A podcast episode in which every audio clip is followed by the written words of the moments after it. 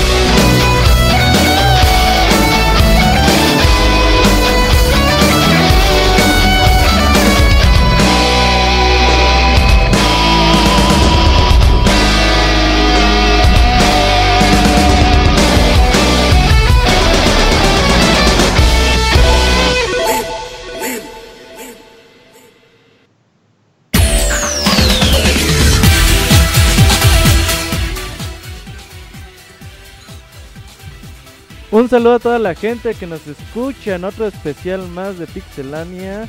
Este 2017 no íbamos a hacer especiales y ya llevamos tres, pero pues con todo gusto lo hacemos para todos ustedes. Y el día de hoy, pues qué mejor hacerlo para celebrar el 30 aniversario de una de las franquicias más especiales de la industria de los videojuegos. Una franquicia que cambió muchas cosas cuando empezó a salir y que sin duda alguna ha puesto un estilo en muchísimos videojuegos que hemos visto a través del tiempo. Me estaba refiriendo a Street Fighter, una de mis series favoritas.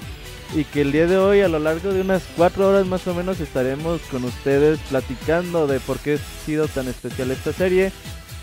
Y para hablar de Street Fighter, pues qué mejor que invitar a personas que también aman la serie igual o más que yo.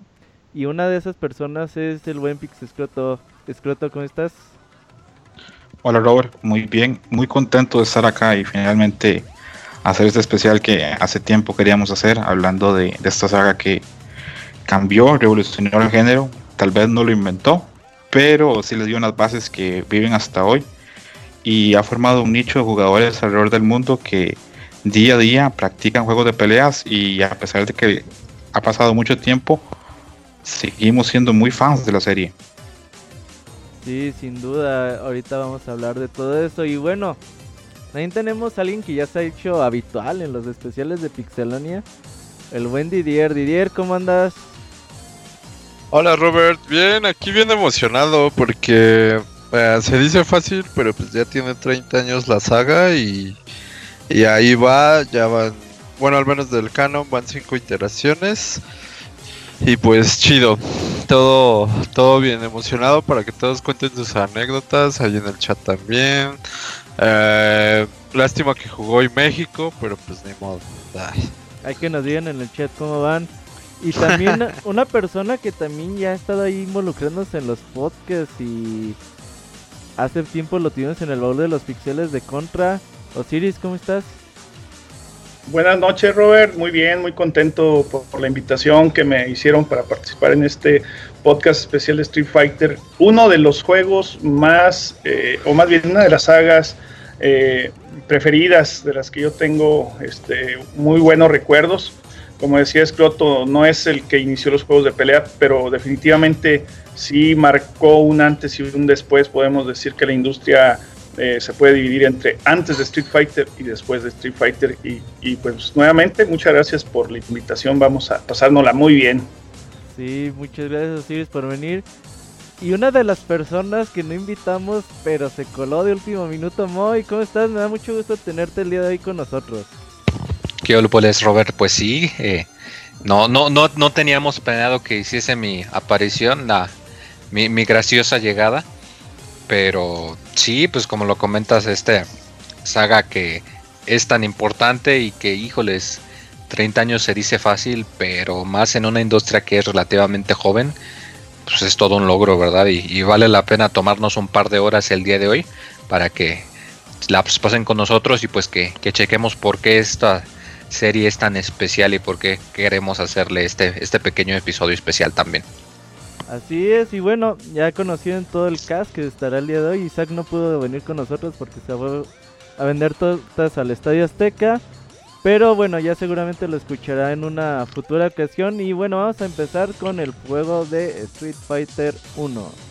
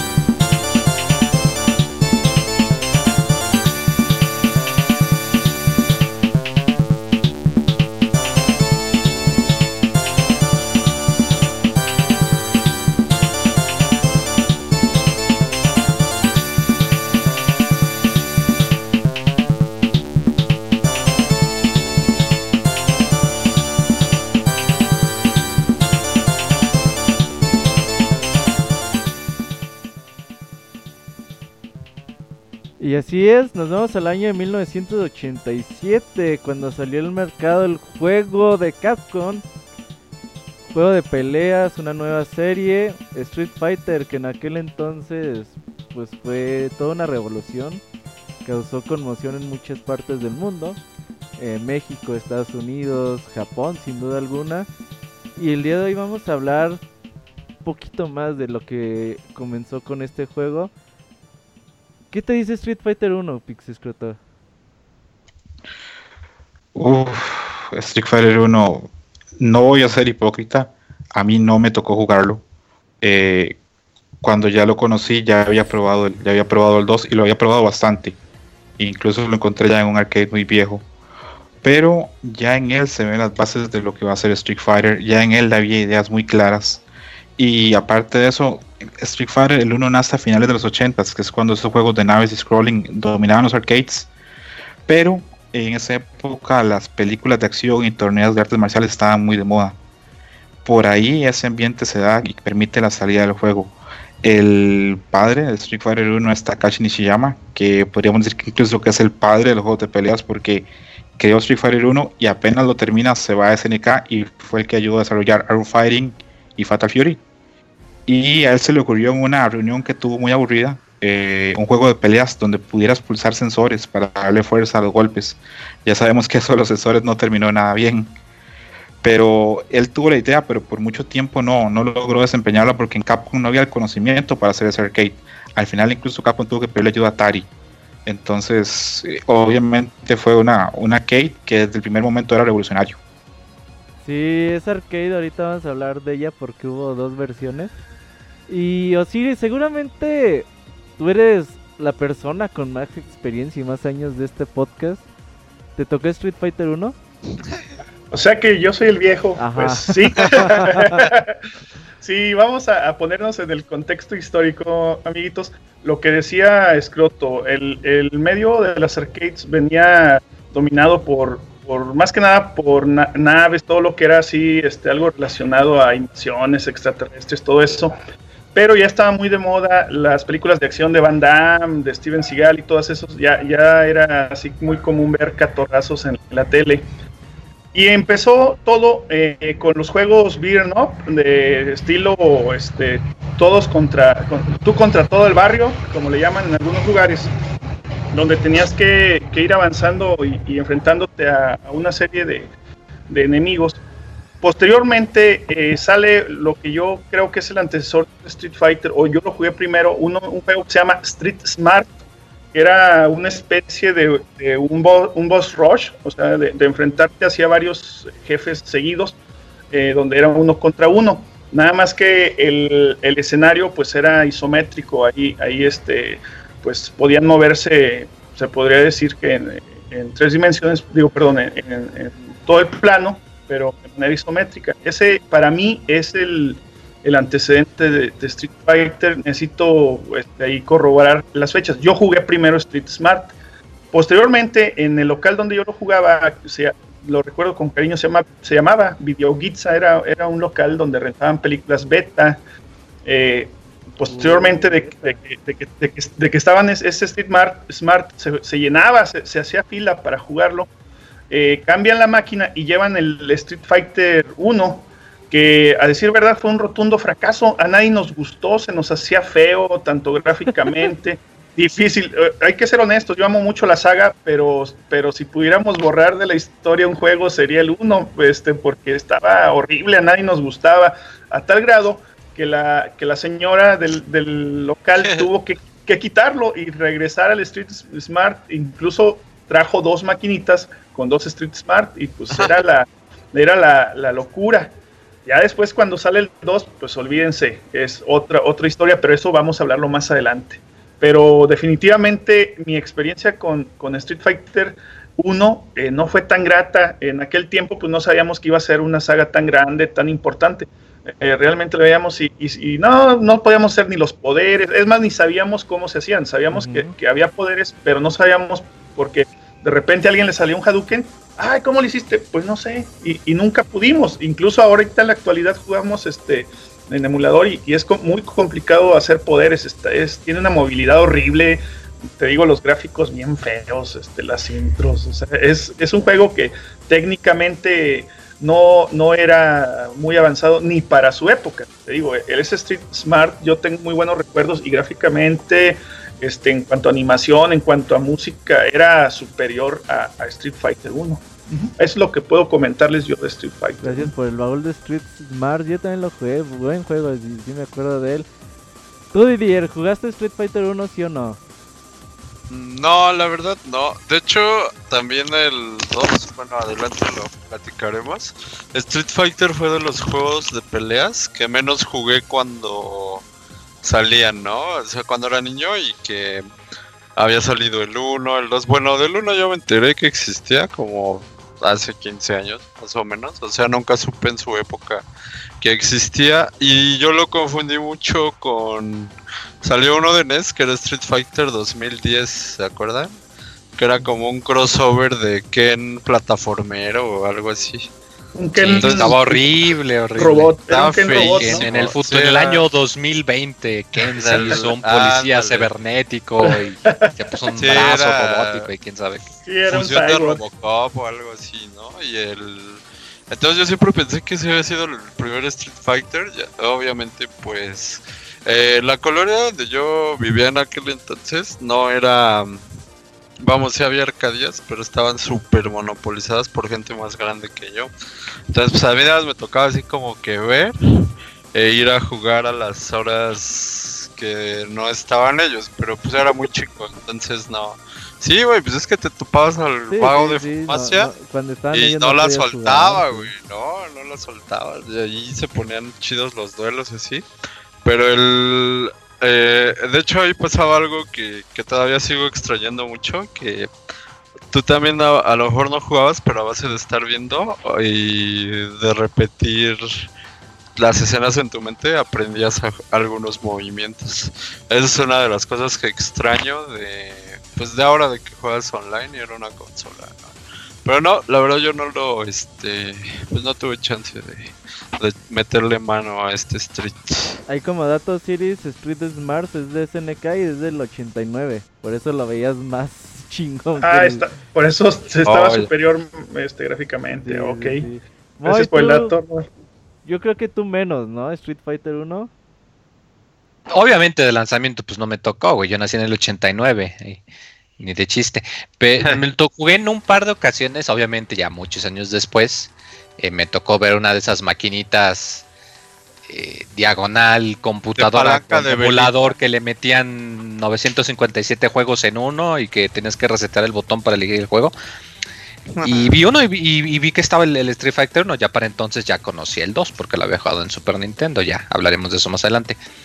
Y lo intenté y se me hizo horrible. Yo pensé que era más como que esto se me hace que es un juego copia chino que nada más le puso el nombre para copiar, porque fuera de que el protagonista utilizaba el, traje blanco, se me hacía muy mal, no entendía por qué la los elementos de pantalla estaban tan fuera de lugar, porque pues después de jugar el 2 tú esperabas pues el jugador 1, si juega en la izquierda, pues su barra de vida está en la izquierda, obviamente, y el jugador 2 en el lado opuesto. Y acá no, que las dos estaban del mismo lado y el marcador del tiempo estaba bajo la derecha. Se me hacía muy feo y se me hacía muy difícil. No, como comentaban, de que no, no se controlaba bien, a veces te salían los poderes y a veces no. Pero eh, pues ciertamente de que dejó su huella, dejó su huella. Ah, ya en otras ocasiones el, el escroto en motocicleta eh, ya nos había comentado eh, un dato muy importante y es que después del primer juego, eh, aunque digamos la franquicia le pertenecía a Capcom, pues los cuates que, trabajaron, tengo entendido que los cuates que trabajaron en el Street Fighter 1 son los que se fueron a, SNK y que crearon precisamente la serie de Art of Fighting. Art of Fighting, ajá, que fue pues como la cuasi rival de, de cierta manera igual y muchos no nos enteramos, pero pues que, que se nota que pues fue otra dirección que tomó la franquicia y sí se nota que pues este es el, el, cambio común. Eh, un dato curioso es que uno de los personajes eh, es un boxeador que se llama Mike y aunque no estoy seguro porque no he podido yo encontrar material oficial de referencia, dicen los rumores que se trata de Mike Tyson, pero que nada más le nombraron Mike para evitar problemas legales. No estoy seguro, no me cuadra, no me lo tomen como dato 100%. Pero si fuese así, pues qué dato tan interesante. El reparto, de hecho, era un poquito. Iba a decir que era un poquito bizarro, pero mirando al reparto que tenemos de Street Fighter V hoy en día, parece todo lo contrario, parece esta un poquito blando. Eh, tenemos a, un ninja, tenemos al, dicho Mike, tenemos a, a Eagle, me parece, eh, que el, diseño muy basado en Freddie Mercury. Y que ya luego aparecería en los juegos de cameo de rivalidad con SNK. Curiosamente, yo, lo recuerdo mucho porque aparece en Capcom contra SNK 2. Y, me gustaba mucho el diseño de su personaje. Y, bueno, el jefe final de aquí, que pues era el, el Sagat, que es pues uno de los jefes más, como se le dice en inglés, baratos. Porque hijo de la fregada, como yo, yo nunca lo pude yo nunca pude acabar ese juego, la verdad, porque pinche Sagat. Yo tengo un, dato curioso de por qué se escogió a Sagat y Adam como jefes del, primer Street Fighter. Y es que en una entrevista que estaba haciendo Matsuyama, que es este, este, artista marcial muy famoso en Japón, que en el que está basado Ryu, eh, le hicieron una entrevista una vez y le preguntaron que en una pelea callejera, una Street Fighter, ¿qué arte marcial ganaría? Y él dijo que él creía que el arte marcial a la hora de pelear así en la calle más fuerte sería el Muay Thai. En esa época el Muay Thai no era tan famoso en Japón, entonces Hiroshi Matsumoto, que era eh, uno de los productores de Capcom, que estaba trabajando en Street Fighter, tomó el dato y ahí creó a Sagat y a Adam, poniéndolos como muy fuertes por ese estilo de peleas. Y la otra cosa que les quería comentar es de que aunque nos parezca increíble, eh, los productores del primer juego no querían a Ryu como protagonista. Costó mucho tiempo convencerlos. No sé si no le veían futuro, no sé si no le veían encanto, no sé. Igual hay que pensar que el del Ryu Street Fighter 1 al Ryu Street Fighter 2 hay un océano de diferencia. En el 1 lo vemos con el pelo rojo y esos zapatos rojos. Exacto, es hasta que llega, hasta que ya en Street Fighter 2 le dan libertad total a Akira Yasuda, al famoso Akiman que es el diseñador y el padre de los personajes de Street Fighter, que les mete su, su, propia impronta, que les mete su ritmo, que el personaje gana ese estoicismo, esa capacidad que tiene Ryo de sobrevivir a todo, de vivir solo por la pelea, pero en este juego no se le ve por ningún lado, es un personaje simple y llano. Fíjate que de, Street Fighter 1, Keiji Inafune hizo los diseños de arte, ¿no? Eh, no, eh, Inafune lo que hizo fue Adam nada más. Eh, lo demás casi todo igual era parte de, del equipo de diseño de, de Capcom en esa época, que por ahí andaba Kiman, pero no, no le daban tanta libertad en, ese momento. Eh, para nada más cerrar con los datos curiosos, este, el nombre Ryu viene del primer kanji del productor de Street Fighter, que es Takashi Nishiyama, que la primera letra se lee como Ryu, por eso se llama así el personaje. Y el otro productor, que era Hiroshi Matsumoto, quería que el personaje se llamase Yu, que es el primer kanji el nombre de él. Pero pensó que Yu también es un pronombre en inglés, entonces no iba a ser bien recibido en Estados Unidos. Entonces usó Ken, que es el kanji que significa puño en japonés.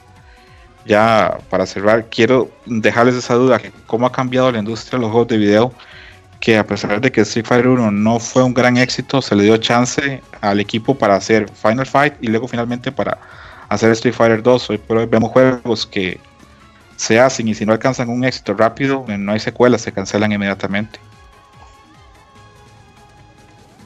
Sí, de hecho, mira, la verdad es que nosotros donde vivíamos y teníamos las arcades, Street Fighter sí fue todo un suceso en aquel entonces. Teníamos Double Dragon, que también que fue el primer éxito de las arcades.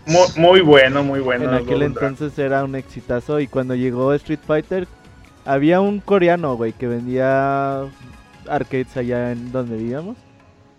Ajá. Y como que iban, no sé, cada 15 días, cada mes a preguntar, pues, ¿qué hay de novedad, no? Entonces ese güey, no, pues me acaba de llegar un Street Fighter. No, pero pues es que esta placa vale mil dólares. Verga, mil dólares. Pues a ver, chinga su madre. La compró mi tío. La puso, güey, y a la semana ya había recuperado los mil dólares que le había costado, güey. Entonces así, no mames, que esta, que, esta cosa puede dar mil dólares a la semana, güey. Y la verdad es que yo lo jugué muchísimo a los dos, tres años la verdad desconozco si me salían los poderes, seguramente no, güey. Porque los inputs de Street Fighter 1 son estrictamente, son muy estrictos. Sí, así Eh, es. entonces, ahí sí ocupas de hacer la Susalo, güey, y a ver a qué os te sale, ¿no? Y el conectar un Shoryuken en Street Fighter 1 es bajar No, no, es, un tercio de sangre, dos, casi la mitad a veces. Sí, de hecho, con dos, tres Shoryuken. es como hacer una tesis, güey. Pegar No, no. Shoryuken. Depende de quién la haga. Si le hace el Headphone, Eh. pues Sí, pues doblemente difícil. probablemente difícil. No, pero sí era muy complicado marcar los poderes. Pero si te salían, pues obviamente bajaba un tercio de la, de la barra de vida. Y ya si lo dominabas, pues ya te lo pasabas fácilmente. Pero pues tenías que invertirle mucho, mucho dinero. Y ahorita que dice Robert eso de que la placa valía mil dólares, dice uno, ah, eso era mucha lana. Pero acuérdense que en aquella época el dólar estaba a menos de tres pesos, amiguitos. Sí, Sí, era mucho dinero. Sí, era un chingo de lana, Sí, sí, sí, era mucha lana. Y, sacarlos a la semana, pues olvídalo. Me hubiera gustado que, que donde yo vivía este, hubiera pegado, fíjate, este, ahora que, que tú lo dices, pues no sé acá por qué no, no le gustó a la gente. Pues porque ya Sería- juegos Ya más, más Un poquito más, ajá. Sí. más, sí, más pues, fluidos y todo el pedo. Pero de Street Fighter Pero- se pueden destacar muchas cosas. Los niveles de bonus, ya había niveles de bonus. Había un nivel de bonus de destrozar tablitas. Ah, Como en Art of Fighting. Sí, Ah, no, no, Bueno, es que había había uno dos. que, sí, uno que, que había monillos así agarrando tablitas Ajá. y tenías que brincar y pegarles unas Ajá. patadas. ¿no? y había otro y había que otro- tenías que como pegarle al botón, cargar el botón, pasar la barrita como la permitida y ya para romper las tablas. Y aparte tiene una de las funcionalidades que yo creo que cambió mucho en aquel entonces, porque ya había juegos competitivos en aquel entonces, Scroto, de player versus player y el que ganaba seguía jugando. Mm, No propiamente no. El, el- el antecedente más claro para, para Street Fighter normalmente se dice que es Karate Champ, que sí se podía jugar uno contra uno, pero era lo mismo, era un jugador blanco contra un jugador rojo, no, no, no había posibilidades de seleccionar eh, los personajes. Entonces podríamos decir que no, que en ese caso es bastante sui generis, bastante original el juego. Eso fue de las acuerdo. cosas que yo creo que marcaron mucho, pues hoy en día la industria de los videojuegos, porque ya en ese entonces la mayoría de las cosas eran cooperativas. Y si el segundo jugador perdía, pues bueno, echaba su ficha y seguía jugando. Y ahí no, ahí era es tú versus otro cabrón. Y si tú le ganas a ese güey, tienes el premio de seguir jugando. Y si no, pues échale otra vez. Y eso fue una de las cosas que en aquel entonces funcionó mucho porque y por eso dejaba tanto dinero, güey, porque la gente se enviciaba a competir una versus la otra. Y en lugar de que un juego te dejara una ficha de 100 pesos, que era lo que se le echaba en aquel entonces a un arcade, en 10-15 minutos te daban en 10-15 minutos te daban 5, 6, 7 monedas de 100 pesos, güey. Es Así un es. De hecho, Ahí se volvió un negocio. Cuentan la historia de mis tíos, y la verdad yo no recuerdo. Pero dicen, güey, que cuando él, él cerraba a las 10 de la noche el, el local de arcade. Ajá. Y había un chingo de gente, güey, o sea, no... Eh, cabrones, No ya va a paraban cerrar. de No, jugar. Ya, no, ya váyanse. sí, chingada, era de que no déjeme, nada más déjele hecho otra. Y sí, yo, a mí sí me llegaron a, a correr de, de Sí, que ya, ya, ya vamos a, a cerrar, muchachos. No, ya nada más deje, deje paso a este nivel o, o cosas así de que no, ya, ya, este, vamos a, les voy a pagar la Ah. máquina, les- dos minutos les voy a pagar la máquina. Estabas en chinga, ¿no? Queriendo. sí, lo pasabas en chinga. Sí, Así Y es el el- speed, speedrun, ¿no? Bueno, a mí me tocó una vez, me dice el dueño de las arcadias, este, pues sabes qué, Eh, pues si quieres jugar mientras yo voy haciendo mi corte, pero barres aquí, cabrón.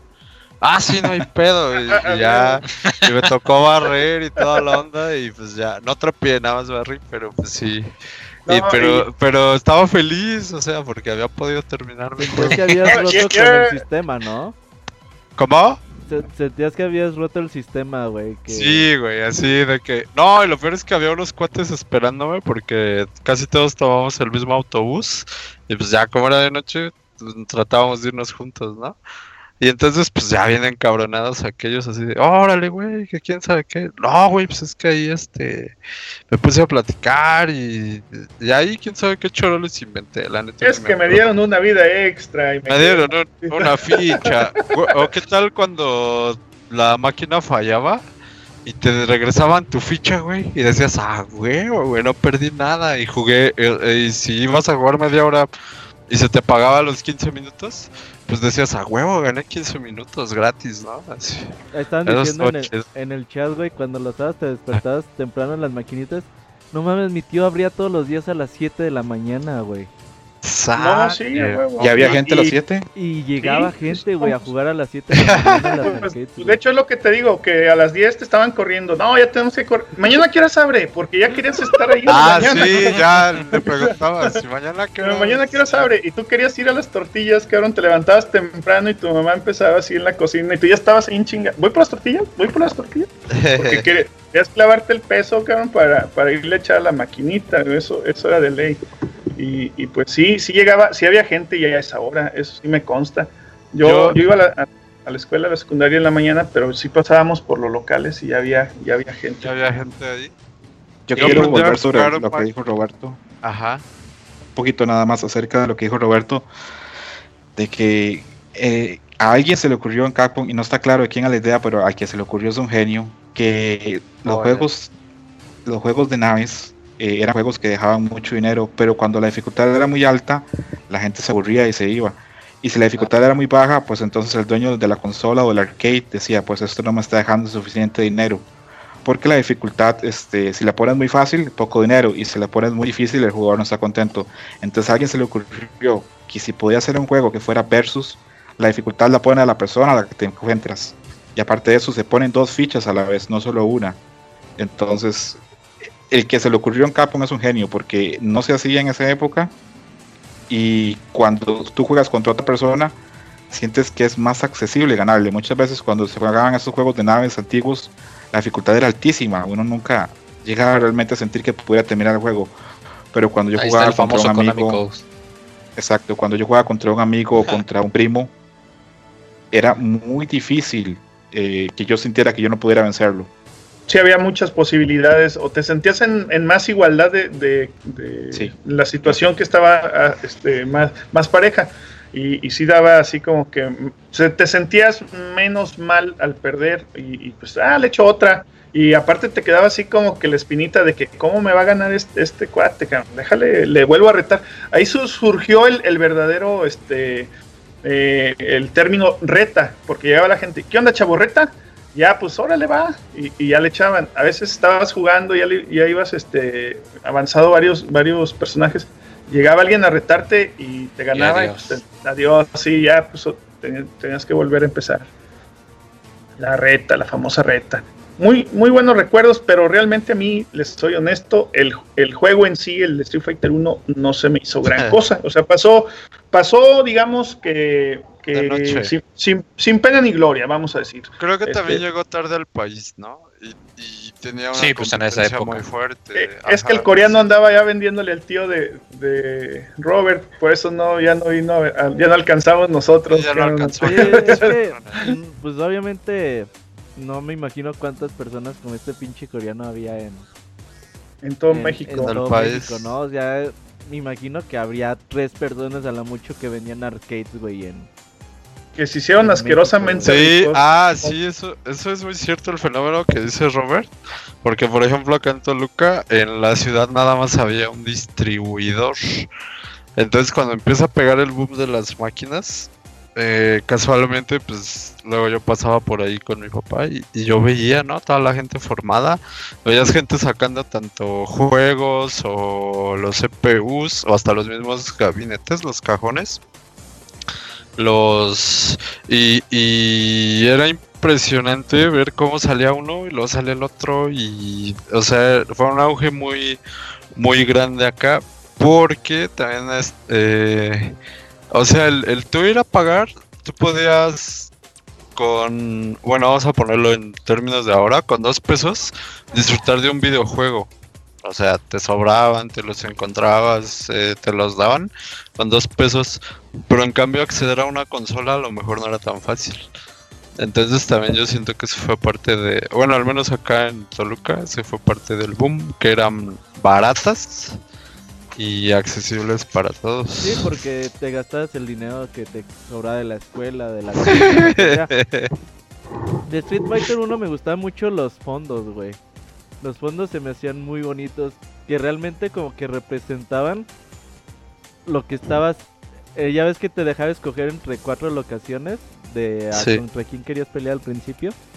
Y ya después, obviamente decías, pues quiero pelear en Japón, en Inglaterra. En China o en Estados Unidos.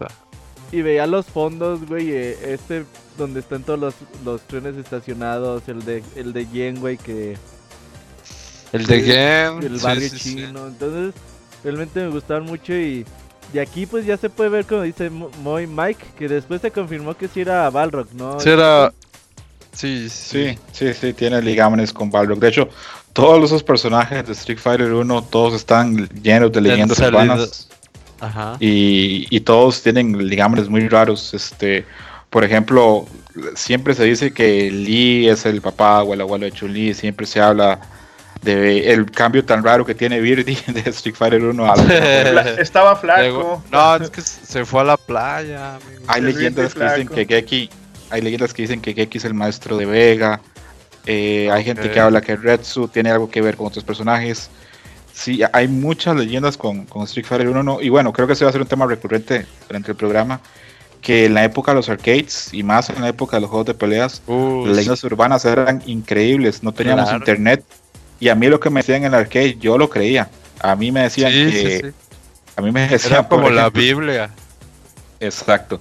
A mí me decían, por ejemplo, que en Street Fighter 3 iba a salir Sagat sin un brazo y yo lo creía. Ni siquiera porque no, no teníamos acceso, o por lo menos, bueno, no, no, no había en esa época, no había acceso, digamos, a una red o a internet o algo para comprobar algo.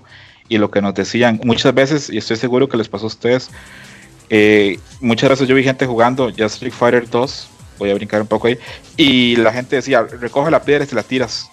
Yo como la piedra, y veían el escenario y había una piedra, y había gente que decía que se podía levantar la piedra. Ah, es Sí. verdad. No, sí. que, que Gail sacaba su pistola, también decía, no, es que Gail usa... Ah, pistola". cabrón. Tú Sí, veías sí, el hentai, ¿verdad, cabrón? No, güey, no, sí, sí había así leyendas, de este, Ah, y que, no, el primo de mi amigo sí le salió y que yo lo vi. Ah, y- sí, y te Ajá, no, sí, sí, yo lo vi, sí. güey. Yo lo ¿Cómo vi, no? güey, yo lo vi.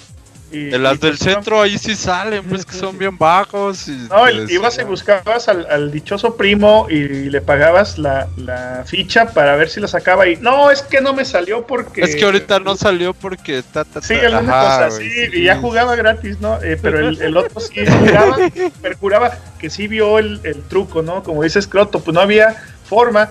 En aquel tiempo circulaban, circulaban algunas, este, algunas eh, revistas, sobre todo gringas, eh, porque todavía ni, no existían aquí medios en, en México, en español, y, y, este, por ahí hacían sus famosas bromas del, del Fool's Day, del, del Día de los Inocentes, este, y, y, pues venían fotos así, este, con fotomontajes y todo, y pues la gente, como no sabíamos inglés, creíamos que realmente era, era verdad, cuando en realidad pues era una broma del Fool's Day.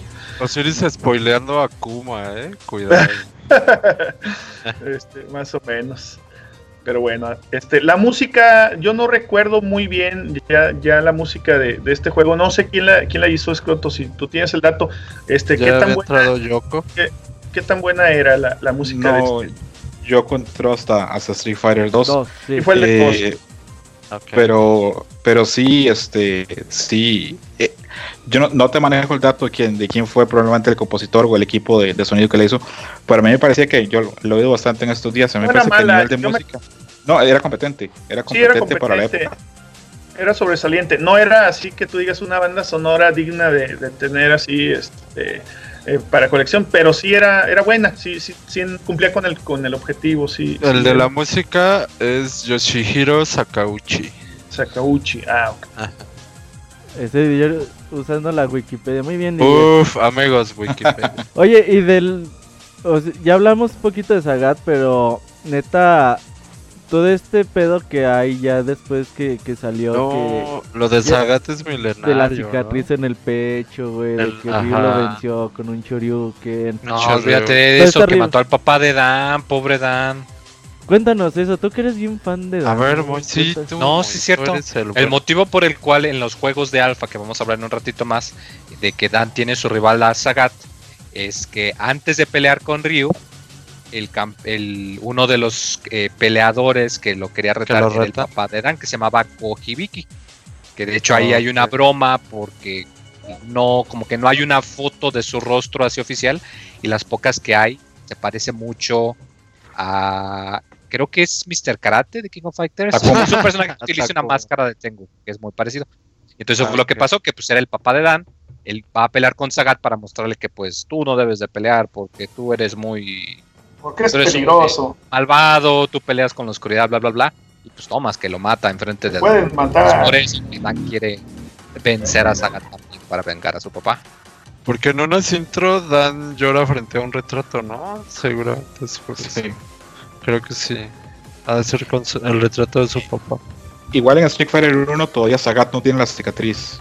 Ajá, no. No. En el 1 no. Se supone No que tiene. Ryu lo, lo vence con un Shoryuken y, ah. y al Y la dárselo, pues así Sí. se la genera y le saca un Papá ojo, de Dan ¿no? es el que le quita un ojo y luego Ryu es el que le deja la cicatriz en el pecho. Oh, Ah, Igual, en- entre, entre el encuentro de Goji Viki y Ryu hay en teoría muchos años. No, Sí, sí. no es un periodo, es un periodo de muchos años. Pero sí, ahí empieza. Yo, yo creo que, bueno, vamos a brincar un poquillo por ahí, pero yo creo que todo Street Fighter 1 es un torneo y Street Fighter 2 es un torneo. Y creo que ya a partir de ahí ya los otros juegos no son torneos, son simplemente como encuentros de, de peleadores a través del mundo. Y eso es lo que hace tan difícil seguir la historia de Street Fighter, que, Que si sí bien es muy interesante, ¿eh? si bien es interesante, no, no tiene mucha concordancia, De hecho sobre ha sido todo con los reescrita últimos. muchas veces, ¿no? Sí, es, es, es reescrita muchas veces y de hecho tan claro lo tenía Capcom que era eh, simplemente es un desmadre la historia de, de Street Fighter que cuando hizo el 3 hizo un- de ahí un, borró la pizarra y empezó de cero totalmente con otra organización y otras cosas porque si te metes en esa en ese en ese enrollo de, de Street Fighter 2 Street Fighter Alpha pues no, no llegas a ninguna conclusión de hecho hay Alpha. Hay discusiones muy fuertes en los foros acerca de quién ganó el torneo en Street Fighter 2 si lo ganó Ryu si lo ganó Chun-Li Dicen Eh, que Chun-Li, y- sí. Sí, dicen que O sea, Chun-Li- la mayoría dice 3. que al menos Ryu no ganó. O sea, que Ryu no fue el ganador, pero no saben quién es el que lo ganó. yo tengo entendido entonces en ese caso que Chun-Li ha ganado dos porque Chun-Li se sabe que gana el 3 el de 3 Strike pero ya no está tan claro entonces Es un desmadre. Pero bueno, Bueno. eh, creo que de Street Fighter 1, pues sí, dejó todo esto que hemos platicado, pero verdaderamente y el que cambió la época y al mundo de los videojuegos en aquel entonces fue Street Fighter 2, del que hablaremos a continuación.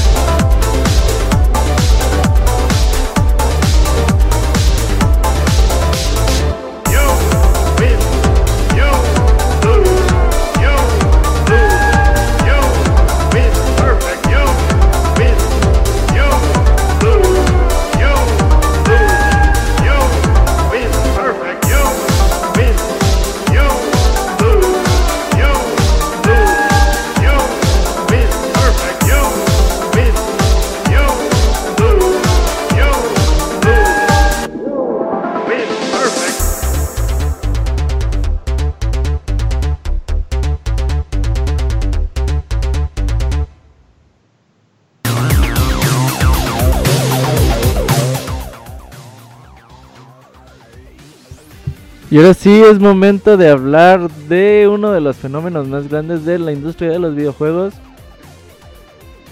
El verdadero comienzo de la franquicia de Street Fighter. Y aunque el día de hoy no vamos a dar tiempo para hablar un poquito de Final Fight, seguramente, sin duda alguna lo hablaremos en el Street Fighter Alpha.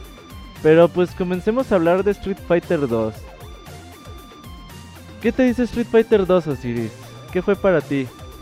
Uf, uf, uf. Street Fighter 2 fue de plano. Puros jalones de orejas. sí, las regañadas. sí, de esas de que iba tu mamá por ti a la, a la, a la farmacia y te sacaba de, de, las greñas. Déjame pasar el round. No, Street Fighter, este, vamos a, ponernos otra vez en, en, el contexto histórico, como mencionábamos hace un momento. Pues ya empezaban los juegos de, de golpes ya empezaban los juegos de pelea, Street Fighter pues ya hacía eh, las, competencias uno contra uno. Pero eh, Street Fighter 2 mejora completamente todos los aspectos del, Street Fighter original. Eh, tanto la música, pues soberbia, soberbia banda sonora. Yo me acuerdo que me encantaba el escenario de Ken, este, el de Gail, no se diga. Pues todas las, todas las canciones estaban este, de lujo. Los gráficos pues se veían eh, sorprendentes, si los comparamos con el 1 pues es una cosa este, inigualable, completamente eh, diametralmente opuestos, este, unos, unos gráficos muy detallados, los monos se veían, pues tú los veías este, prácticamente, pues se podría decir que reales, aunque ahorita den, den risa, pues en aquella época ver esos gráficos era, no sé, el 4K de, de aquellos, de aquellos tiempos. Y las animaciones, todas las mejores, las voces, era uno de los primeros juegos que tenía voces, este, que, cada personaje tenía sus, sus sonidos, o sea, era un juego que técnicamente estaba muy por encima de todos los demás juegos, y sobre todo, pues ya mejorando, este, eh, todas las mecánicas con, con, la experiencia que les dio el primer Street Fighter. Este fue el boom. Ese, ese rato yo decía que había este, dos, dos partes, podríamos decirlo, en la industria de, las arcades. Y, es el antes de Street Fighter con, juegos así, este, pues de naves, eh, eh, plataformeros, etcétera. Pero después de Street Fighter, todo mundo quería hacer un Street Fighter. Konami quería hacer un Street Fighter, SNK, este Taito, todo mundo quería hacer un Street Fighter porque era, era este, una locura las filas que se hacían para jugarlo eran este, enormes. Ahorita voy a contar una anécdota de, un amigo mío que, hizo 60 y, más de 60 este, ganadas, retas ganadas este, continuas y, fila para retarlo hasta que ya se tuvo que ir y dejó ahí la, máquina. Entonces era una locura este, este juego. Ahorita vamos a seguir hablando de él porque pues, pues este Street Fighter es el, el inicio, digamos, de la leyenda este fue el, el que inició todo, por decirlo de alguna forma. Moy, ¿tú sí jugaste mucho Street Fighter o no? Fíjate que el 2 a mí no me tocó en las maquinitas. O sea, cuando fue el auge, yo no me tocó. A mí me tocó ya hasta cuando hicieron el port para la consola de Super Nintendo. Que fue pues un... Algo muy, muy importante. Porque pues en realidad era el... El, el que como tú lo comentabas antes, pues comprarte tu placa de arcade pues era carísimo difícil de conseguir porque pues no era tan globalizado. Y el hecho es que pues sí, tenía ciertas limitantes, tenía pues ciertos downgrades visuales y musicales, pero quiero lo que no, pues tenías la, experiencia de Street Fighter 2 en, tu consola, en, tu sala. Yo recuerdo que nunca lo logré comparar, pero eh, antes de que yo tuviese mi propia consola era muy frecuente que cuando iba con unos primos, a veces rentábamos algún juego y como casi no conocíamos o casi no había disponibles juegos de varias personas, uno de los poquitos, si no es que el único, porque el Mario Kart siempre lo tenían rentado, era el Street Fighter 2. Y así, al principio, pues obviamente ahora que lo recuerdo, pues la neta no sabíamos jugar, o sea, era pues nada más de andar saltando y pasando a ver, ¿y cómo se hacen los poderes? ¿Cómo se hacen poderes? Pues ya ahorita ya es un poquito más obvio, pero en su época pues sí era muy impresionante. Eh, recuerdo mucho que también tenía esta versión su serie de, retos, de mitos. Me acuerdo mucho que a mí el que me tocó era que en el último nivel, eh, cuando peleabas con Bison, si eh, lograbas este, pasar un round sin romper alguna de las estatuas, podías desbloquear un personaje secreto o algo así. que se me hace que se originó en el mito del, famosísimo Akuma, que ahorita pues si alguien más quiere explicar en qué consiste. Eh, pero sí me gustó muchísimo. algo que me agradó mucho también fue que la variedad de los personajes, que pues en realidad todos eran muy diferentes el uno del otro. Aún Ken y Ryu, que pues eran casi casi que el, equivalente a elegir el mismo, aún ellos tenían sus pequeñas diferencias con que la, el, el, Hadoken de Ryu pues era un poquito más rápido, un poquito más grande y el Shuriken de Ken pues te prendía en fuego. Y aunque era pues no, no conocíamos tanto para saber qué tanto impactaba esa diferencia, pues a nosotros sí nos agradó bastante. Y algo que también me gustaba muchísimo era la música. La música de Street Fighter 2 desde entonces tú la escuchabas y te quedabas de güey.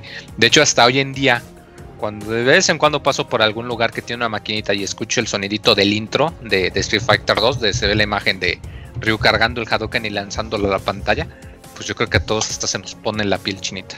Oye, Escroto, cuéntanos antes de tu experiencia de Street Fighter todos esos datos de desarrollo y diseño de personajes que te sabes. ok, eh, Street Fighter 2 arranca del éxito de, Final Fight. Eh, la gente de Capcom mandó, eh, después de, cuando se hizo Street Fighter 1, ellos este, se preocuparon mucho de que la máquina no tuvo éxito. Entonces hicieron encuestas con la gente que terminaba de jugar. Decían que el juego les gustaba, pero cuando terminaban de jugar les dolía las manos por aquellos controles de sensores que eran como muy difíciles de jugar a partir de ahí pasaron a usar el formato de la palanca de los tres botones. Eso era muy difícil porque la mayoría de los arcades tenían solamente una palanca y dos botones. Entonces no fue un andar fácil para Street Fighter 1. Cuando fueron a Estados Unidos a hacer investigación acerca de qué servía o qué es lo que estaban vendiendo, en esa época Double Dragon la estaba rompiendo. Era el juego que estaba pero vendiendo muchísimo. Entonces ellos dijeron, bueno pues hay que hacer un Street Fighter pero que sea de yo contra el barrio y ahí fue donde se soltaron a, crear lo que se llama Final Fight, que el equipo Street Fighter 2 hizo Final Fight de mala gana, según, según cuentan los libros y según cuenta la leyenda, porque ellos querían hacer de una vez el Street Fighter 2, pero no se dio así. En los diseños ya Final Fight ya está totalmente Kiman a cargo de todo eso y ahí es donde uno se ve que los personajes de Final Fight entran muy fácil en el universo de Street Fighter. ¿Por qué? Porque son del mismo diseño, del mismo diseñador y de la misma época, entonces es bastante sencillo. El desarrollo de Street Fighter 2 fue complicado porque era un juego que exigió muchísimo. La mayoría de la gente, eso, esto, esto lo sabe poca gente, pero para hacer cada personaje Street Fighter a nivel gráfico se ocupaban más de 10 meses. Entonces eh, Capcom lo que hizo fue repartir equipos para cada personaje y cada equipo quería hacer que su personaje fuera mejor. Por eso los World Warriors, los 8 originales, tienen tanto carisma. Y el juego desde que ellos lo pusieron en testing, se veía que iba a ser así un super hit porque a la gente le encantaba, le fascinaba. Y a nivel de desarrollo, el juego, a nivel de música, ya ahí estaba Yoko Shimomura, acababa de entrar a Capcom. Y hay un documental que es a la gente de Red Bull que se llama Digging in the Cards, que trata acerca de la música que hacían los desarrolladores japoneses. Hay uno que se dedica un poquito a Yoko Shimomura, donde narra cómo fue que ella eh, creó los sonidos y la música de Street Fighter. Muy bueno, si tienen chance, les recomiendo. Está en YouTube, es muy fácil. Nada más este, buscan ahí Red Bull, Street Fighter y les va a salir muy fácil. Habla, por ejemplo, que la canción de, Blanca se le ocurre un día en el metro viendo una bolsa amarilla. Y habla de que ella se sintió muy orgullosa una vez que fue a España y vio a los niños en la calle diciendo Dusko y lo que dice Onda cuando hace sus movimientos, porque sintió que eso, muy bien. Porque eh, dijo que se sintió muy orgullosa de poder expandir la cultura japonesa alrededor del mundo. Ah, algo que poca gente sabe es que las voces y, ese tipo de cosas no las hizo Yoko Shimomura, las hizo eh, Shiro Sakaguchi, que en el juego aparece con un nickname que es Yuki-chan Papa, o sea, el papá de Yuki-chan. Nunca pone el nombre de él y él hizo sonidos para Final Fight, Mega Man, Darkstalkers, como Capitán Comando, todos los sonidos, esos todos sonidos y esos este, SFX muy buenos de Capcom en esa época, ese sonido de logo que es súper característico y que a uno como jugador lo, lo prende, los hacía ese señor y nunca aparecían los créditos, él nada más ponía Yuki-chan Papa. Y es muy normal que cuando pones una máquina eh, de Street Fighter 2, aparece, digamos, este Y, C y P entre la gente con mayor puntuación, que son las iniciales de, de este señor. Luego, si terminas Street Fighter 2 con una sola moneda, el original, mm, existe la leyenda, no lo he comprobado que sale una foto de Yoko Shimomura. Ahorita lo en, el busco en YouTube. en el, en el original sale Oh, este, to- todos los personajes. Sale una foto de todos los personajes. Y eh, cuando están los créditos, eh, van saliendo las fotos de los de los personajes. De los Pero que, no perdón, de los desarrolladores. programadores, de los, perdón, de los desarrolladores, de los que lo hicieron, Genial. programador, tal, y la Genial. foto. Y- eh, eh, pero es acabarlo sí, este, sin perder, sin perder ningún round. Se concentraron mucho. digitalizadas, bien pixeleadas. Sí, estaban bien pixeleadas, pero, sí. pero pues, sí. Y tú aquí en México no sabías quién era, quiénes eran, pero pues sí, sí era un Solo les reto. veía los ojos rasgados y Traían, muchos traían lentes oscuros, curioso, curiosamente, curiosamente casi todos Se- Se centró oscuros. mucho el desarrollo en hacer que los inputs fueran sencillos y que fuera mucho más accesible. Ellos querían que el juego fuera muy divertido y que el versus fuera súper divertido también y creo que lo lograron. Y con mi experiencia, bueno, a mí ni War Warriors ni, ni Hyper Fighting ah, me tocaron. Cuando yo una vez, eh, yo conocí Street Fighter por en- probablemente en primer año de primaria, oía que mis compañeros hablaban de un juego y, y yo no tenía acceso al juego o no sabía qué era y los oía hablando siempre que Street Fighter, que Blanca, que Ryu, que Ken, hasta que un día convencí a mi mamá que después de hacer un mandado con ella me llevase a un lugar donde había arcades. Ahí veo el arcade de Street Fighter y tengo muy grabado que era Super Street Fighter Turbo y tengo grabadísimo este que mi mamá fue y me compró un par de fichas pero yo era muy niño y las metí y metí una ficha y no sé creo que jugué un personaje y creo que ya el segundo personaje ya me habían sido llegó el señor del arcade y me dijo que había un arcade para bastante considerado el señor tenía un arcade con una dificultad alta y tenía una para más niños Ajá. pero no era Super Turbo, era, era World Warriors. Entonces yo me acuerdo que yo fui, jugué un rato con Blanca y un rato con Ryu. Y el otro día llegué a la escuela y pasé horas contándole a mis compañeros de lo que había jugado, lo que había hecho. Pero para mi excepción, la mayoría de ellos había jugado muchísimo más, ya sabía los poderes, sabía la historia. Oh, no. Entonces, no era como que, como que sorprendiera a nadie con eso. Después, después, ya este, cuando pasó, tuve un poquito más de suerte y ya tuve acceso a consolas, empecé a probar el juego y siempre me fascinó, me fascinaba la música, los gráficos, ese ambiente que tenía y los personajes, a pesar de que eran muy sencillos, eran muy carismáticos. Eh, por ejemplo, a Ken, desde que lo ves, se nota que es un niño rico. Sí, Eh, ves, el escenario y ves que tiene su bote ahí en San Francisco. Y bueno, tú no sabes. No mames, Unidos, era su ¿cómo se bote, eso sí nunca. Yo sí, también es- no lo asociaba. No, Yo la más decía, ah, se está peleando allí al lado de un barco. del agua, y ya. Del agua. Y el escenario de, de- de Blanca con, con la serpiente y eso atrás. que- ah, no, no, no se me va a Ah, olvidar sí. porque esto lo quería decir hace- desde la última vez que hicimos el voz de los pixeles. En el escenario de Blanca hubo reportes cuando salió Street Fighter 2 en Super Nintendo que llamaba gente de Nintendo of America quejándose que hay un personaje atrás en el escenario que se está masturbando. Y Capcom para versiones posteriores tuvo que remover. Es que Oh, hace, ya. sí hace así el movimiento del brazo y, y sí parece, pero nece- y, necesita y ser muy, conforme avanza el round, se mueve más rápido. Sí, pero necesita ser muy, muy enfermo para, para creer que se está masturbando, o sea, Oye, pero dicen, eh, o sí, sabes que esa víbora de ahí del escenario de Blanca que, que últimamente la han visto allá en Aguascalientes, güey. Ah, caray, quién Sí, sí, sabe sí. por qué.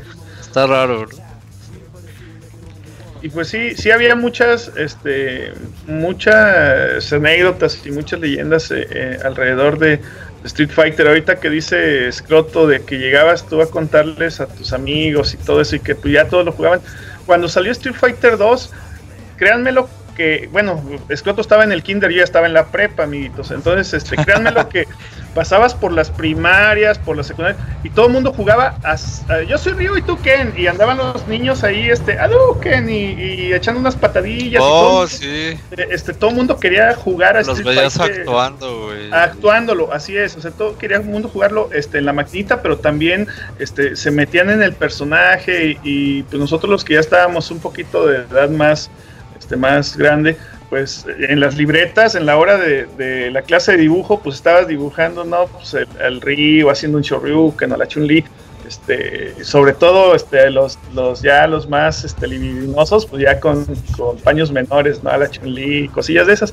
Entonces, eh, era, era, bueno, yo te digo lo, que yo viví. Entonces, eh, había todo un, un, este, un movimiento este, social en torno a Street Fighter que, que realmente bebías, comías, respirabas Street Fighter por donde quiera. O sea, aunque no quisieras, no, no tendrías que haber vivido en una cueva para haber sido ajeno a todo lo que fue el fenómeno de Street Fighter.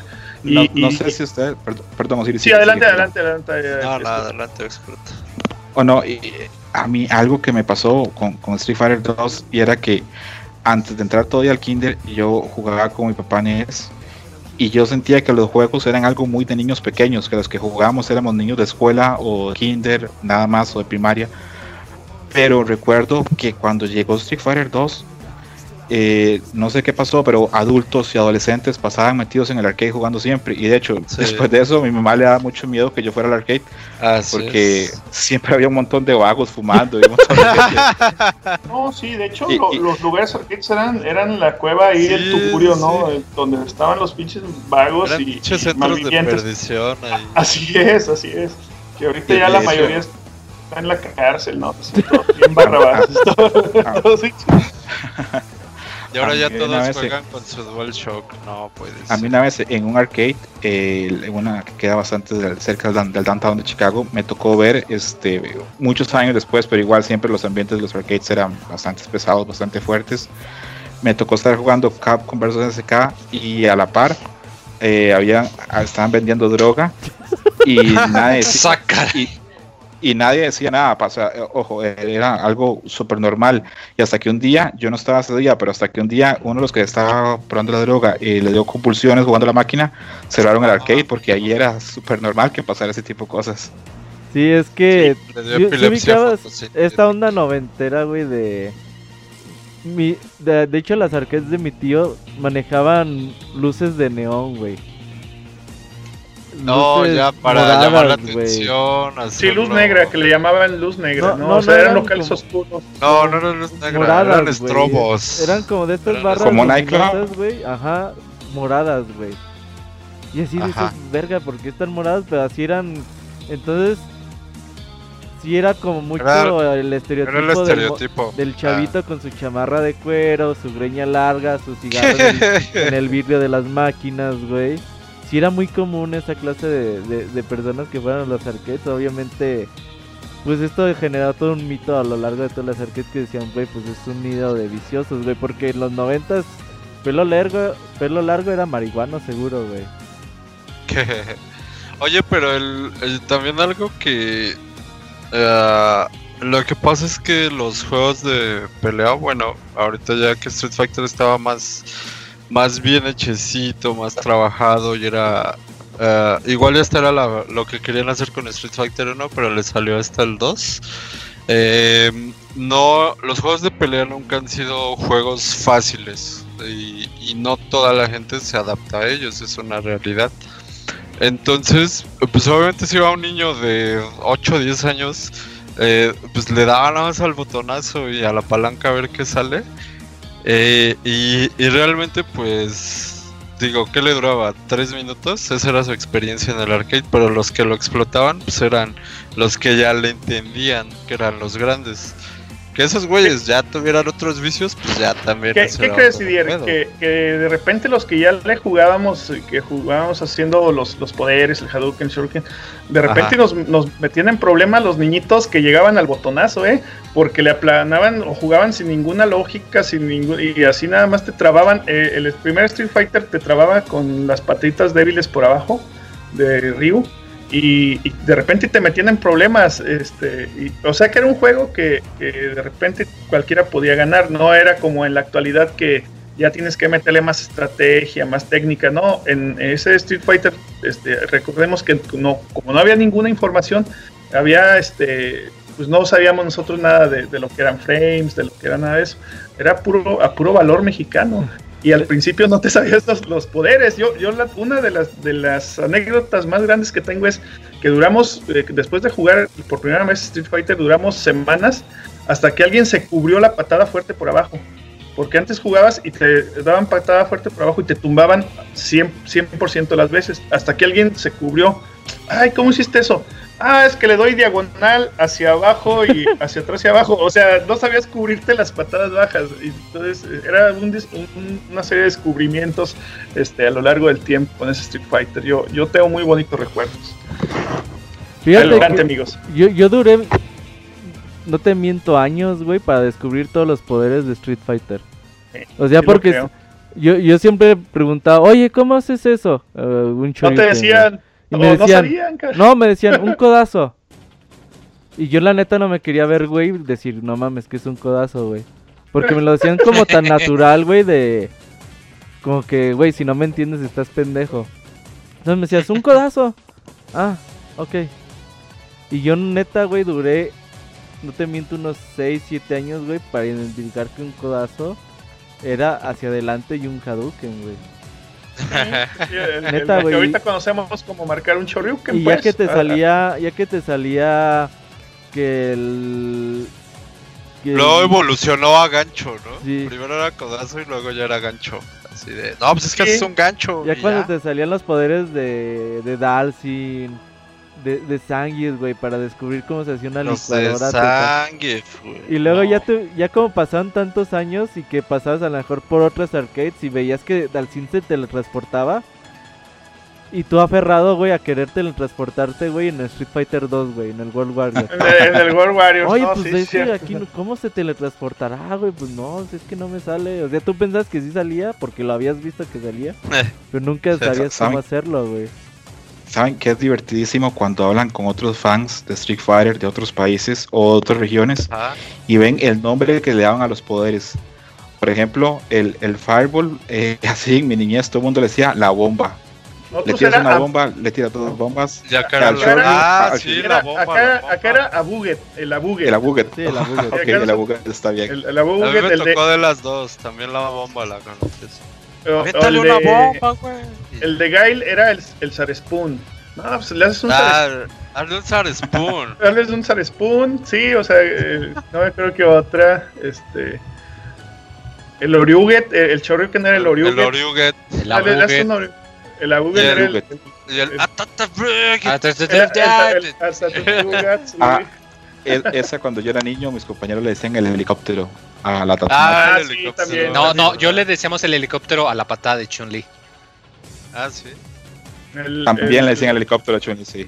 Sí, sí puede ser. El Berk, el Berk Kick, ¿O qué tal? No, Sonic dale Boom. toques, güey. Dale el toques. Sonic ¿Sabes? Boom, el Areku. el Areku o el El El Sarespoon. Areku, Sí, el. Sarespoon. Sí, sí, sí. Arekbun también. Es O que, los toques, los toques. es que uno trataba de como repetir el sonido que hacía el personaje, ¿no? Ah, es que sí se llama el Era lo que veíamos. Ajá. Pues es que no lo podías explicar, ni modo que le dijeras, ah, dale este 14 patadas seguidas con Chun-Li. Pues no mames. Oye, y ¿qué este, y este modo arcade de Street Fighter 2 fantástico, ¿no? Que Uh, tú sí. vas recorriendo, se ve exactamente de qué país luna. es cada uno de los peleadores, se ve cómo vas recorriendo el mundo.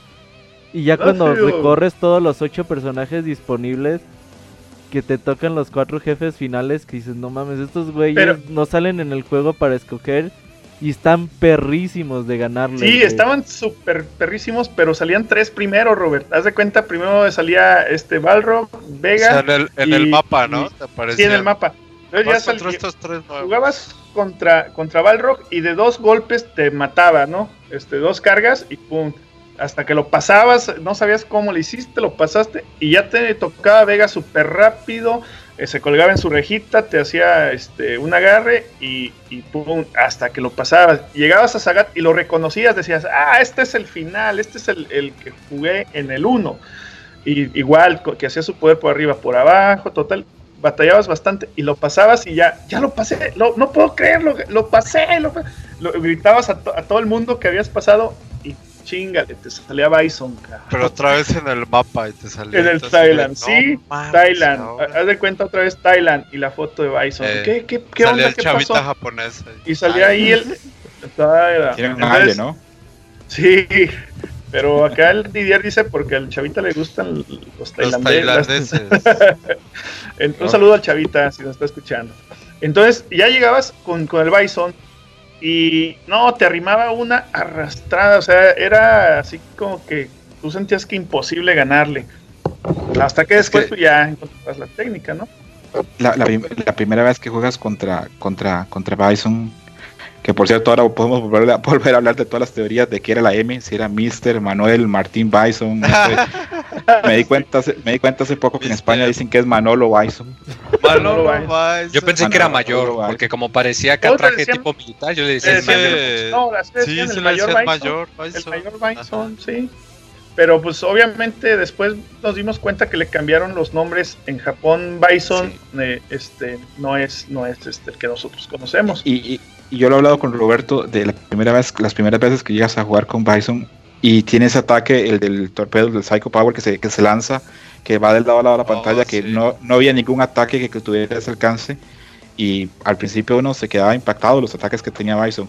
Muy y esa genialidad que y esa genialidad que tenía este que fue idea de, de Yoko Shimomura que cuando ya estabas a punto de terminar el round la música se aceleraba Aceleraba. y, y los- como yo era muy y el fondo como yo era muy niño Metía Exacto, presión. como yo era muy niño, como yo era muy niño, me metía presión y más de una vez perdía del susto, la verdad. Así es. Oh, sí, sí es metía verdad. presión y los Aparte monillos la se movían. música, digo, tal vez no era la más terrorífica, pero de que te infundía este ansiedad o, o algún sentimiento de apremio, pues sí, ¿no? Escuchar ahí los campanazos de Los repente. campanazos. Y aparte sí. cuando estás en ese estado, tu personaje baja más, ¿no, Escroto?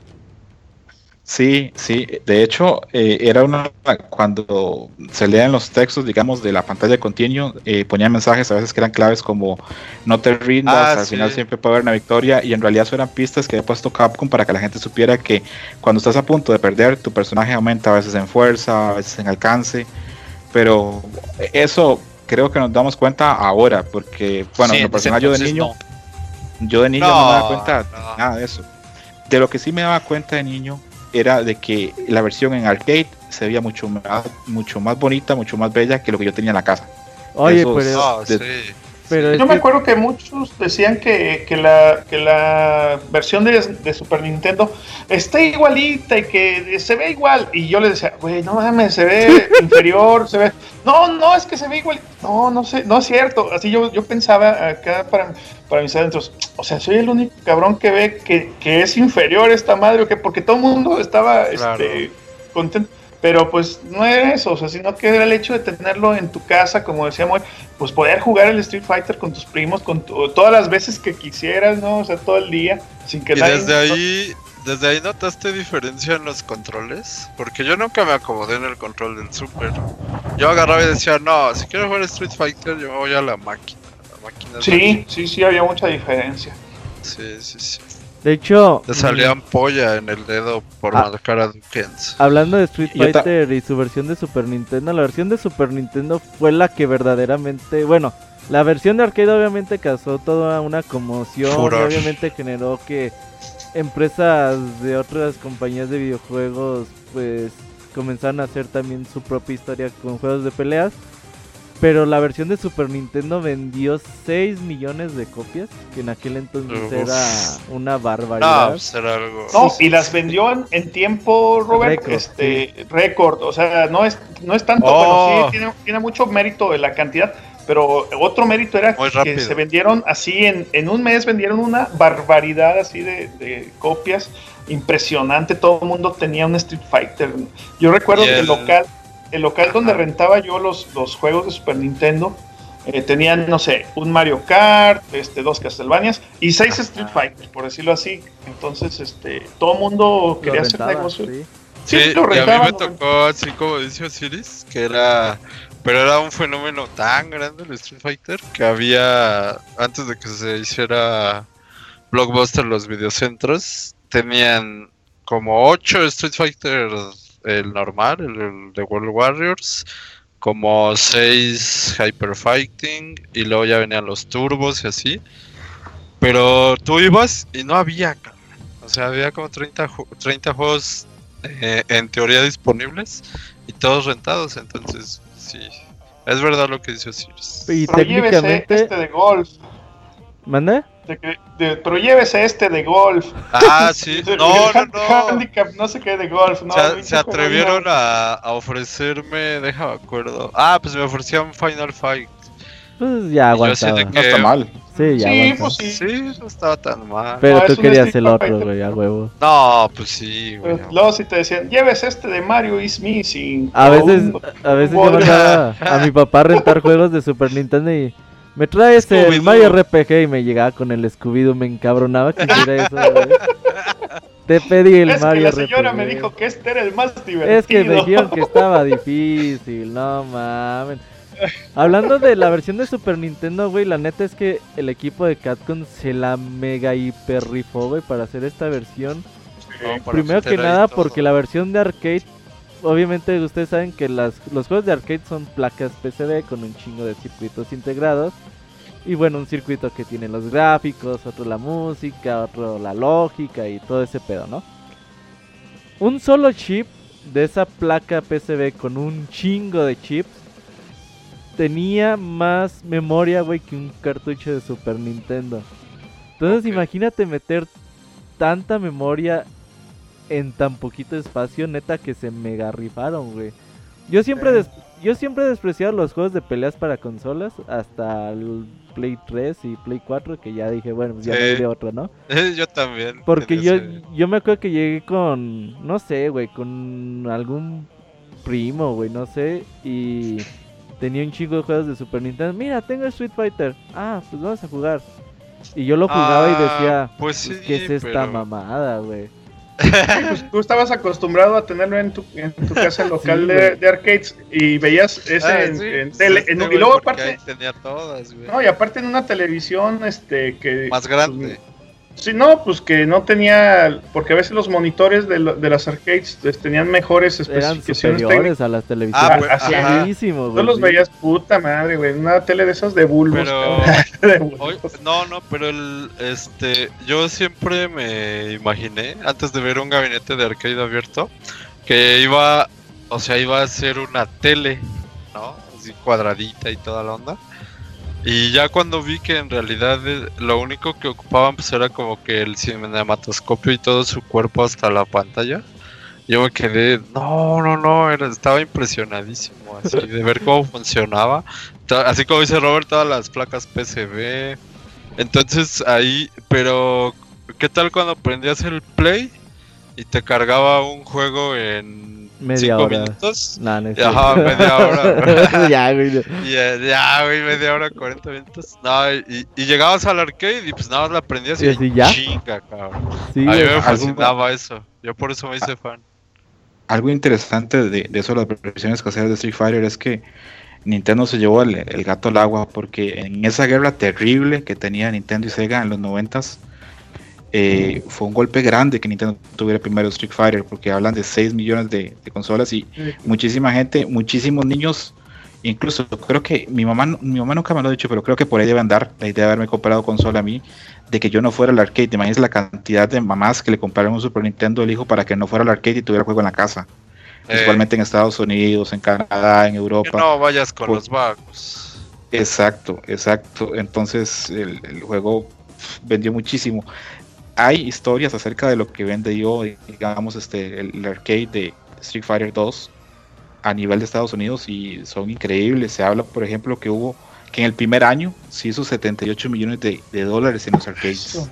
Sí lo creo. En los arcades, y tal vez Roberto sepa más de esto por la experiencia que tuvo con, con su familia, se habla mucho de, lo- de a veces que cuando tiene dos máquinas de un juego, eh, se habla que eso es este como un caníbal. Canibalismo. Si tiene, exacto, si tiene dos máquinas de, ca- de Pac-Man, eh, dice, por ejemplo, si tienes una máquina de Pac-Man, hacen mil dólares por semana, por decir un número. Si tienes dos, una Hacen los van a hacer mismos 500 mil y la otra va a hacer 500, exactamente. Pero con Street Fighter no, había arcades que tenían cuatro o cinco y seguían y seguían haciendo dinero. Sí, sí, sí. A- a- algo, algo, bueno, a- algo tienen los juegos de peleas que siempre se asocian de una u otra forma con los grupos de minorías.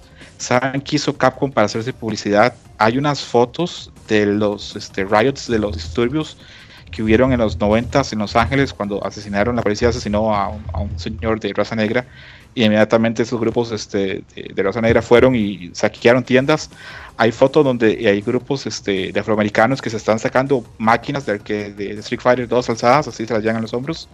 Y Capcom aprovechó eso hasta para publicidad, que el juego era tan bueno que la gente, en lugar de robarse comida o Se algo así, la se máquina. robaban la se máquina. roba, se roba el juego. Dicen dicen, y esto es de muy buena fuente, esto es de, de Zip Kent, de uno de los libros de la historia de juegos de video, que Street Fighter 2 dio más éxito económico que la primera película de Jurassic Park. Es Wow. que era, era increíble, güey. eh, teniendo un arcade de Street Fighter, sí te hacías millonario, güey. O sea, Yo pienso que el coreano ese que vendía las placas, ese güey a estarse pudriendo en billetes. no, sabe, a lo mejor ya se murió el señor, no sé cuántos años tendría en aquel entonces. Pero fíjate, eh, mi papá, mis tíos, todos te cuentan sus historias de Street Fighter 2, de güey, de cuando los pusieron. Y todos te cuentan la misma historia, pero de obviamente, pues su propia historia, ¿no? Pero siempre coinciden en que llevan la, la arcade con Street Fighter 2 a una tienda, una farmacia, una papelería, a donde fuera que la llevaran, güey. A los, diez, a los dos días le hablaban. Oiga, señor, ya no jala el arcade. Puta madre. Pero era porque Entonces- estaba llena de monedas, ¿no? Entonces, si Supongo. llegabas, güey, pues a ver qué le pasó, güey, porque no- obviamente las fallas en las arcades son muy comunes. Y abrías la máquina y llenísima de monedas, güey. Sí. Y por eso ya no daba crédito, güey, porque ya no, la moneda ya no ya bajaba, no le cabía. Ya No, no le bajaba, cabían, sí. Yo, recuerdo eso. Sacabas un- una caja llena con tres mil pesos, güey, en dos días. Obviamente... No, pues fácil. No, güey, no, no mames. Haz de cuenta que mi papá dejó de trabajar, güey, porque en una semana de arcades, güey, le daba lo mismo que un mes de su trabajo, güey. No, pues, Dijo, no, pues qué chinga estoy trabajando, mejor me dedico a esta madre. Y la verdad es y, que... Perdón, y- y pudo sostener eso. No, no, no, preguntaba si, si, si tu papá pudo sostener eso por varios años o solo fue durante un tiempo. Pues, obviamente Street Fighter 2 les dio Antes de la fiebre muchísimo- del COF. les dio muchísimo, muchísimo dinero, pero también causó que eh, la gente fuera envidiosa, güey. Por ejemplo, si tú llevas un arcade a Todos una querían. tienda. Entonces de- decía, no mames, el señor de la maquinita se está llevando un chingo, porque el señor de la maquinita se llevaba media hora. el 70% de las ganancias y el señor se queda con el 30%, pues lo que hacían era, pues de comprar su maquinita con Street Fighter 2, güey. Entonces ya Sí, todos, llegabas, Ah. todos vendían su máquina. Ya después llegó Pero- ya También gracias a ese fenómeno salieron las las otras versiones. ¿no? Bueno, Ah, bueno, sí. las otras versiones. Porque la piratería, si Street Fighter 2 original vendió un chingo, la piratería vendió tres veces vendió. más un chingo. Ajá. Ah, huevo, sí. sí. Entonces Sí, esto sí. generó que Capcom para Super Street Fighter 2 y Super Street Fighter 2 Turbo, pues sacaron un hardware nuevo. Es como una nueva generación de consolas de arcades para Capcom. Y obviamente pues ya le pusiera medidas anti, antipiratería que hasta hace un año, güey, se pudo pues más Sí, o menos salvar, güey, porque... Robert, Pero hablas de la CPS2 o la CPS3. No, la CPC La 2. 2.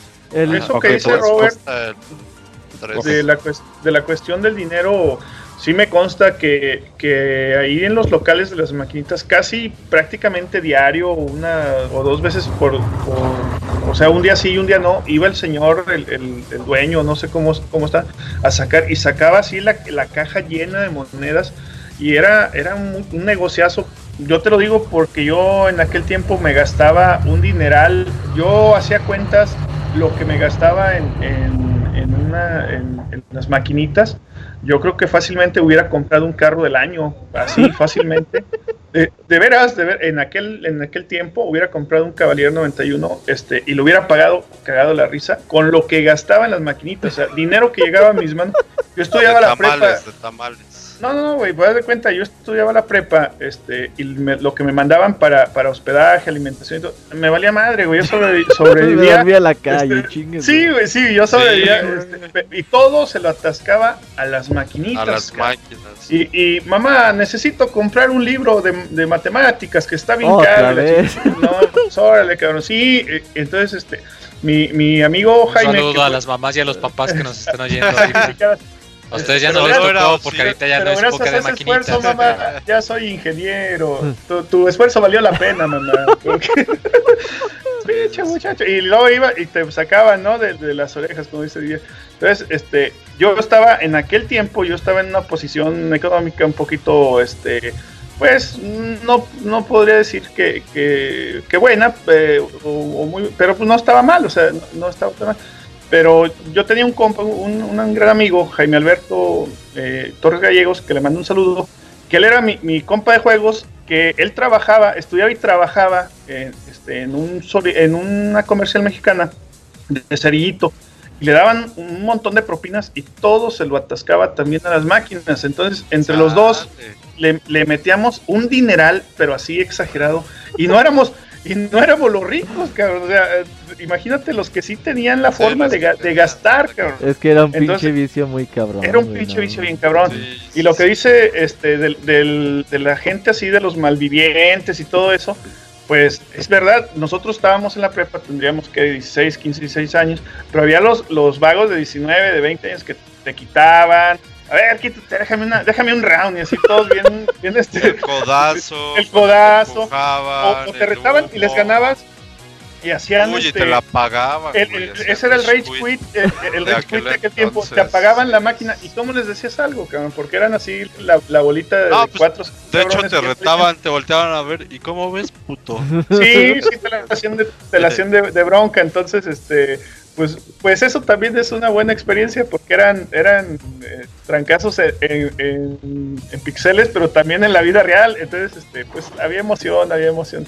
Y nuevamente un saludo al Jaime Alberto Gallego.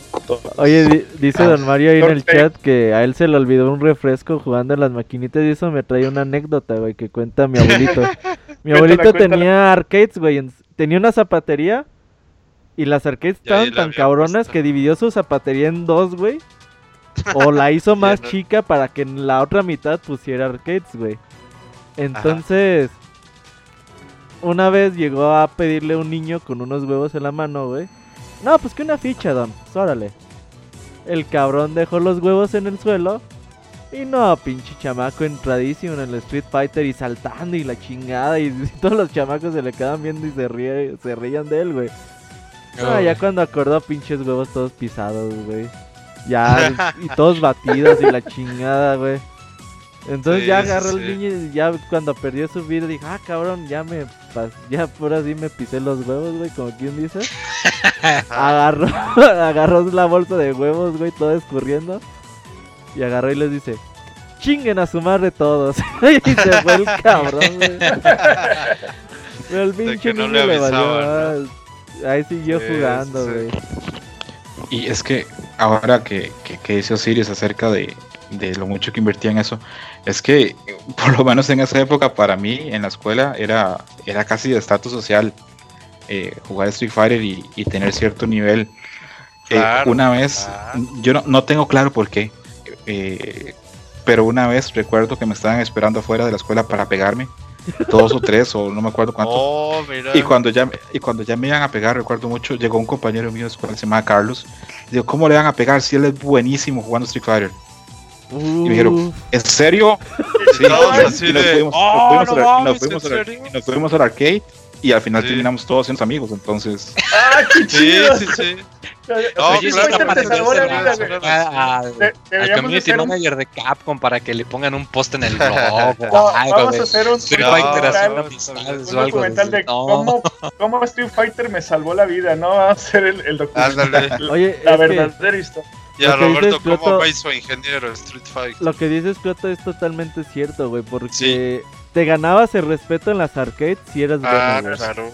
Sí, sí, yo, yo, yo tenía un güey que me bulleaba, güey, hasta que le partí su madre en King of Fighters, güey. Sí, un sí, año sí, me volvió el hijo de su puta madre, un güey como de 10 años más que yo, güey. Y un día le partí su madre en Street Fighter y agarró y me dio la mano y me dijo, eres cabrón, güey. Ya, se fue, güey. Se me lo quité de encima para siempre, güey. Al rato era tu maestro, Robert, y no sabías. Puede ser, güey. Yo, yo, yo me acuerdo que yo también iba a varios arcades a, a, jugar y lo que pasaba de que obviamente como éramos muy niños no nos daban el espacio los adolescentes o los adultos que jugaban. Así es. Y, y lo que decía Osiris que él veía a otra gente jugar, yo también veía horas a otra gente jugar y lo que hacía era fijarme mucho en los sonidos del arcade y en las manos de cómo movían eh, el stick ah, para aprender los para aprender los poderes porque yo pasé horas tratando de hacer que Vega se subiera a la malla y no lo lograba Ah. y, tengo muy grabado también la primera vez que vi esas versiones piratas, lo que se llama la Rainbow Edition, la que salían tres fireballs, los personajes cambiaban. Que Vegas el aire. Era super pirata. Y yo la primera vez que una cochinada esos juegos, pero pues, pues, sí los, yo sí los llegué a jugar, pero realmente juegos feos, ¿no? Así que el, el, río hacía un chorriuken y le salían muchos, muchos eh, este, fireballs, ¿no? O sea, estaban bien feos, la mera verdad. Me acuerdo de uno que. No, no, no. Espera, espera. Es que también dependía, depende del lado que lo veas, porque, por ejemplo, bueno, es una historia triste. Yo no conocí el Street Fighter 2, sino hasta como 10 años después de, bueno, no 10, como unos 6 años después de jugar el Rainbow. O sea, de hecho yo conocí a Street Fighter en la versión Rainbow y toda así, este, Hyper Power, ¿no? Entonces, em, a mí me pasó algo muy chistoso que cuando vi la normal, y eso que era la la, original. Turbo, no, era la. Ah, bueno, ya la última, la. y el. Y entonces yo veo esa y digo, oye, ¿por qué no puedo aventar dos Hadouken seguidos? entonces yo estaba súper acostumbrado a la Rainbow y el.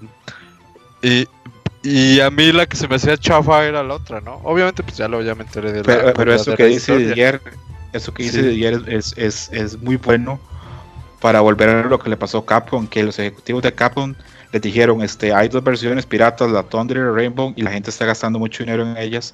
Entonces ellos, Capcom Estados Unidos mandó gente a revisar esos arcades, y cuando lo vieron se dieron cuenta que el nivel de jugabilidad, esto los fireballs, todo ese tipo de cosas, hacían que el juego tuviera menos gracia. Eso sí, la velocidad que tenía aumentada hacía que cuando volvías a jugar Street Fighter, el original, se sentía que estabas jugando como debajo del agua entonces ahí presionaron muchísimo, presionaron muchísimo a Japón para que, para que hiciera la versión turbo.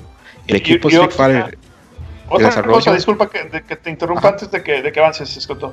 Era que también ya había gente que ya estaba tan, tan este, familiarizada con el juego que ya los, los combitos o, marcaban los poderes tan rápido que ya la máquina no los registraba. Entonces tuvieron también que aumentarle la, la velocidad para que, que hubiera ya más este, fluidez con, eso. Ahí, disculpa la interrupción. No, no, no, cero problemas, más bien, gracias. Eh, y sí, este, muchas... Eh, eh, la historia de Street Fighter 2 a nivel de desarrollo entre el equipo de Estados Unidos y el equipo de Japón es una historia de desconfianza y hasta odio. Porque el equipo de Estados Unidos se robaba mucho el crédito de cosas que se les había ocurrido en Japón y a veces exigían cosas que no tenían ningún sentido solo para obligar al equipo japonés a trabajar. Pero al equipo de Estados Unidos se le ocurrieron ideas muy buenas que el equipo japonés no. Por ejemplo, hacer una versión donde aparecieron los cuatro, los cuatro voces. Los cuatro jefes, la, la, Champion Edition es idea de Capcom USA, Japón no la quería hacer. La versión Turbo fue idea de Estados Unidos, Japón no la quería hacer. Y a la fecha, cuando hablan con los desarrolladores del equipo japonés, ellos reniegan mucho a la versión Turbo. Dicen que esa es una versión donde tú no puedes reaccionar a los poderes, del contrario, lo que haces es adivinar nada más y que eso no tenía la jugabilidad perfecta que ellos habían buscado. Sí, de hecho, Street Fighter Turbo como tal, yo también creo que es de las versiones menos me gusta. además le cambiaron los colores y a los personajes para diferenciarlos, para que la gente... El que verde pistache. Porque a mí sí me pasaba, güey, de que yo veía Street Fighter y sin ver qué versión era, güey, para mí todos eran Street Fighter 2 y ya, ¿no? Ya hasta 10, 15 años después, güey, pues ya sé las diferencias de cada una de las de Street Fighter. Pero en ese tiempo, pues para mí todas eran iguales, güey. Tan así que quería teletransportarme con Darcy en el World Warrior. Pero sí, ya cuando llegó Super Street Fighter 2 Turbo, la última versión del juego. Uh, sí. Qué juegazo, ¿no, Escroto? Súper, súper juego, pero ya ahí Capcom había invertido un montón de tiempo en la máquina y ya Street Fighter 2 me hace gracia porque pienso en toda la gente que se queja ahora de que Capcom reutiliza assets y reutiliza sprites. Uh. y, Super Street Fighter 2 y Super Street Fighter 2 Turbo reutiliza sprites de 5 años. Y por ejemplo, cuando tú juegas con Gail, hay movimientos de Gail que son nuevos, hechos para esta versión muy fluidos, y otros donde se mueve como un muñeco de Lego, súper mal. Entonces, eh, e, e, era un poquito un Frankenstein o como el pantalón del chavo, eran un montón de parches. Se había se había intentado hacer. Eso sí, al final es un super juego y todavía se juega a la fecha. Pero es, interesante pensar en eso, que las versiones y la, depuración llevaron a, hasta ese juego. Otra cosa, la gente se queja mucho ahora, digamos, de los Street Fighter de que eh, sale una versión armada, una versión super, una versión turbo, una versión ultra, una versión deluxe. Pero siempre fue así. Street Fighter tuvo seis versiones. Y es que los juegos de peleas ocupan y todos los juegos competitivos, o sea, cuántas actualizaciones no tiene Overwatch al año, Call of Duty.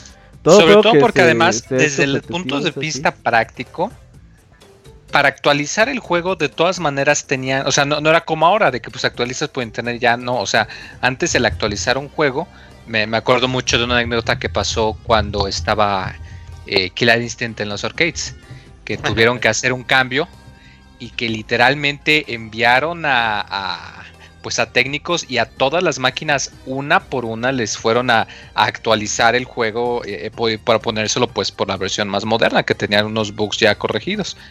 Y entonces desde el punto de vista práctico, de todas maneras, el actualizar un juego, pues en realidad era no, no, no era tanta la diferencia en logística de pues cambiar el cartucho. Entonces, pues, por eso es que había tantas versiones, porque pues era lo que se manejaba, ¿no?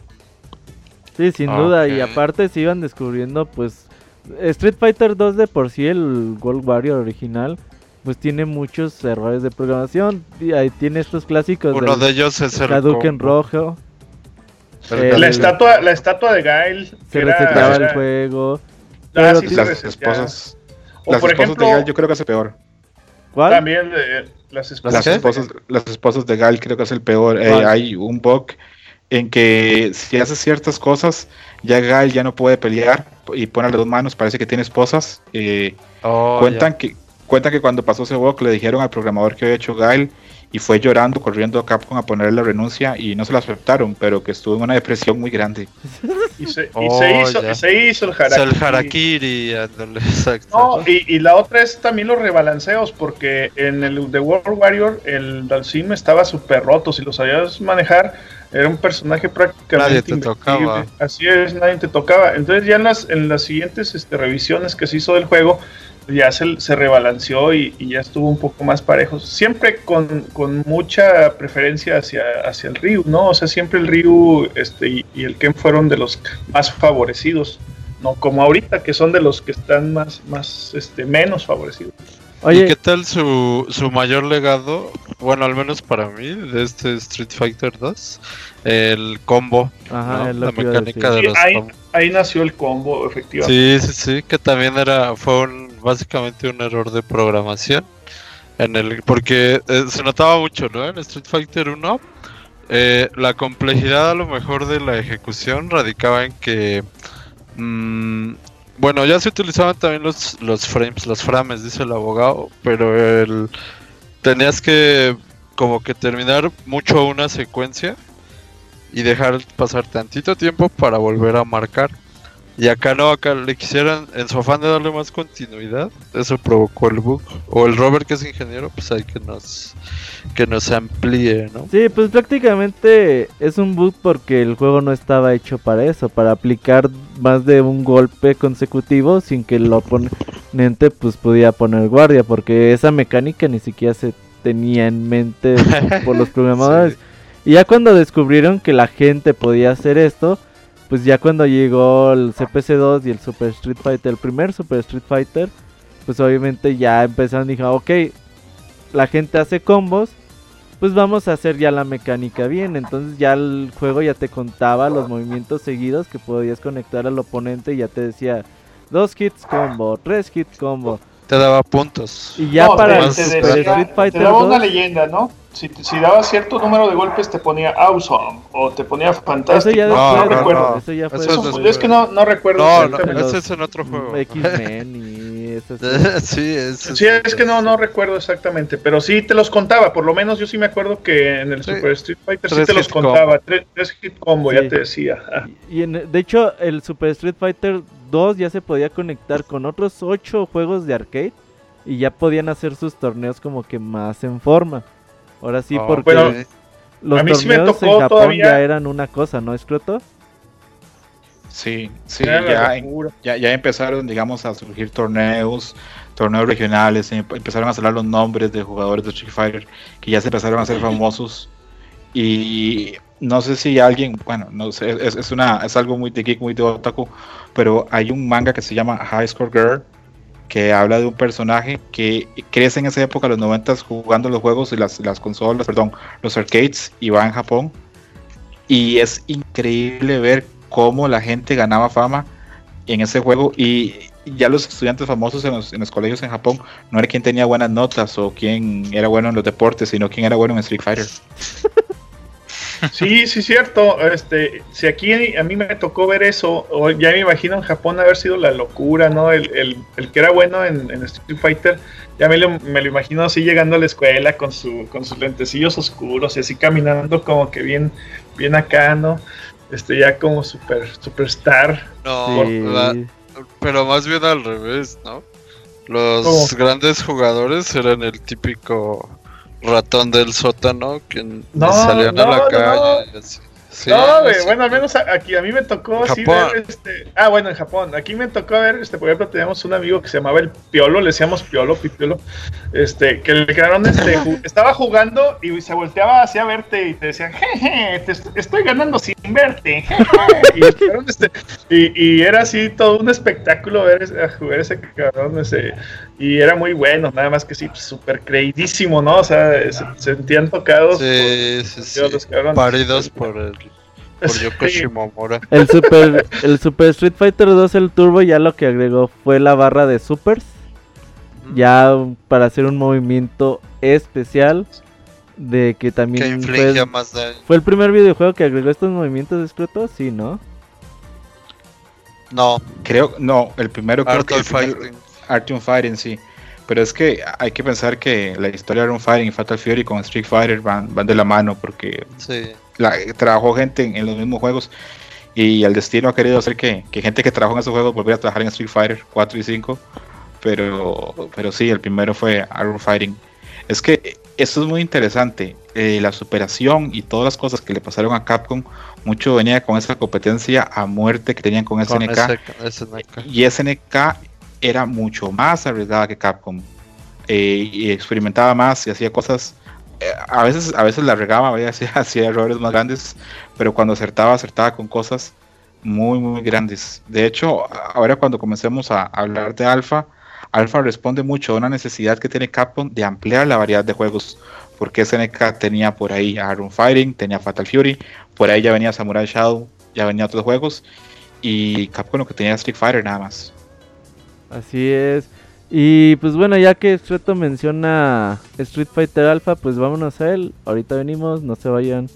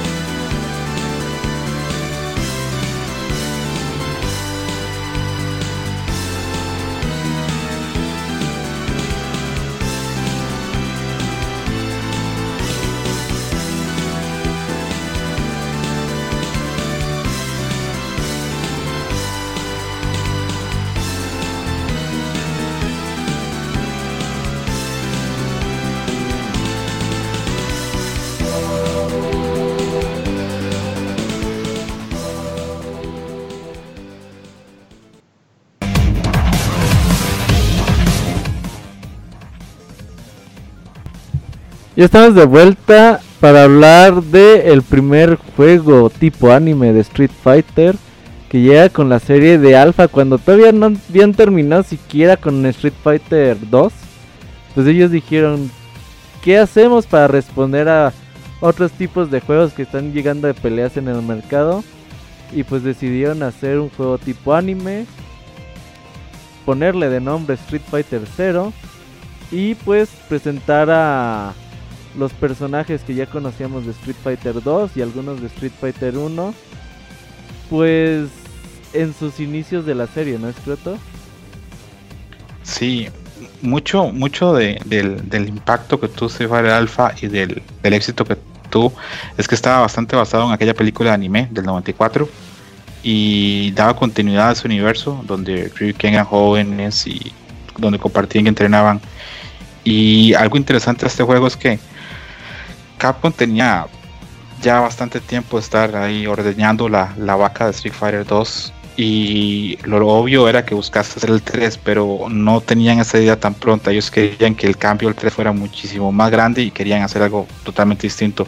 Entonces, mientras un grupo pequeño de la gente más adelantado, de los mejores desarrolladores que tenía Capcom, estaba ya haciendo ideas para el 3, un equipo B empezó a desarrollar lo que era Street Fighter 0 o Street Fighter Alpha eran bastante jóvenes y cuentan como anécdota que cuando llegaban a trabajar a Capcom para trabajar en Street Fighter, en Japón se da que normalmente los empleados de primer año o segundo año llegan media hora más temprano para limpiar la oficina para los este, desarrolladores o empleados más viejos.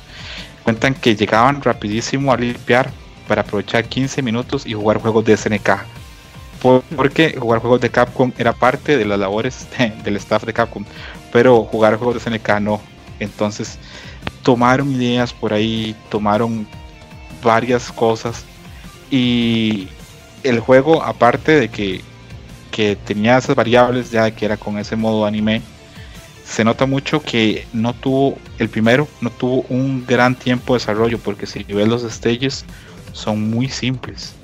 Y otra cosa que tuvo interesante es que como era gente más joven y era una, una nueva, podemos decirlo, una nueva rama de la franquicia, se empezó a experimentar. Por ejemplo, eh, Sod, Rose, Beard y los desarrolló y trabajó gente muy muy joven. A Ryu y Ken y Chuli no.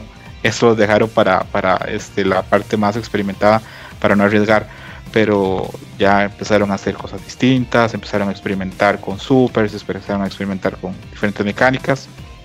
Y voy a aprovecharme que el Moy anda comiendo tacos para decir que el último personaje para incluir en el desarrollo fue Dan porque querían hacer un personaje para burlarse de SNK, de Robert García y Ryu Sakazaki, que eso, eso, dan una, mezcla de los dos para burlarse de ellos. Pero dijeron, bueno, es que no queda tiempo. Pero el productor dijo, no, tenemos que burlarnos sí o sí. Entonces dijeron, bueno, usemos los sprites de Ryu y Ken y solo le cambiamos la cara. Y si bien Dan era un personaje de burla, yo la primera vez que lo vi, pensé que era un personaje muy importante o muy interesante porque era el mismo traje de Ryu y Ken y con un peinado distinto. Y yo pensaba que seguramente era como que hermano mayor de Ryu Ken o maestro. Luego cuando ya lo vi peleando y otras cosas me desilusionó un poco. con su en cortito, ¿no? Que no llegaba a ningún lado y, y sus patadas que eran una burla también. Sí, es, es, es cierto lo que dices, es cierto. El, bueno, primero hablar de mi acercamiento con el Alpha. Yo lo conocí en un PlayStation 1 Allí fue donde experimentaba los tiempos de carga de 5 minutos y así. y después ya lo... Ajá, por round, exactamente. No, y se rayaba y, gracias por participar, sí. Entonces ahí eh, de repente ya llegó a mi local de arcades pues, al que yo concurría, ya lo conocí por ahí de la... Cuando tenía 15, 16 años en la prepa. Y y era un juego muy... Creo que aquí cambió todavía... Bueno, se hizo más accesible la ejecución, ¿no? Tanto de combos como de... De supers, o sea, todo para mí se hizo más fácil. E inclusive este fue el primer Street Fighter que me... Eh, lo dominé primero inclusive que el 2. era algo bien extraño, ¿no? Ya eh, entendí las mecánicas. Sí, sí, era, mucho, más fácil. Más, accesible. y era más, y también era, obviamente, pues era más vistoso por el estilo de los personajes. Vamos, te llamaba más la atención, ¿no? Y como la competencia estaba dura contra los King of Fighters, el, pues fue. Eh, yo siento que le dieron al, al clavo por lo que vi en, en las comunidades donde yo jugaba. Que este juego sí le gustaba a la gente. Eh, y también las tres iteraciones que tuvo se notaron mucho pues las diferencias entre cada una de ellas, ¿no? Para a mí pues la que más me gusta era la la 2, el Street Fighter Alpha 2, que también muchos lo califican como que el mejorcito, ¿no? De los alfas. Pero en ese yo me acuerdo que entre yo y otro cuate éramos como que los campeones. Y a veces me ganaba él y así. Y, y sí, eh, este juego, bueno, no vamos a hablar mucho de los Street Fighter EX, pero convivió también más o menos en esa época, según recuerdo. ¿Tú, Siris, jugaste Street Fighter Alpha? Sí, como no, todos, todos los juegos de, Street Fighter yo los jugué desde que salieron. En este, este tengo un, bonito recuerdo porque recordemos que en aquella época sí había un Capcom México. Sí existía, oh, este, un ah, existía un Capcom México y esa arcade, esa maquinita la pusieron ahí cerca de mi casa como, como a manera así como de estudio, como para, para hacer algún, algunas pruebas de mercado, no sé qué, no sé con qué objetivo, la pusieron gratis o sea, haz de cuenta que estuvo con una semana gratis y pues ya sabrán las, las filas. sí, la mejor. me llevé a mi casa de campaña para dormir. Yo pensé que ibas a decir, me llevé la máquina a mi casa. Ah, pues que, pues, gratis. Me, me llevé mi casa a la, me llevé mi casa a la máquina, güey, que, que para el caso es lo mismo. Es lo mismo. No, pues imagínate, entonces, este, la fila, imagínate nada más la fila que se debe haber formado de chavos de, de, de, todas las edades, había desde niños hasta ya el clásico chavo ruco. Este, porque, estaban. no, pues de hecho en aquella época yo, te digo, estaba en la prepa, tendría como unos 17 años ya. Claro, metas, No, no, yo como 20, pero bueno. Este, y a la y a la par también estaba en aquella época ya empezaba este la de Children of Atom, creo que la de la de X-Men, las oh, sí, la de X-Men eran las que las que estaban. Entonces estaba esta sí me acuerdo que llegó así cuando apenas estaba saliendo y la pusieron una semana gratis. No sé con qué finalidad, pero pues nosotros encantados, como dices tú Didier, eh, la ejecución era más fácil. Estaba como que enfocada a otro a otro mercado, como a, gente que no había jugado los anteriores juegos o para niños que apenas empezaban a hacer sus pininos en, juegos de peleas estaba más enfocada yo, yo siento que a ese mercado porque si era más fácil y, bonita gráficamente estaba muy atractiva este los podercillos y los especiales todos se veían bien espectaculares. Entonces estaba yo tengo muy también tengo muy buenos recuerdos de esta de esta máquina y también para mí el preferido fue el Alpha 2 este donde ya ya este, no recuerdo exactamente, pues ya hace mucho tiempo, pero parece que ya se podía escoger a Kuma de inicio, no, no estoy seguro, pero... Desde el 2. por eso ya se podía este, jugar de inicio eh, a Kuma y entonces a mí sí me gustó mucho la 2, era la, la predilecta, ¿verdad?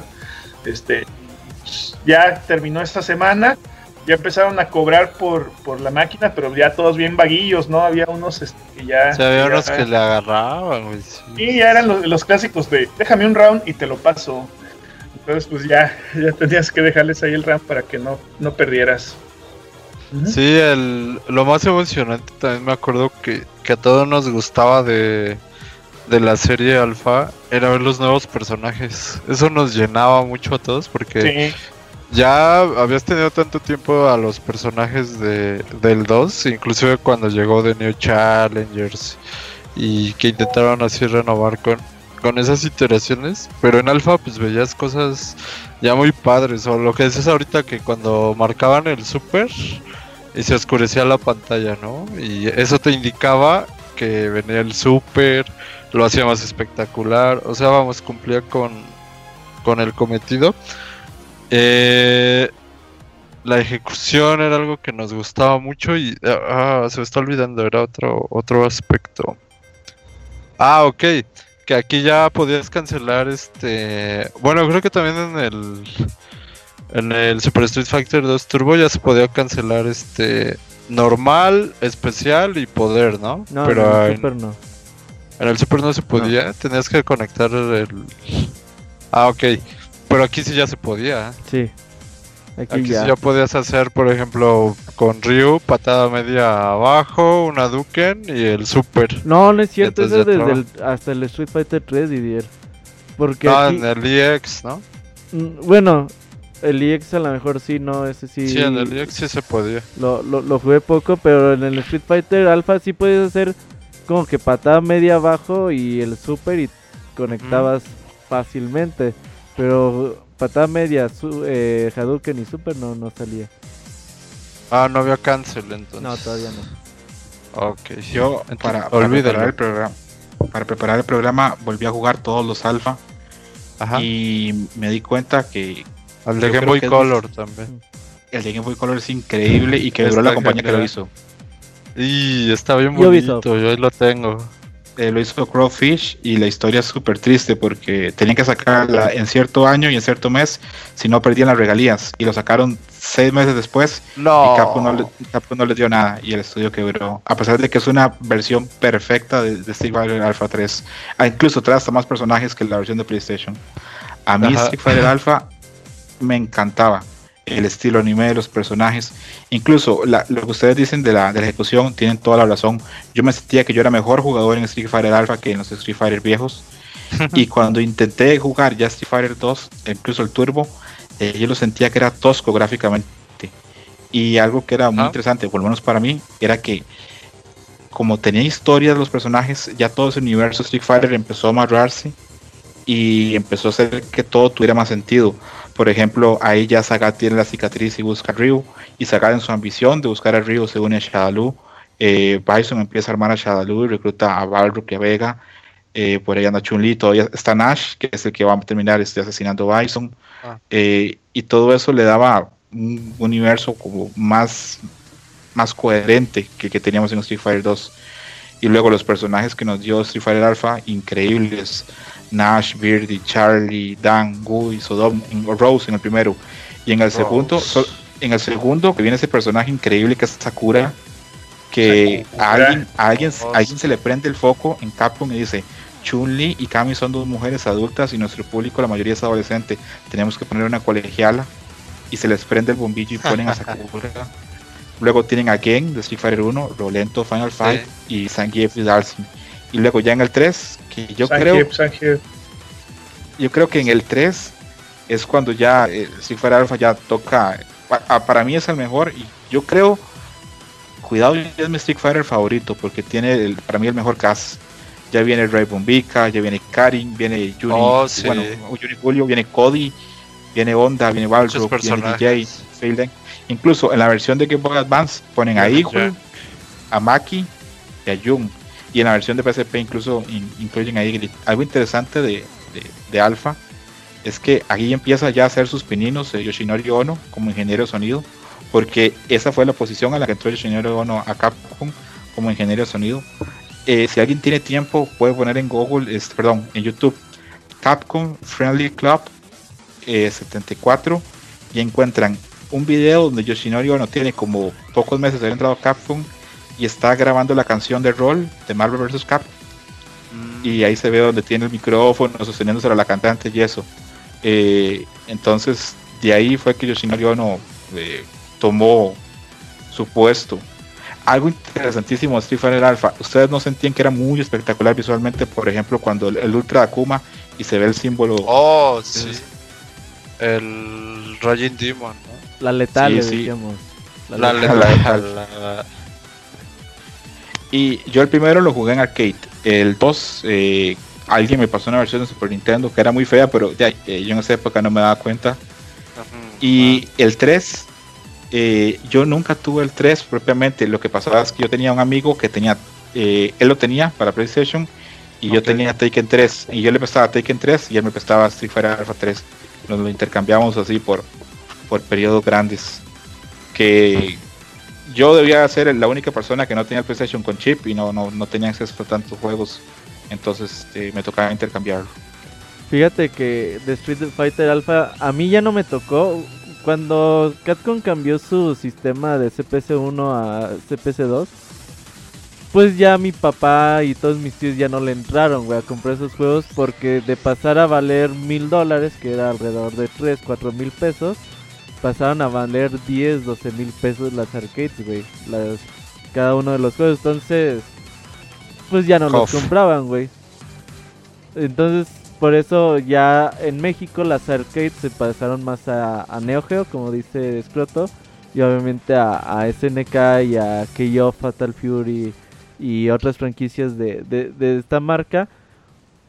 Y de hecho el otro día que me vio que, me, tenía un Super Street Fighter, dijo, no mames que tienes un Super Street Fighter 2. Le digo, sí. No mames, dice, esa madre nadie la compraba, está carísima. Y él nunca tuvo una de esas, entonces yo pude comprar mi, afortunadamente, mi juego de Street Fighter Alpha 3. De hecho, no me salió muy caro. Alguien de México me lo envió muy, muy barato. Y bueno, barato para hacer arcade, güey.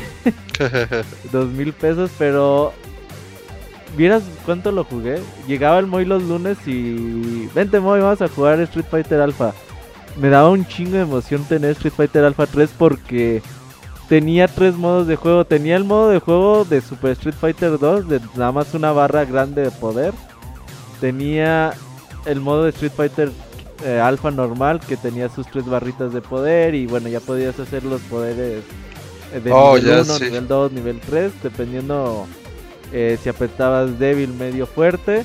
O tenía algo que salía de Street Fighter Alpha 2, que eran los custom combos, güey, que te gastabas tu barrita de poder y todos los dobles, todos los poderes te los hacía dobles, güey. Te salía como una sombrita atrás de ti. Entonces si tú apretabas un Hadouken, la sombrita iba a aventar un Hadouken como un minisegundo más tarde. Entonces podías hacer combos bien locos, güey, con esa con esos custom combos y serán los sistemas de juego. Y de hecho aquellos que quieran ver las peleas entre Alex Valle y Daigo que jugaban en Street Fighter Alpha 3 y se veía cómo hacían esos custom combos ya, cómo los aprovechaban y en qué nivel. Pues la verdad es que el juego técnicamente es muy muy complicado ya para hacer links de algunos combos. Obviamente en aquel tiempo no existía el lag. Era, estabas jugando en un monitor. Sí, claro. Entonces los timing ya eran muy muy exigentes y a lo mejor con Ryu, con Akuma puedes jugar más o menos, pero ya te quiero ver tratando de jugar con Kami, tratando de jugar con Karin, tratando de jugar con, con Mika. Está muy técnico el pinche juego. Ok. Y, es que a, mí me gustaba mucho, tenía mucha esencia y mucha personalidad. Tenía un montón de presentaciones antes de cada match.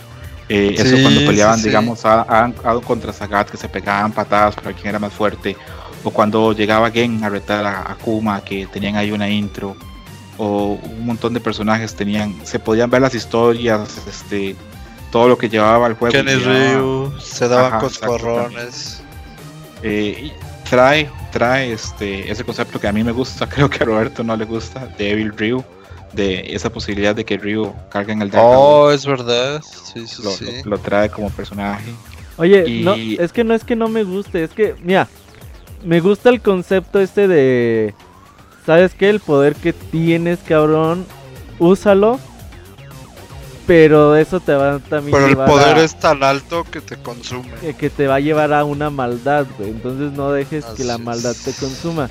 Lo que no me gusta es que desde ahí todo el anime, toda la historia de Street Fighter, siempre Ryu está luchando como que es con esta cosa, güey, con esta maldad. Entonces, ya es lo que no me gusta, que repitan siempre la misma situación, la misma situación. Y aquellos que no han visto, hay una película de Street Fighter Alpha que me gusta mucho.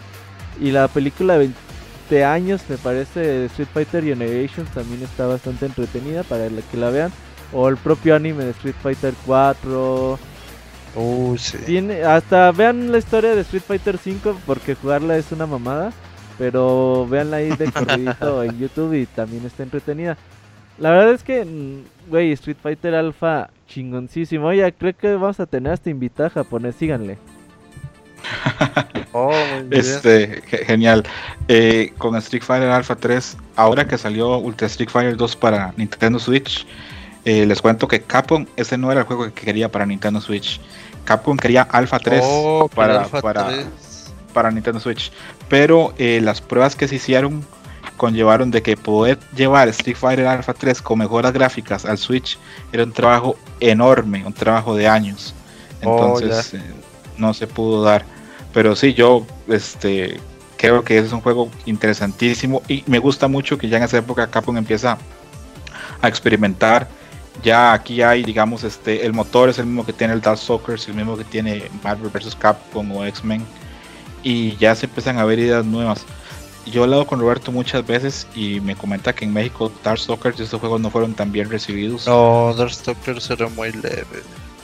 Eh, no sé si Osiris le tocó jugarlo también me tocó de inicio. Eh, a mí sí me gustaba mucho y, donde yo lo jugaba sí, sí se jugó. Uh, con Felicia. no, pues este, por ejemplo, estaba este Morrigan, era la, la, preferida.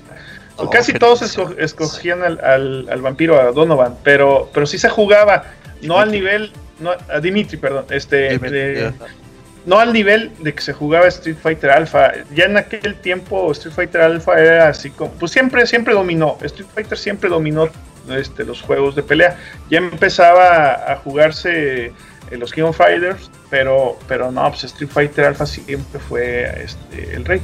Ya por los motivos que comentaba ahorita Robert, eh, los demás, los demás este, juegos fueron quedando así a, a un lado y, los de ese los de Neo Geo eran los que empezaban ya a despuntar pero a, pero Street Fighter y, Dark, Darkstalkers este tanto también como los Marvel eh, eran la competencia y ya en esa época este, la competencia directa de, los SNK oye está fíjate que ¿Ahí está el pandita? No, no, este, salió y ahorita viene.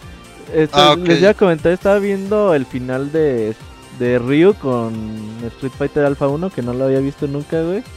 Y fíjate, pinche pinche Sagat le dice al Ryu, güey, me la pelas, te odio un chingo y un día te voy a matar, cabrón. Y el pinche Ryu así como que a Ryu no le importa lo que le dice Sagat. Y ya dice al último, y una última cosa, un verdadero guerrero lucha con habilidad, no con ira. Uh, güey, pinche Ryu sabiendo desde chiquillo, güey. Por eso cuando le hace su shoryuken y le deja la cicatriz, se lleva la mitad de su hombría, Le hace, le hace ahí la jarochiña también, este. Ah, qué bien sabes, Osiris. el Street Fighter Alpha corrió la suerte que corrían los juegos en ese entonces, ¿no?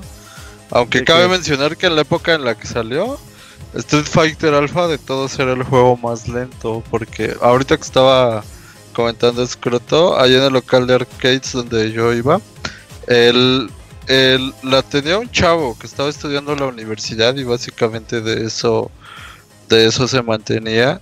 Y él, pero se preocupaba mucho por siempre tener las que estaban a la moda. Entonces tú jugabas King of Fighters más rápido que Street Fighter Alpha. Marvel vs. Capcom más rápido que Street Fighter Alpha. X-Men contra Street Fighter más rápido. O sea, el, al menos ahí en mi, en mi local al que yo iba, al que yo iba, ahí no pegó eh, el alfa. Ahora sí que éramos como 6, 7 chavos los que lo jugábamos porque eh, yo pues porque estaba aprendiendo Street Fighter, yo, yo no sabía Street Fighter hasta el alfa. Pero los demás ni lo pelaban. Eh, es que si te lo ponen en competencia contra los demás, sí era complicado porque tenían 2, 3 años de diferencia. Pues ya en evolutiva, ¿no? Yo, yo a mí me pasó lo contrario, yo no jugué, de hecho los que los que me conocen saben que yo nunca he jugado un King of the Fighters, los, los he visto, pero no los he jugado porque precisamente en donde yo, en el local donde yo, yo iba, era el local de Capcom y tenían nada más las, las de Street Fighter, la de X-Men, tenían ese de Mega Man donde, donde tiene uh, que... El de peleas el de pelea, sí, pues el de Mega Man. Este, eh, tenían todas esas, eh, el de, el de Alien contra Predator, este, todos esos. Oye, pues ese güey era fan del CPC2, cabroncísimo, ¿eh? Pero ah, y tenía buen dinero porque sí, yo creo ese, ese arcade de Alien vs Predator es el mejor side scrolling de peleas de esa época y nunca salió en consola. Nunca salió en consola y la gente eh, le ha dicho Capcom muchas veces, seguro hay un problema enorme de licencias y, por eso no, no, no pasa nada con él. Se lo han pedido mucho a Capcom y pues no lo hace por la cuestión que dicen de derecho de autor. Pero estaba, tenía, era pues puras, puras maquinitas. Yo no jugué mucho el, eh, o más bien nunca jugué los Kino Fighters, pero sí veía que, en otros lugares, en las farmacias sobre todo, en la tiendita de la esquina estaba la maquinita de, los de los Fighters, pero ya era otro tipo de público, ya ya uno ya estaba ya, bueno, al menos yo ya, estaba ya grande, sí, ya así es, ya, no quería decir, ya. Sí, güey, ya, tenía ya tenía peleas en la Coliseo. no, y tu papá también ya, estaba grande. Ya, no podía ir ahí a jugar y, con el niño así que, que cargando con una mano jugando. No, no, güey, que, ya no puedes llegar y, y echar la reta así con un niño de la primaria. O sea, ya. ya, ya, mal, sí. y, otra cosa, Que, ya empezaba también a, a las consolas a, llegar ya los juegos, ya con una calidad, los ports un poquito más, más decentes. Yo recuerdo que. El Dreamcast. así es, el Dreamcast tenía este juego, los juegos de pelea muy, muy buenos. Pero por ejemplo, el, Street Fighter Alpha 2 de, Super, pues está decente. A mí se me hace todavía mejor este, el port de ese juego que el del Street Fighter de World Warrior 2 de World Warrior. Entonces, este, pues ya también, ya, ya, este, el, videojugador ya de mi edad ya no andaba tanto en la maquinita, sino que ya andaba, ya jugaba más en consola, en su casa, ya, y, por cuestiones de tiempo, ya de otras cosas, pues ya no andabas tampoco tanto en, de vaguillo, ¿no? Ya, ya estabas ah. más, más encerrado acá en tu casa. Entonces a, mí, alfa, eso. A mí alfa me fascinaba, pero a nivel de diseño. Hay dos stages y tengo, tenía años de no jugar, pero igual que me quedaron grabados. En Street Fighter Alpha 2 hay un stage que es este como en una especie como de, de hierbas o, pasto enorme oh, y atrás hay una rayería y ahí pelean Ryu contra Sagat que es así como la, con la, pelea del anime, ¿no? Exactamente, ajá. Y en el Street Fighter 3, el, escenario de Bison en que atrás se ve como que una sombra con una calavera enorme. Oh, ah, a mí me fascinaba, me parecía que a nivel de diseño. Luego, eso que cuando comenzaba el match salía, digamos, la A, así con una plantilla, ah, o en el japonés salía una Z. Y a nivel de diseño de los personajes se me hacía increíble el juego. Gen se me hacía un personaje increíble, Rolento. Y esto está interesante. En los el diseño de Chun-Li. Exactamente, en los foros en Japón se, discute mucho que cuál es el mejor look de Chun-Li y aunque no lo crean, hay mucha gente que cree que el mejor look de Chun-Li es el del alfa. Sí, sin duda. Y por lejos, a mí me, encanta mucho el look de, Chun-Li en, el alfa. Y lo que dice... El de Zangief más. No, el, el yo a, a lo empecé a, usar hasta el 4, ahorita vamos a hablar de eso. Pero aquí, por ejemplo, lo que dice Scotto, el de, de Gen, este, el que manejaba dos estilos de, pelea me gustaba mucho. El Rolento también tenía un, estilo particular, pues venía de, este, el juego de Final Fight. Entonces tenían como que que todos tenían ese carisma, e, esa personalidad, esa, esa personalidad de los personajes muy bonitos. A, mí también el, el, Alpha se me hace un juego muy, muy respetable, muy bien hechecito, así muy, muy especial, no sé cuál sea la palabra para definirlo, pero, pero sí, sí es un gran juego. Técnicamente este, también es un, es un juego muy notable, superior a muchos otros juegos de peleas este, este, este juego de, estos alfa. Esta serie alfa son, son muy buenos. Y aquí en esta serie. Pues, torneos. Sí, y buenos. Muy buenos, por cierto. En esta serie de alfa también, pues ya se hizo. Pues esa mezcla con los personajes de Final Fight que a mí me encanta, güey. O sea, ver a. A este a Cody, a Rolento, a Cody. A Gui.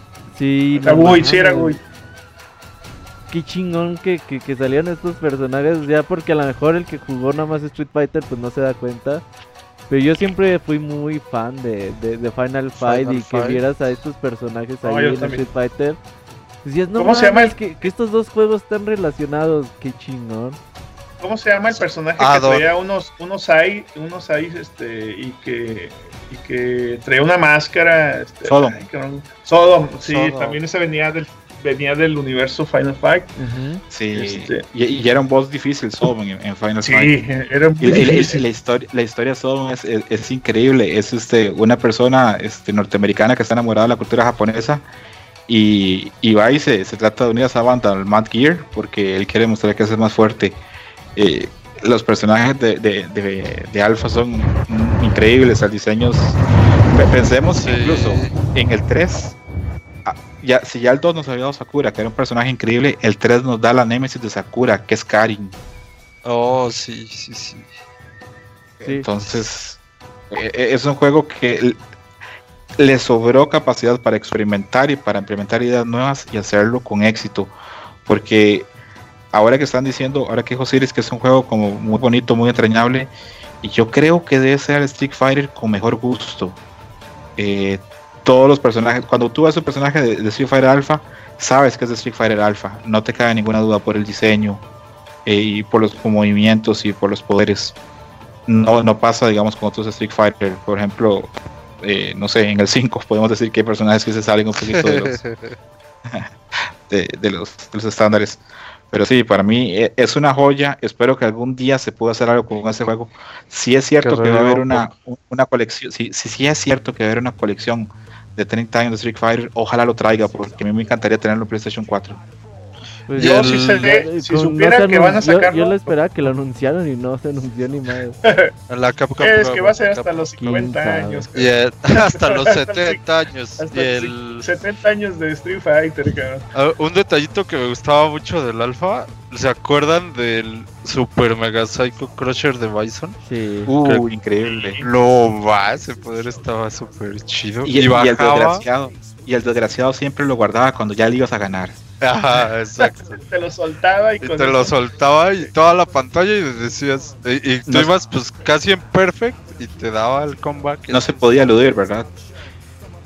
No, no creo que no, se No, no, porque era era de los que era porque había tres sistemas que decía Robert, era de intensidad de poderes, que era 1 2 3 y el 1 con un con botón de con un botón, ¿no? Del de dos con dos botones y para gastarte las tres barras lo marcabas con los tres botones. Luego estaba el de los combitos que dice Robert. Y luego el otro que se llamaba, no me acuerdo si era X, ¿no? era el Street Fighter el, Turbo, sí. Ajá, y era este roja tu barra y pinche Bison se te dejaba ir y ya, dale cabrón. Oye, tenemos a alguien que se me en el programa el día de hoy. Oye, ¿por qué aceptas eso? Que, somos programa de esos que salen cada mart cada dos martes, güey, una pendejada así. Chavita, ¿cómo estás, mano? ¿Qué onda, mano? Súper emocionado para poder hablar de todo el dinero que gasté en Street Fighter. Ah, Ponte al corriente, vamos en alfa, güey. Ponte al corriente. Millonario, Háblanos de, de, Street Fighter, el 1, el 2 y el alfa, güey. Así rapidito. Cuál, si los estoy escuchando, güey. Saben que luego les... ¿Cómo es cuál? el Score andaba felicitando a Capcom. Felicidades por tu 5 aniversario de Street Fighter. no seas gacho con el Squall, No, ahorita que están hablando de, de Alpha, tuve un pedito ahí con el teléfono que lo tuve que reiniciar, no sé si lo comentaron. Eh, si se acuerdan eh, el stage que podía sacar para pelear contra Bison, pero que usabas a Kenny a Ryu. O sea, bueno, Kenny Ryu contra Bison. Sí, tiene la Dramatic Battle. Ajá. Tiene Dramatic Battle. Dos uno, de la película, pues, Simón. Y pues sí, o sea, como comentaron todos, eh, es una etapa, yo creo que todos los que tenemos treinta y tantos, para no quemar ahí a la banda, eh, a nosotros sí nos tocó vivir ahí en los arcades, como les decía, en las series los pozos de perdición. como característica, como bien decía Robert, que tenían ahí las orillas de las pantallas quemadas por los cigarros, o que apestaba sobaco bien cabrón, güey. o a nalga. Pazuco, pazuco. Eso sigue pasando. no mames. Que por ejemplo, yo me acuerdo ahí para la banda que nos escucha, que es de Monterrey, y pues más o menos del calibre de la edad, no sé si sigue existiendo local en Galerías Monterrey había un lugar que se llamaba Chispas, así, tal cual. Y lo que tenía de características es que sí estaba muy delimitado el espacio para niños, con albercas de pelotitas y que ese tipo como bolichito que te da tickets para comprar chingas. El, el guacamole, ¿no? Del que le pegabas así. Al... incluso había un pinball, pero máquina, o sea, no maquinita video, videojuego, sino máquina física de Super Mario Bros. 3. Este, y cruzabas una, una, una pared así literal. Y ya estaban las máquinas de adeveras, Sí, o sea, tenía su propia expendedora de tokens, porque ahí sí tenías que cambiar dinero por fichas. Este. Y no, no mames, era pasar de del marco de la puerta y te pegaba el pinche tu acá a Pachuli, como luego dice. Pero, Pero sí es cierto lo que comentaban. Bueno, pues ya cuando estuvieron hablando de Street Fighter 2 y pasó lo mismo con el fenómeno de Alpha que tenían, como decía Robert, el canibalismo, ¿no? Había una máquina de cada una, pero había cinco Street Fighter 2, había tres de Street Fighter Alpha, etcétera, etcétera, ¿no? Y pues también la banda, pues lamentablemente, por la piratería, que fue buena y fue mala porque, pues, buena porque acercó el juego a mucha gente y mala para la industria. Este, que pues de repente te encontrabas locales con el Street Fighter 0 y el Street Fighter Alpha, pues, que tenía la, la máquina en japonés, pues. No sé si eh, ahí Robert nos podría explicar si tú podías cambiarle directamente los idiomas como las de SNK o ya venía preestablecidas en, en inglés o en japonés, ¿no? Pero sí me tocó ver ahí. Creo que ya venían, ya venían preestablecidas. Pero sí, se pueden modificar algunas, creo. Ah, ok. El fue donde me tocó ver. Hasta en coreano venía. Porque de repente, no sé si a ustedes también les tocó llegar a la prepa a los que ya estaban, saludos al en la universidad, los jubilados. Ya peludones, ya peludones. Este, de repente que te llegaba un compa de que, oye, ya viste que trajeron una máquina que se llama Street Fighter oh, que se parece un chingo al Alpha. Y todos, ah, sí, y la típica, como comentaban hace rato, me dijo mi primo que él vio que podías hacer que sacaran cinco manos y todo, vergas, qué chingón. y era la primo que ya tu primo que ya no es tu primo, ¿no, chavita? sí, ya, ya, es, ya es prima. ah, cabrón. ya se hizo la operación Maya. No, pero pues yo creo que pues todos los que somos de la generación cogíamos del mismo mal. Este, pues nada más nuestros papás veían cómo se iba el dinero y eh, nuestros domingos y la chinga, ¿y qué te compraste? Me dijo, nada, me lo gasté en las maquinitas. ¿Y cuánto duraste? Una hora. y es donde siempre lo hacían de pedo los jefes, así, no, no mames, ¿sabes cuánto tiempo me chingo para darte tu domingo y tú te lo mamas en una hora? Me acuerdo que había una, una, frase muy, muy característica de, de, mis jefes, era de que me compras una hamburguesa o alguna chida, vaya y muérdale a la maquinita, cabrón. Me creo que sí lo decía. pues también me imagino que lo comentaron al principio, ¿no? De que te mandaban las putas tortillas y de repente llegaba tu jefe a buscarte las maquinitas. Cabrón, te queremos comer hoy, no mañana, cabrón. Chanclet mano, chanclet mano. tortillas todas duras y la chingada.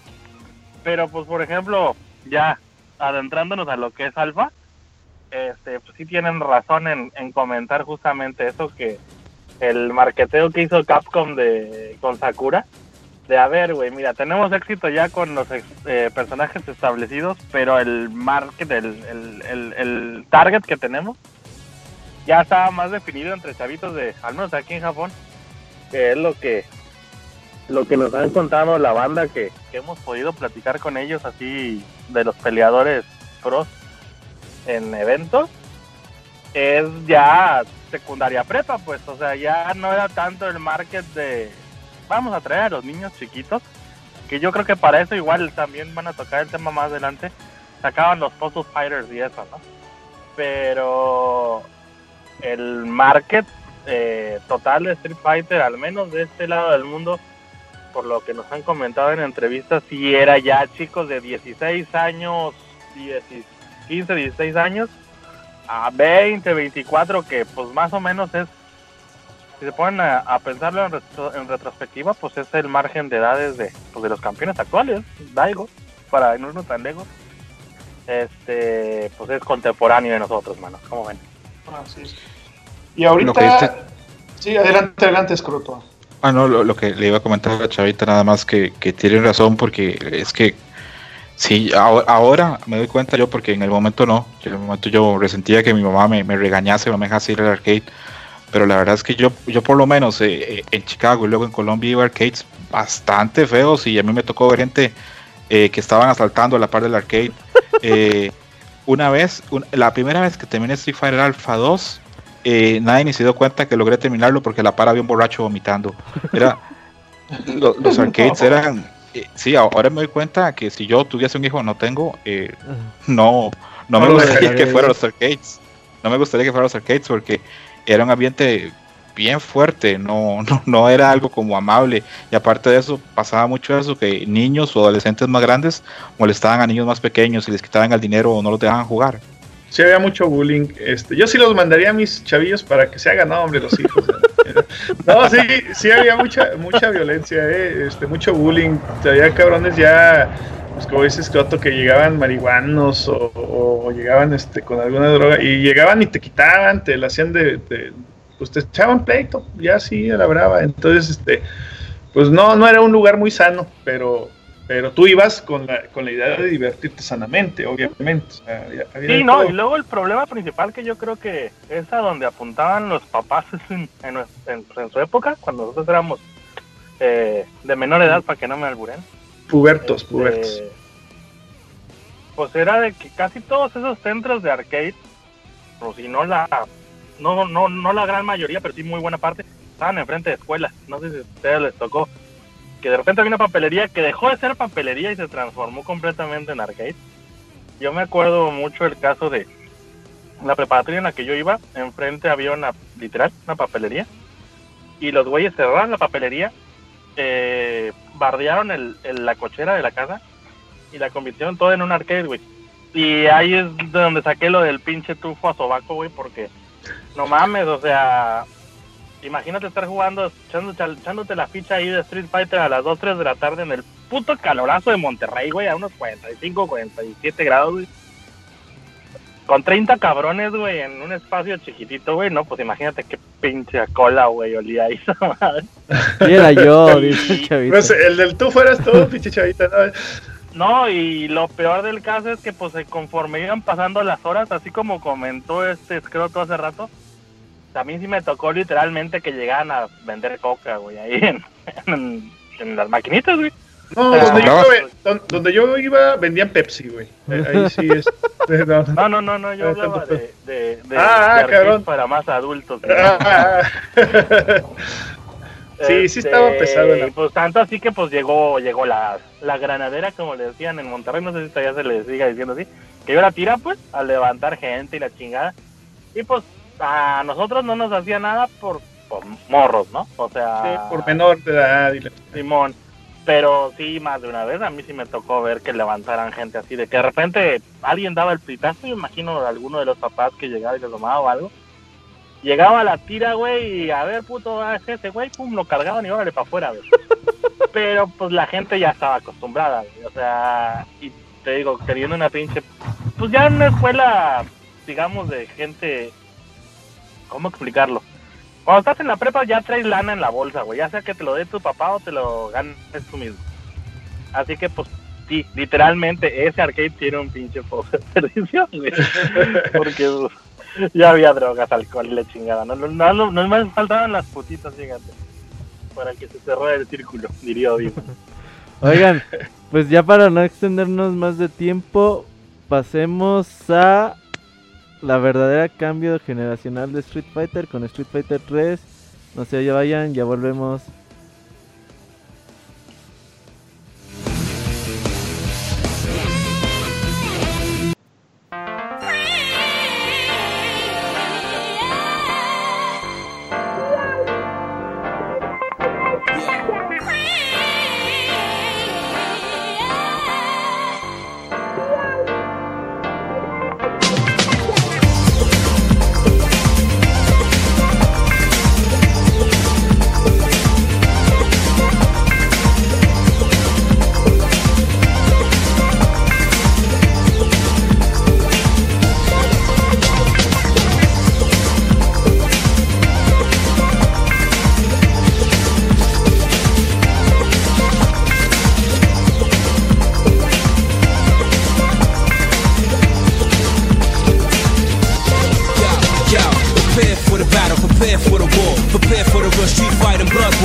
Third of the third, prepare to die for. Your life's on the line, so I'ma take yours.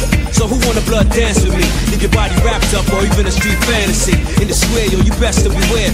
Street fighter, we ain't playing over here. One on one, kid, you know you get finished. Round one, round two, so come and get with it. Your heart ain't cold stone, forget about the power. Battle this out to the 24th hour. Paying the price that you couldn't deal with. Cold blooded killers in my lockdown clique. Got no time to waste, we taking time bombs. Street fighter three like scar. Get on, yo, make your first move, so what's it gonna be? You're trapped in a new world of Street Fighter 3. The third chapter, so what's it gonna be? You're trapped in a new world of Street Fighter 3. Make your first move, so what's it gonna be? You're trapped in a new world of Street Fighter 3. The third chapter, so what's it gonna be? You're trapped in a new world of Street Fighter 3. Yo, rock what you got, block what you shot. Another chapter, what you get, what you got. Enough warriors here to fight, choose one. The best of the best will be the champion. Whose world is this after all? Capcom moving with lockdown forever, y'all. This contains scenes with violence and death. Viewers on discretion, some ain't ready yet. For the fact that they ready, step up for what you got. For the fighters who ain't ready, take your regular spot. So what? Calm down before it's too late to stop. Trying to front like you was kings of the block. Step too close, kid, you might get shot. Only one master is going straight to the top. One false move, your whole game get flop. Only one master is going straight to the top.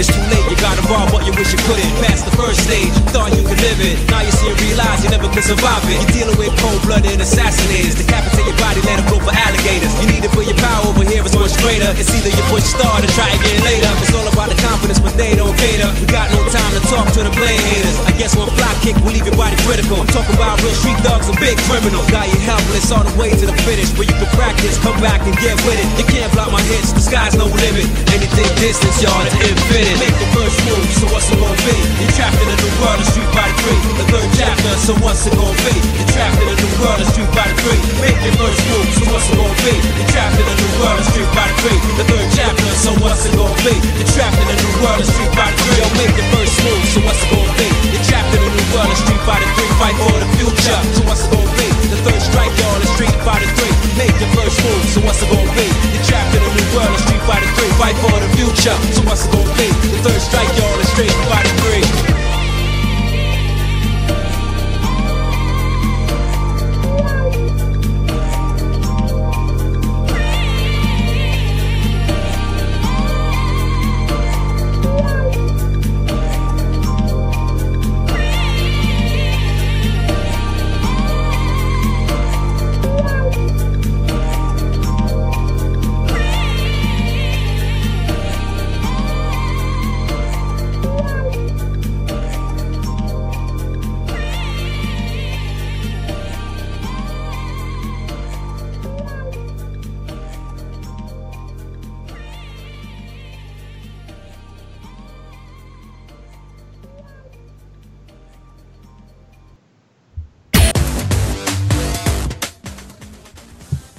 Estamos de regreso para hablar de uno de los juegos de peleas más grandes de todos los tiempos. Para hablar de quizás el juego más técnico de Street Fighter lanzado jamás. Y uno de los juegos que causó muchas, muchas cosas. Y que competitivamente quizás es uno de los mejores juegos que fueron lanzados en, en ese tiempo. Vamos a hablar de Street Fighter 3. Que bueno, aquellos que todavía no han agarrado la onda. eh, estamos hablando de los juegos en general, de todas sus versiones. Obviamente Street Fighter 3 tuvo eh, tres versiones, al igual que el alfa. Y en Street Fighter 2 pues hubo más versiones, ¿no? Pero bueno, eh, aquellos que dicen, no, es que ¿por qué tan rápido? Perdón, pero es que el día de hoy sí no pudimos hacer como un podcast maratónico, sobre todo porque lo estamos haciendo en vivo. Eh, los podcasts de Zelda, por ejemplo, que dura 7 horas. Pues dura 7 horas, pero nos tardamos grabando los 12. El de Metal Gear dura 8, pero nos tardamos grabando los 14 horas. Entonces en vivo no podemos dedicarle tanto tiempo a la grabación. Así que eh, hay una disculpa, no podemos hacer un podcast de unas 8 horas como lo hemos hecho antes. Pero Escroto, háblanos de Street Fighter 3. Bueno, Street Fighter 3 comienza a desarrollarse a mitad de los 90 cuando ya Capcom había, había ya dejado a su equipo principal para ideas de Street Fighter 3 y el equipo lo había puesto en Street Fighter Alpha y la serie Versus. Capcom tenía un problema grande, que es que ya Alpha ya estaba tocando al final del ciclo, en el 3. Eh, los juegos en arcades y consolas ya estaban pasando de usar 3D, perdón, están pasando al 3D y los juegos en 2D, en especial los de Fighting, ya estaba muy lleno el mercado, estaba bastante saturado. Todas las empresas japonesas hacían juegos de peleas. SNK, Sega tenía Virtua Fighter, hasta Konami estaba empezando a hacer juegos de peleas. Pensemos que en esa época, ah, Namco también. Pensemos que en esa época fue cuando Konami estuvo a punto de sacar su consola propia. Eh, en esa época, entonces, este, cuando se comienza a desarrollar Street Fighter 3, el mismo Capcom tiene muchas dudas acerca de qué consola también va a ser, va, en qué consola va a ser a la que porte después el juego para, sacarle provecho. Se pensó que en el Saturn, que era la, consola que tenía mejor 2D, se pensó hasta en el mismo Nintendo 64, pero los limitantes no lo permitían. Capcom ve entonces que ya incluso se le están comiendo el, mandado porque los juegos en 3D eran súper populares en esa época. Eh, Toshiden, Tekken, Virtua Fighter y esos juegos eran otra cosa totalmente distinta a lo que era Street Fighter en 2D, el 2. Y aparte de eso, ya Arika estaba trabajando en Street Fighter X y Capcom ha sido cuenta que las mecánicas que hacían a Street Fighter exitoso no se podían pasar totalmente al 3D. Entonces ahí Capcom decide hacer, no sé, borrar la pizarra, lo que, hizo otra gente como Tabula Raza, y decir, si vamos a hacer un juego, va a ser así, como poniendo toda la carne en el asador, vamos a hacer el juego mejor que podamos, llevándolo a los límites, un juego que tenga una profundidad muy grande y invirtiendo muchísimo dinero en el desarrollo, en la animación y que no fuera comparable a nada a los otros juegos de peleas. Y así fue. Street Fighter 3 en su momento no era comparable a nada. La animación era súper fluida y muy suave. Hoy por hoy hacer un juego como Street Fighter 3 es imposible. Hay que pensar que Street Fighter 3 fue desarrollado cuando los juegos de peleas eran los juegos que más vendían y eso fue como justificó Capcom el presupuesto enorme que usó. Y fue un juego donde los desarrolladores se, volvieron locos, comenzaban a trabajar a veces a las 6 am y terminaban a las 8 pm. Se invirtieron horas de horas de horas y que tuviera dos versiones así en un mismo año no fue no, no fue adrede. Eh, eran tanto el deseo de Capcom de sacar contenido y nuevo, totalmente nuevo, y contenido que fuese específicamente para los jugadores hardcore que se esforzaron muchísimo, pero muchísimo en el juego. Desgraciadamente, y eso lo vamos a, vamos a hablar después, ese deseo de hacer el juego tan bueno, tan enfocado en el jugador habilidoso, tan enfocado en, hacer esa curva de aprendizaje difícil para hacer que la persona que ganase en Street Fighter 3 se sintiese bien, fue tanto ese esfuerzo que llegó al juego hacer un juego no tan accesible y que al gran público nunca pudiera hacer clic con Street Fighter 3. Perdón, está bien. Es que fíjate que es cierto, ¿eh? Quizás Street Fighter 3 es el único juego de Street Fighter hecho en toda la historia que se hizo pensando realmente en jugadores que ya tenían cierta habilidad para jugar, ¿no? Pues ya dijeron, ya la gente tiene muchos años jugando juegos de peleas ahora vamos a hacer un juego para estos cabrones que saben jugar realmente. Ya no vamos a hacerlo para el público que pues quizás no sabe jugar y... Sí, para el casual ya no. Sí, este va a ser un juego para ellos y en el tiempo donde el 3D dominaba, por ejemplo Street Fighter, 3 salió, el Theory Strike salió en el 99, que ya las consolas de 3D eran pues ya todo un éxito el trabajo de 2D que tiene Street Fighter 3 es grandísimo, güey. Tú, tú ves las animaciones de cada uno de los personajes. Ves cómo se le mueve el karate a Ryu, la ropa. Todo, todo, todo está perfectamente bien animado, güey. El trabajo que hicieron fue enorme. Es una hermosura, ¿eh? Es una hermosura. toda su animación. Ese, ese juego fue anunciado con bombo y platillo. Recordemos que ya en esa época ya existían medios especializados aquí en el país, ya había revistas, ya había programillas y, todo eso en la tele.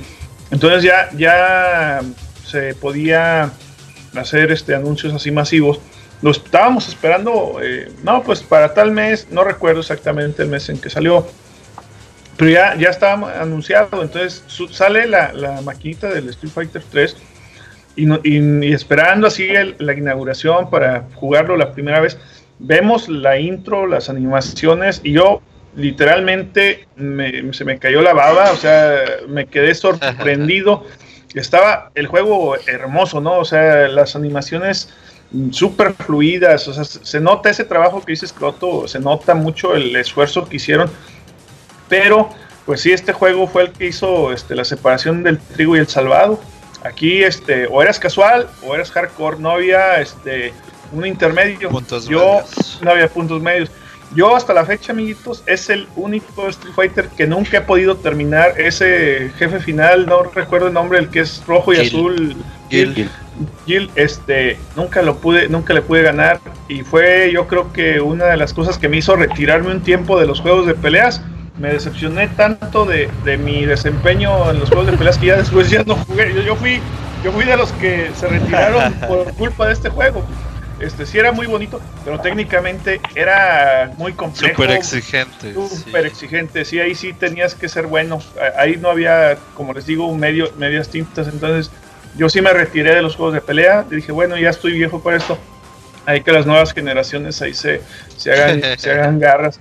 Porque el juego realmente exige mucho, este, eh, tanto la máquina como con, con otros contrincantes. Ya uno ya no, bueno, al menos yo ya no tenía ese nivel que otros, este, otras personas que habían jugado, que yo, que yo o que habían jugado otras, otras máquinas, pues venían este, ahí despuntando. Entonces llega esta máquina y pues me acaba completamente con, me acaba completamente con mis ilusiones de, de, jugador de peleas. Y, yo sí me retiro, digo, no, o sea, es, muy complicado, ya, ya no estoy hecho para esto y, me, hago un lado por un tiempo. Oye, Osiris, a lo mejor tendrá algo que ver que aquí incluyeron una mecánica que, eh, bueno, como cada Street Fighter, eh, intentan ponerle su sello característico, ¿no? se nota mucho, yo creo a partir de Super Street Fighter 2 Turbo, que pues era la velocidad, la complejidad de los combos, empiezan a salir eh, los links de combos de frames, ¿no? Que tienes que hacerlos en tiempos específicos. En el alfa, pues los sistemas de juego, todas las variedades que ellos te daban. Y aquí, em, a lo mejor no tenían ya los diferentes sistemas de juegos. Solo podías hacer cambios de supers, porque también cuando elegías a tu personaje tenías que hacerlo. Bueno, ajá, en las versiones ya, en las últimas iteraciones, ¿no? Creo que en la primera nada más tenían en sus inicios un super y ya. Pero eh, sale. super desde el inicio. Sí, son tres. Nada más que lo escogías, ajá. sí, sí lo, lo, elegías y pues con ese te tenías que rifar. Lo cual eh, estaba padre porque a lo mejor conocías un jugador que. Uh, bueno, tres jugadores que estaban a Ryu y cada uno explotaba de diferente manera cada super. El. Pero aquí nace la famosísima técnica del parry. Que esa pues vino a revolucionar, sí, aquí esa vino a revolucionar todo el juego. Que muchos dicen, bueno, pues que es un parry, es simplemente en el momento en el que vas a ser golpeado por tu oponente, eh, si el golpe viene cuando el, tu oponente está de pie, tienes que hacer la palanca hacia adelante es un contraataque básicamente en el cual tú recibes el golpe de tu oponente y quedas listo para contraatacarlo al instante.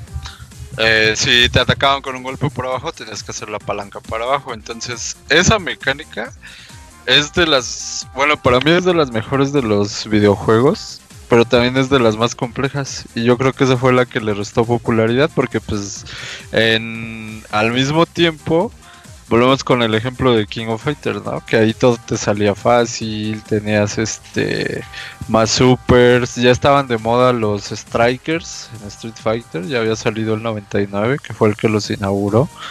Entonces, a lo mejor a la gente, bueno, al menos eh, igual me refiero a la comunidad donde yo jugaba, les llamaba más la atención eso.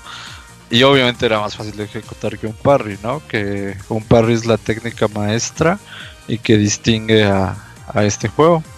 Es que sabes que Didier, es que uno de los, el principal problema que tuve Street Fighter 3 ah, salió en un nuevo sistema de Capcom después de tener el CPC2 que era muy caro.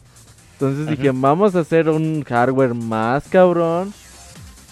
Hicieron el, sí, hicieron el CPC3 y la calidad de que tenía este hardware pues es inmensa, güey. O sea, la diferencia que tú ves de juegos de de CPC2 como Marvel vs. Capcom que quizás es el juego que mejor gráficamente se ve en, CPC2 y tú ves Street Fighter 3 la diferencia sí está muy cabrón o sea por ejemplo un CPC 3 nada que ver con un Dreamcast con un Play 2 con un Nintendo GameCube güey esta madre tenía mucho más poder que todas esas cosas juntas güey pero el sistema antipiratería que hicieron, güey. Y haz de cuenta que el, juego, el sistema maneja memorias RAM, güey.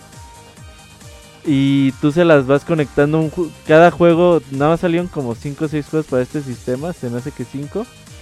Y cada juego ocupa una configuración diferente de memoria RAM.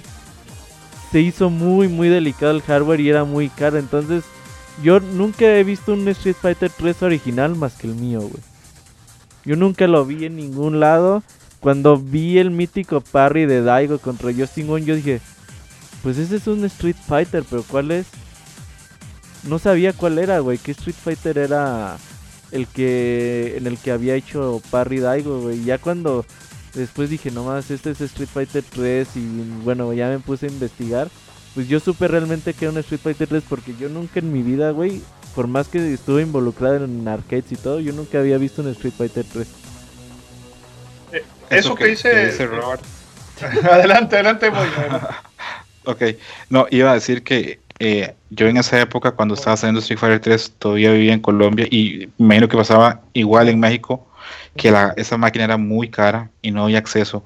Entonces recuerdo que en unas vacaciones que fui a Estados Unidos, lo primero que hice, así como el segundo día, era ir a un arcade a ver el Street Fighter 3 y me impactó, pero a la vez sentí un gran choque porque todo lo que yo hacía o lo que entendía en alfa eh, ya no era tan útil o no, no funcionaba en Street Fighter 3.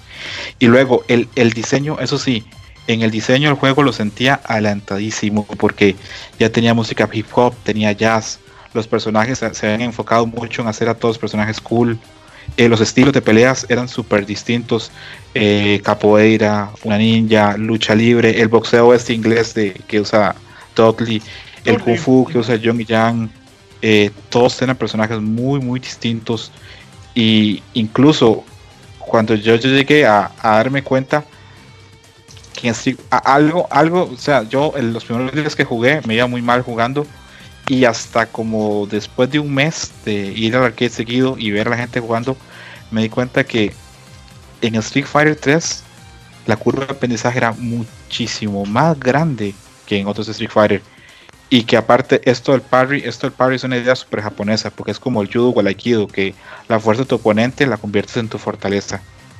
Pero lo que me, a mí me impactó así, pero muchísimo, es ver que la comunidad que jugaba Street Fighter 3 Strike o, Street Fighter 3 era poca, pero que era muy orgullosa de jugar el juego.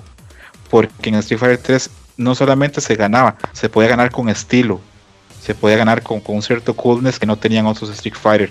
No solo bastaba ganar, sino ganar también con cierta belleza, con cierto estilo y con ciertas maneras y eso no lo tenían otros Street Fighter. Y eso a mí ya me quedó muy claro que ya Street Fighter en esa época yo no lo entendía, pero se estaba dividiendo porque eran muy pocos los que podían jugar Street Fighter 3 a cierto nivel. Y lo dicen los, este, los developers de Capcom, que, que era un juego pensado para que maestros jugaran contra maestros. Y ya yo veía que la otra gente se queda jugando Marvel vs. Capcom o Capcom vs. NK2 u otros juegos de peleas. Pero la gente que estaba muy metida y que quería ser muy buena, sí se metía a jugar Street Fighter 3. Sí, es que el nivel que exigía el juego era totalmente diferente y mucho más elevado. Uh, de Street Fighter 3, creo que también una de las cosas que causó conmoción es de que los personajes que tú estabas acostumbrados a ver, pues nada más estaba Ryo y Ken, ¿no?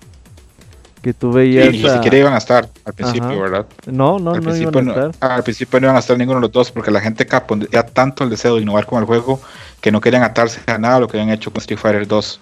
Y en la Stealth Location, en Osaka, en Kyoto, en, Japón, eh, llegaba la gente y decía, muy bueno el juego, muy entretenido, ¿dónde está Ryuken? Eh, y empezaron a presionar a Capcom y Capcom tuvo que meter a los dos personajes porque el personaje, el protagonista iba a ser Alex. Y la historia de Alex, si, si ponemos en perspectiva que al final Star Strike, la historia de la historia de Chun-Li, me da la impresión que la historia de Alex no fue tan bien recibida. Como que la tuvieron que ir corrigiendo conforme fueron sacando la Second Impact y Third Strike, como para eh, escondiéndolo despacito, despacito bajo el tapete para que nadie se diese cuenta.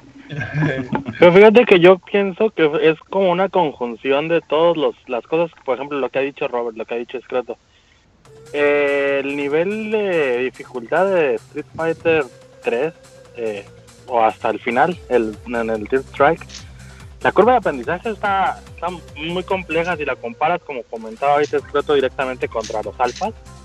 Este, si eso le aunas también el costo, como comentaba Robert, de, pues de una placa CPS3, que básicamente con una placa que te compras de eso te podías comprar 10 gabinetes de Neo Geo, güey.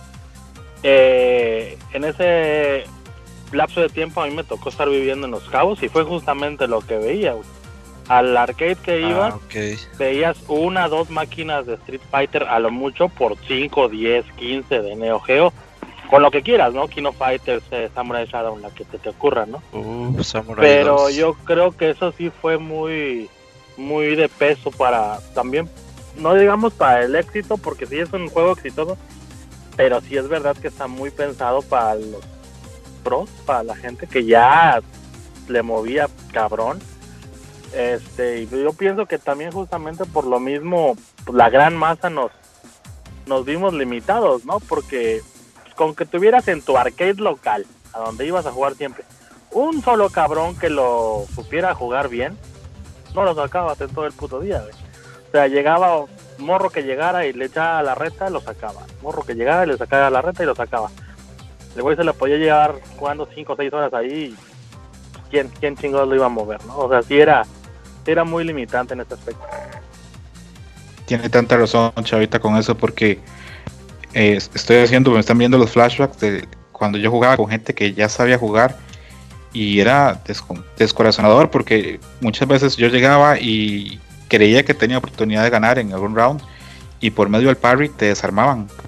Eh, las cosas que, con las que creías que las cosas que creías que hacías bien o que eran tus fuertes al final terminaban siendo tus debilidades Ah, yo creo que en ese juego fue cuando yo ya pasé de, la idea de, que el Street Fighter era simplemente un entretenimiento a empezar a verlo ya como algo más estratégico, como ver que había gente realmente que pensaba en el juego y que se ahondaba en él y ahí ya empecé a ver que había gente que ya tenía de forma innata la habilidad para ser muy bueno y practicando eran mejores y que otra gente que, aunque suene muy feo decirlo, podían practicar todo el día que, que no se les iba a dar y, y sí, es, un juego que, dividió muchísimo. Hoy por hoy, eh, eh, a nivel de crítica, fue un juego que, encantó siempre, pero el gran público no, no, pudo. Nunca lo No, llegó, no llegó al gran público porque realmente no iba para todo el público. O sea, ese juego iba especializado a un sector que, como bien dices tú, Escroto, eran los, los, los que podían dominarlo. Y, y hubimos algunos, yo me cuento, que no teníamos tablas para, para llegar a ser a dominar el juego, o sea, y, nos hicimos a un lado y saben que pues yo me retiro.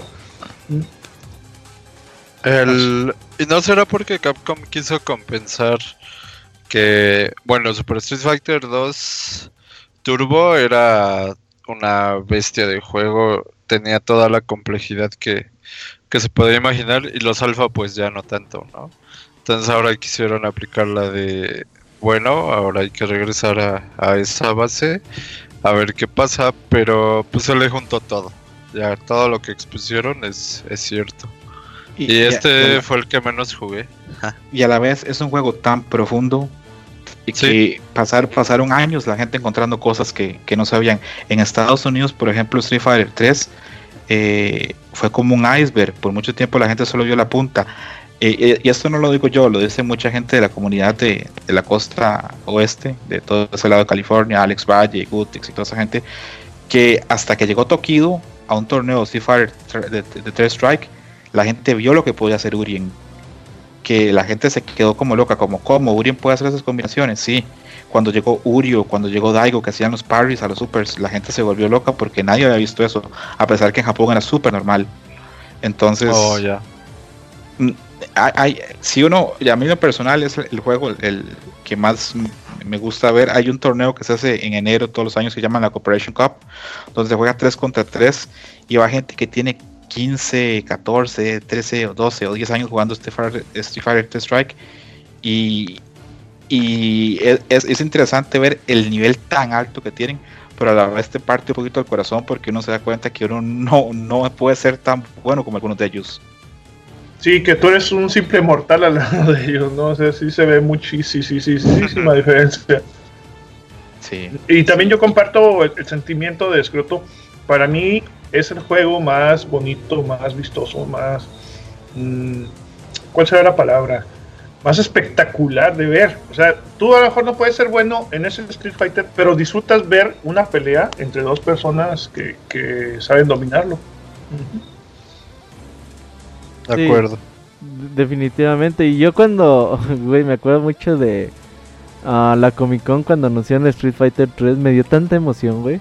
Dije, por fin voy a poder jugar Street Fighter 3 en mi vida. Y cuando salió, güey, yo neta jugué como unas 150 horas Street Fighter 3 en línea y hacíamos retas. Y yo estaba encantadísimo con el juego, güey, porque estaba apenas descubriendo lo que se podía, lo que podía hacer uno de estos juegos que había salido hace 12, 13 años y que para mí era totalmente nuevo y ver todos estos personajes, ver a Oro, ver a Necro, ver a Urien, uh, menos al... ¿Cómo se llama este güey que sustituye a Gael? ¿12? No, este, Remy. Remy. Eh, Remy. el de pelo verde. Eh. Sí. Y, lo pero... que Robert, ese personaje costó muchísimo hacerlo. ¿Por qué? Sean. Porque fue, fue este, cuando ya habían terminado el cast de, Street Fighter 3, los developers revisaron los personajes y dijeron, pero no tenemos un Bishonen, no tenemos un hombre eh, que sea guapo, pero con esos rasgos femeninos. Entonces tuvieron que esforzarse mucho para hacerlo. Y no sé si saben, pero Remy, digamos eso, que, que la mamá está en el fondo del mar, está basado en Yoga, el de los caballeros del Zodiaco. Sí, pues por, eso, por eso, trae el, el pelo verde. No, ese es San Ese es verde. Oye, Había un personaje que se llamaba Q, eh, si mal no recuerdo, que era así como que tiene su gabardina acá. Una gabardina así, estaba bien, ese era, era muy bueno. Ah, sí, Q es, es, un robot. es como un robot, ¿no? Es un, trae una Inclusive hasta suena para Street Fighter 5 ahora. Ah, es que Q es, es increíble. Si alguien está yendo enganchado, si alguien cuando oiga ese programa quiere ver a Q en acción, busquen videos en YouTube de Kuroda, que es el jugador más, que es el jugador más importante de Terror Strike de la historia, Kuroda. Es increíble las cosas que hace con Q. Y si quieren ver una Chun-Li que es así grosera, busquen videos de MOV. MOV, que también era una bestia jugando Street Fighter Strike. también había un Hugo, pero no me acuerdo cómo se llamaba. toda esta mitología de Street Fighter 3 de Hugo, de Alex, de, que están basadas en pues los luchadores del momento que eran de la Hulk, Hogan y Andre de Gaian. Todas estas introducciones que tenía, güey, de Jun llegando en su patineta. Güey, qué buen juego eran estos eh, Street Fighter, ¿no? sí, era tremendo. ¿Saben qué me di cuenta hace poco para, para hacer el programa? Que Hugo fue un descarte. Originalmente en Terror Strike querían a Abigail. ¿Y luego qué pasó? No se pudo, no había espacio para el sprite. Era muy grande. Era muy grande y no, se pudo y eso es interesante porque la gente ahora piensa, ah, ponen a Abigail porque se les acabó los personajes. Y se trató de meter a Abigail desde el Second Impact. O sea, Capcom pasó, ¿qué? Dos, 15 años, tratando de meterlo. hasta, Poison se fue mejor de, era la novia de, Hugo y se fue con Abigail. sí, es cierto, güey. sí, sí, uno de los comentarios dice eso, ajá. ¿Por qué me dejaste por Abigail? Es que ese güey está más fuerte que tú. Ah, cabrón. Es, más, grande y fuerte. el primer juego de Third Strike tenía tan solo 8 peleadores, que era como decían. Y de repente ya salieron 10 porque pues la gente extrañaba a Ryu Yaken. No, no, Ryu Yaken salen desde el primero. Sí, por eso. Digo que Makoto era un, un personaje así como que bien querido donde quiera este todo el mundo sí, salió le dices el juego, sí, le dices el, juego de Street Fighter, ah, Makoto, y todo el mundo este, lo relaciona. Es, es emocionante de ver. Es ver una buena Makoto es emocionante de ver. Sí, cómo, cómo, meten esa velocidad, cómo meten Super esa explosivas. Exacto, y, y, lo vacilón es que es un personaje lento, pero a la vez rápido. Ajá. Algunos movimientos son lentos, pero Makoto lo que ocupa es que la golpeen y ahí es cuando salen sus, sus virtudes,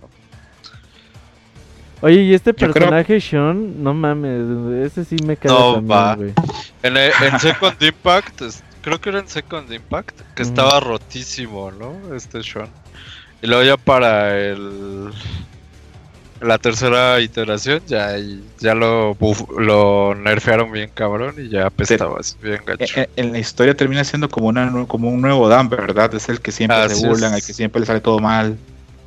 Avienta balones de básquetbol, ay Dios. Sí, no, esa idea no, no me gustó. Según ese es discípulo de Ken, ¿no?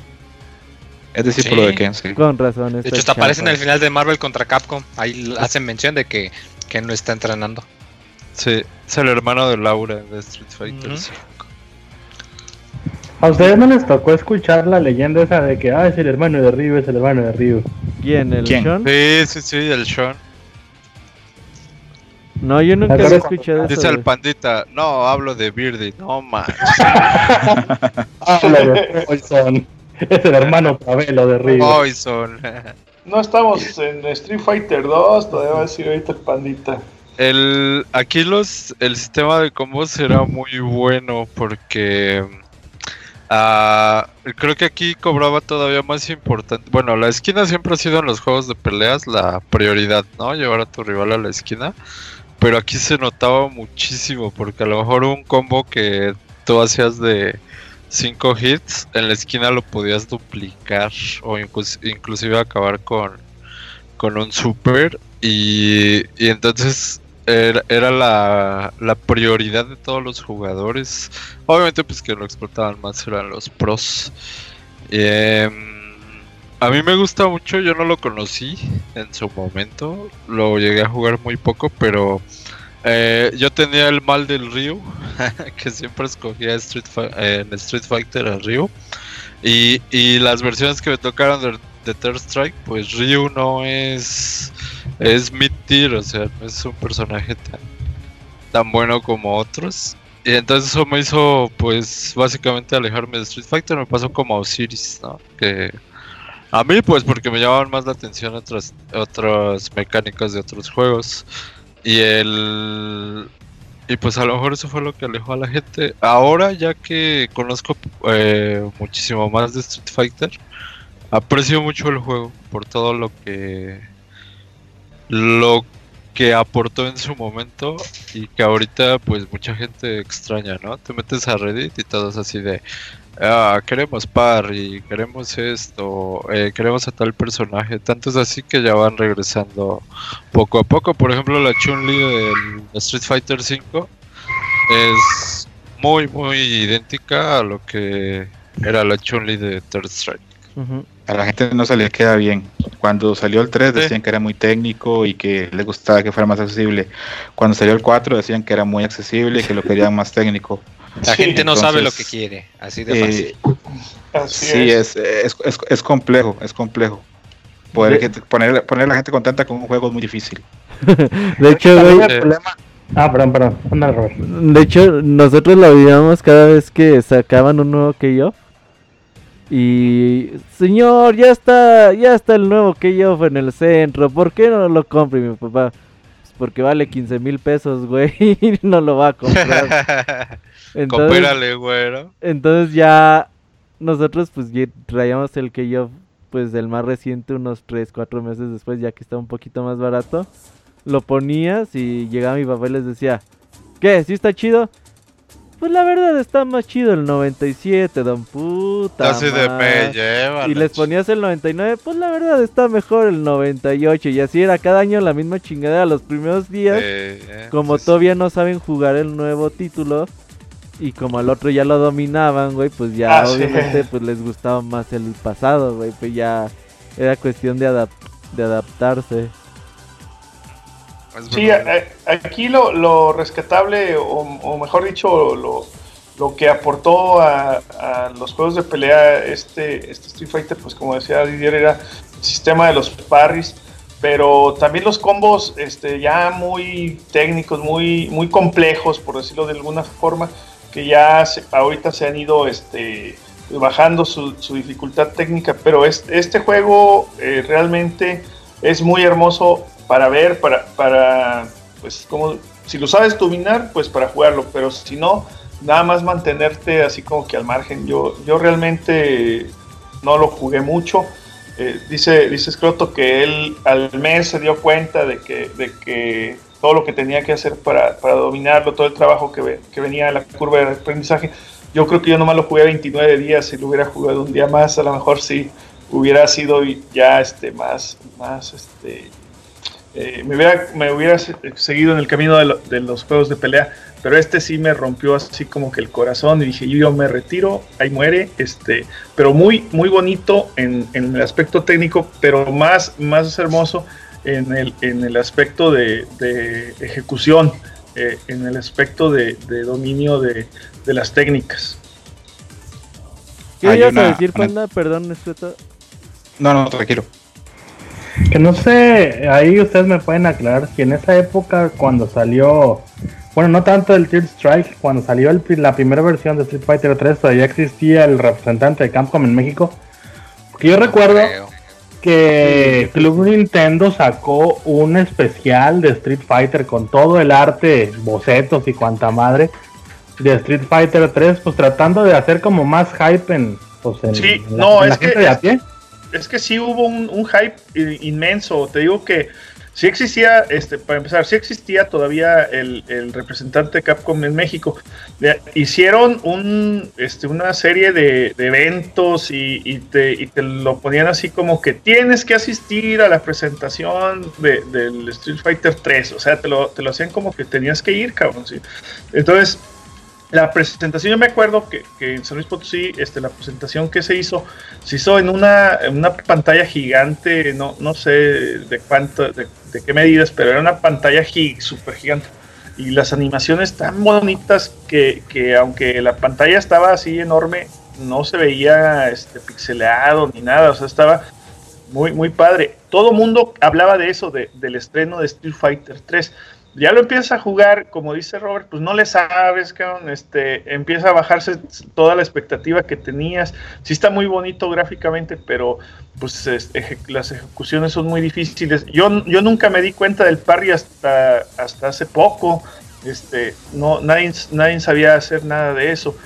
Entonces, este, y aparte le sumas que el, enemigo, el jefe final, estaba prácticamente imposible. Yo no, yo no conozco de mis, de mis amigos, de mis, de mis congéneres, nadie que lo haya terminado el, modo, el modo historia. En, realidad, ¿eh? este, yo sí le llegué a Jill, pero nos ponía una, una soberana. Entonces, este, eh, fue como que mucha decepción. Tenías tanta, este, o te habían formado este, una expectativa tan alta tú esperabas con ansia ver ese Street Fighter, te ponían así unos, unas fotos así o unos pedacitos de video así en la tele, y el nuevo Street Fighter se estrenará. Y tú, tú no dormías esperando la fecha, ya querías jugarlo. Lo ves, este, muy bonito y todo, pero ves que no sirves para eso, pues te rompe el corazón. A eso súmale caro, eh, este, para caro, pocas copias y, todo lo que hemos dicho, pues fue el acabose. Eh, no, no es que haya sido un fracaso, yo no lo considero como un fracaso. Simplemente, pues la gente, los que ya estábamos ya viejones, pues nos retiramos a otro estilo de género y los que estaban más chavillos pues se fueron a lo fácil o a otro o, los que estaban así de medio de media edad pues ya estaban muy entrados en el en el, Kino Fighters entonces este eso fue lo, lo que pasó es, es, una lástima porque este yo creo que para mí es de los juegos o, o en, en, la lista de todos los Street Fighters este es de los finalistas o sea de los primeros lugares en, en cuanto en cuanto a calificación que le pudiéramos dar. Así lo creo yo. Dice, está en mi top 20. No, no, está en el top 3, definitivamente este es el Fighter 3. ¿eh? yo, decía, yo, creo que también, yo creo que también influyó mucho el momento en el que salió. También, porque, pues, es cierto. Este, si se fijan, nuestra generación básicamente es la que está moviendo a la industria, ¿no? Y pues cuenten qué edad tenían cuando salió el Street Fighter. Centrémonos en el Third Strike. Es cuando ya todos andábamos en la época del desmadre, unos entrando a la universidad, otros eh, consiguiendo mujeres no había sí, drogas, algo lo que se Y aparte con la depresión de las arcades también, güey. O sea, esta gente también cambió y yo pienso que también eso es una de las grandes pues, dificultades de las que se enfrentó Capcom, ¿no? Sí, yo en 2001 ya no jugaba arcades, güey, ya no... Ya no podía, güey, ya, ya iba a la escuela. Ese rato yo, ya, ya tenías tu consola y ya los ports ya estaban un poquito más decentes, entonces ya, ya no ibas tanto a, las máquinas, sino que ya mejor te esperabas este, que saliera el port en, consola y lo jugabas, este, y ya con las responsabilidades de la uni, de, de algunos que trabajaban, y ya, ya no era lo mismo, pues. Oye, Street Fighter 3 es tan grande que ¿cuántos años duró pues sosteniendo el poco público que hay de juegos de peleas que había unos 9, 10, 2004. Sí, del 97 al 2004, 2005. A, mí tal vez, bueno, no sé, pero a, mí eso tal vez la sí me sí me jugó a favor porque a mí Third Strike digamos sí lo que era digamos en Incluso en, preparatoria me acuerdo que para un cumpleaños me regalaron el, el, el Strike para Dreamcast. Y, yo me acuerdo que en una época yo ni estudiaba, yo lo que quería era ser bueno en Strike. Y, y, pasaba horas, horas y horas y horas jugando Third Strike para, para poder hacer parries, para poder hacer combos.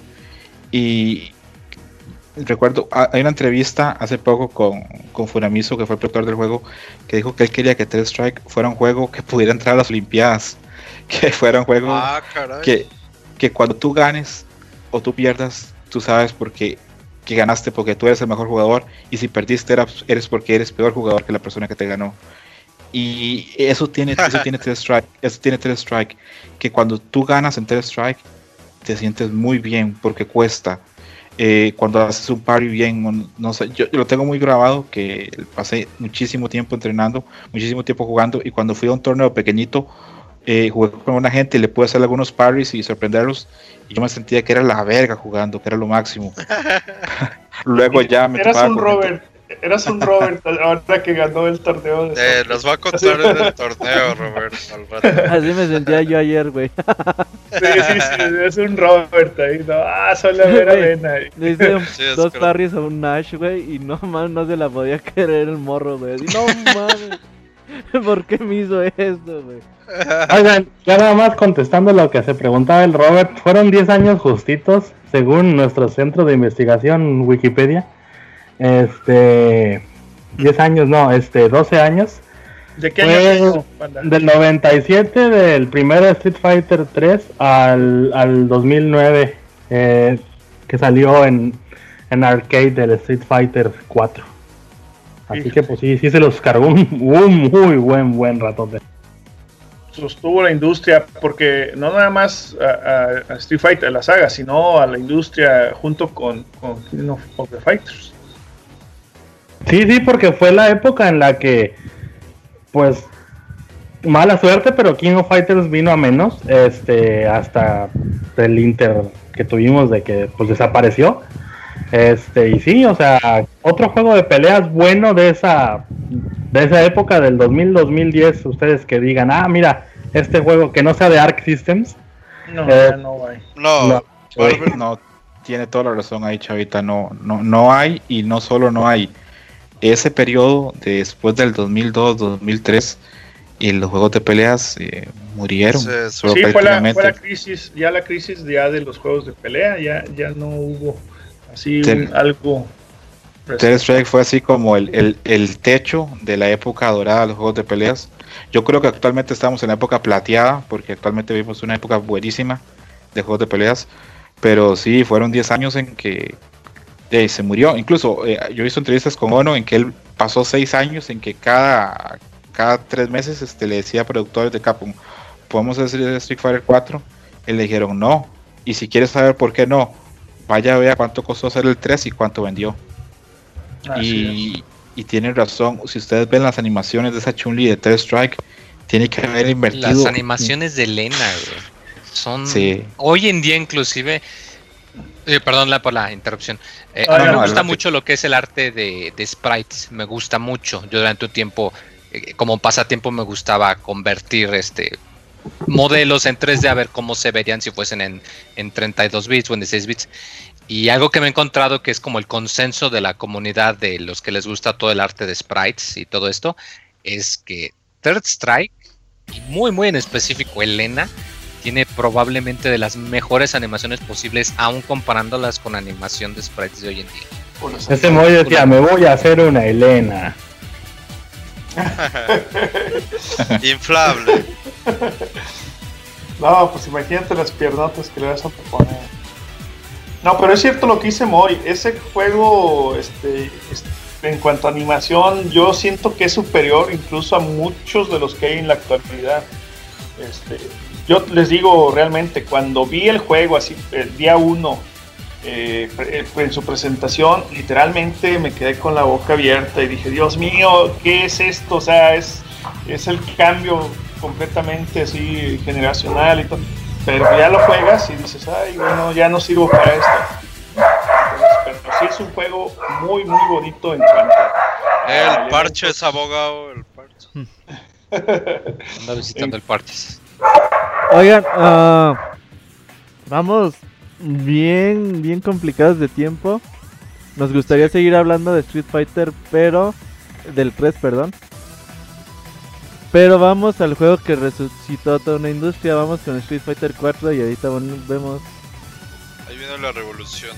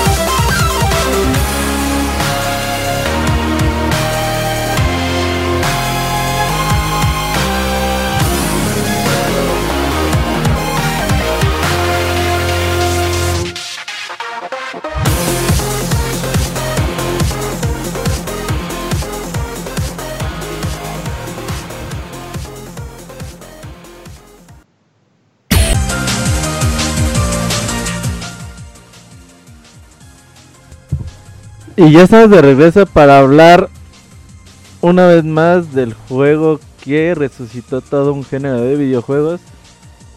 Y que gracias a él tenemos hoy en día pues una buena salud en los juegos de peleas y que la comunidad ha ido creciendo día con día y esto pues parece pintar cada vez mejor. Estamos hablando de Street Fighter 4. Me acuerdo muy bien en el 2008, 2009. Pues la verdad que no seguía mucho los videojuegos. Yo tenía mi Wii y ya, no ni tenía otras consolas ni ni me interesaba, ¿no? comprarlas. Y veo una noticia de se anuncia Street Fighter 4 y me interesó. Ya para mí los juegos de peleas pues ya, ya habían sido, era como parte de mi niñez, de mi adolescencia fue poco. Y dije, ah, bueno, vamos a ver que Street Fighter 4, vamos a ver cómo es. Y que lo veo y era el anuncio de el, un trailer que se llamaba What is Power, donde te mostraban una, una presentación de los combos de cada uno de los personajes y volvías a ver a Balrog, a Chun-Li, a Ryu, a Ken, a Bison, a todos los World Warriors una vez más reunidos, con un nuevo estilo gráfico. Dije, ay, güey. ¿Será posible que pueda jugar un juego de peleas en una consola? Porque para mí seguían siendo juegos de arcade totalmente. Y cuando salió el Street Fighter 4 fui a rentarlo porque todavía tenía las dudas de si comprarlo o no. Lo renté. Por cierto, David tumbó el Xbox y lo rayó a la chingada. Y así lo regresé. Ya no lo quiero, oiga. Street Fighter 4 para mí marcó realmente el inicio de mi fanatismo por Street Fighter. Pero ahorita vamos a contar más de él. Y Didier, ¿para ti qué fue Street Fighter 4? Mm, para mí fue una bomba. Eh, yo en ese tiempo también estaba súper alejadísimo de, de los juegos de pelea porque no había nada que me atrajera. Em, porque King of Fighters cayó en una sequía muy larga. Yo creo que el último bueno fue el 2002, tanto es así que es el más popular de todos los tiempos, junto con el 98 de los King of Fighters. Entonces era mi escena, ¿no? Eso era lo que yo me dedicaba en lo último de juegos de peleas. Se estanca y al buscar en otras opciones, pues Street Fighter no era una de ellas. Después, eh, ya viene el anuncio de Street Fighter, inclusive hasta lo anunciaron para iPhone, casi casi. Y el y ves los diseños, así como tú dices, te entra por los ojos Street Fighter 4. Y dices, vaya, hasta que van a dar el paso a, al modelaje 3D de los personajes, empiezas a ver eh, bueno, al, ver 3D, yo creo que mis acercamientos con el 3D era algo de Tekken, eh, los Street Fighter EX. Eh, no recuerdo algún otro, pero eran juegos que yo había probado y se sentían acartonados. Y de repente empiezas a ver aquí que hay eh, cancels de supers, como en Street Fighter. ah, no, en el Alpha, no, en el 3. Y, y te, y te empieza a crear la expectativa. Porque dices, wow, o sea, se ve bien, ves nuevos personajes, porque pues desde un inicio estaba, por ejemplo, está Crimson Viper, que es uno de los, yo creo, bueno, a mi parecer es el que más ejecución requiere en todo el juego, en todas las iteraciones que tuvo también. Y, y pues ya, te, eh, como dices tú, llegan los World Warriors y todos pues, a emocionarse, ¿no? Porque empiezas a, a ver todo lo que puede dar el juego y aprendes las mecánicas. Eh, al igual que como en los otros Street Fighters, pues debe de haber una nueva mecánica que, que destaque el juego. Aquí fue el Focus Attack. Em, estuvo súper, súper bien. La, yo creo que la temporalidad en la que se lanzó el juego era el momento exacto para que saliera a la venta y pues no lo puedo hacer de mejor manera. ¿Qué me dicen del diseño de los personajes? O sea, está súper bien logrado. Todos conservan sus características que los distinguen desde versiones anteriores y enriquecidos sobre todo. Eh, un detalle que me gustó mucho, yo siempre he sido fan de Akuma. Casi siempre que, eh, casi casi que todos los, los Street Fighters he jugado con Ryu y Akuma, o sea, han sido mis mains. Y al ver lo que aparecía aquí, yo dije, wow, Akuma, ver a Kami, eh, a Crimson Viper, vamos. A mí me entró por los ojos y al probarlo, bueno, cabe señalar que mi primer Street Fighter fue en 3DS. Entonces, pues ahí le entré, ¿no? Ya en la segunda versión. Oye, Street Fighter 4. Pero, ¿no se te hace que Street Fighter 4 regresa mucho a las raíces de Street Fighter 2? Sí, sí, de, hecho, hay, eso tiene una respuesta simple y es que cuando se baraja la idea, cuando empieza el desarrollo de Street Fighter 4, eh, fue a finales del 2004. Pero, sí, a finales del 2004. Y es que Ono insistía mucho a la gente de Capcom que se hiciera Street Fighter 4, pero mm, las ventas no estaban ahí. La gente le decía que que era un juego con una franquicia que ya no podía vender y que si había un interés, si había un interés no iba a ser tan fuerte económicamente, pero la colección de Street Fighter de 15 años aniversario vendió muy bien, sobre todo en Estados Unidos. Entonces ahí, eh, Keiji Nafuni, sí, el, el, que ahora le echamos la culpa de, de Mighty Number 9, le da el sí a Yoshinori Ono para empezar a desarrollar Street Fighter 4.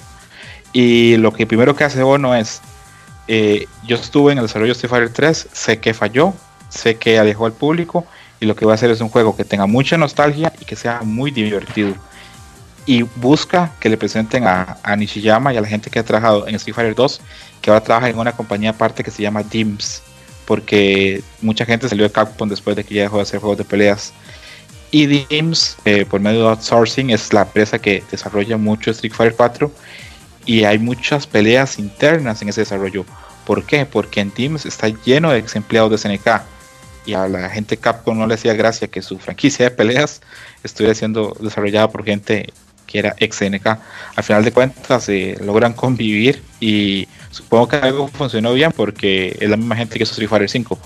Y Sí, es muy accesible. Si incluso ustedes lo piensan un poquito, el Focus Attack es un parry para casuales. Sí, eh, totalmente. Ajá.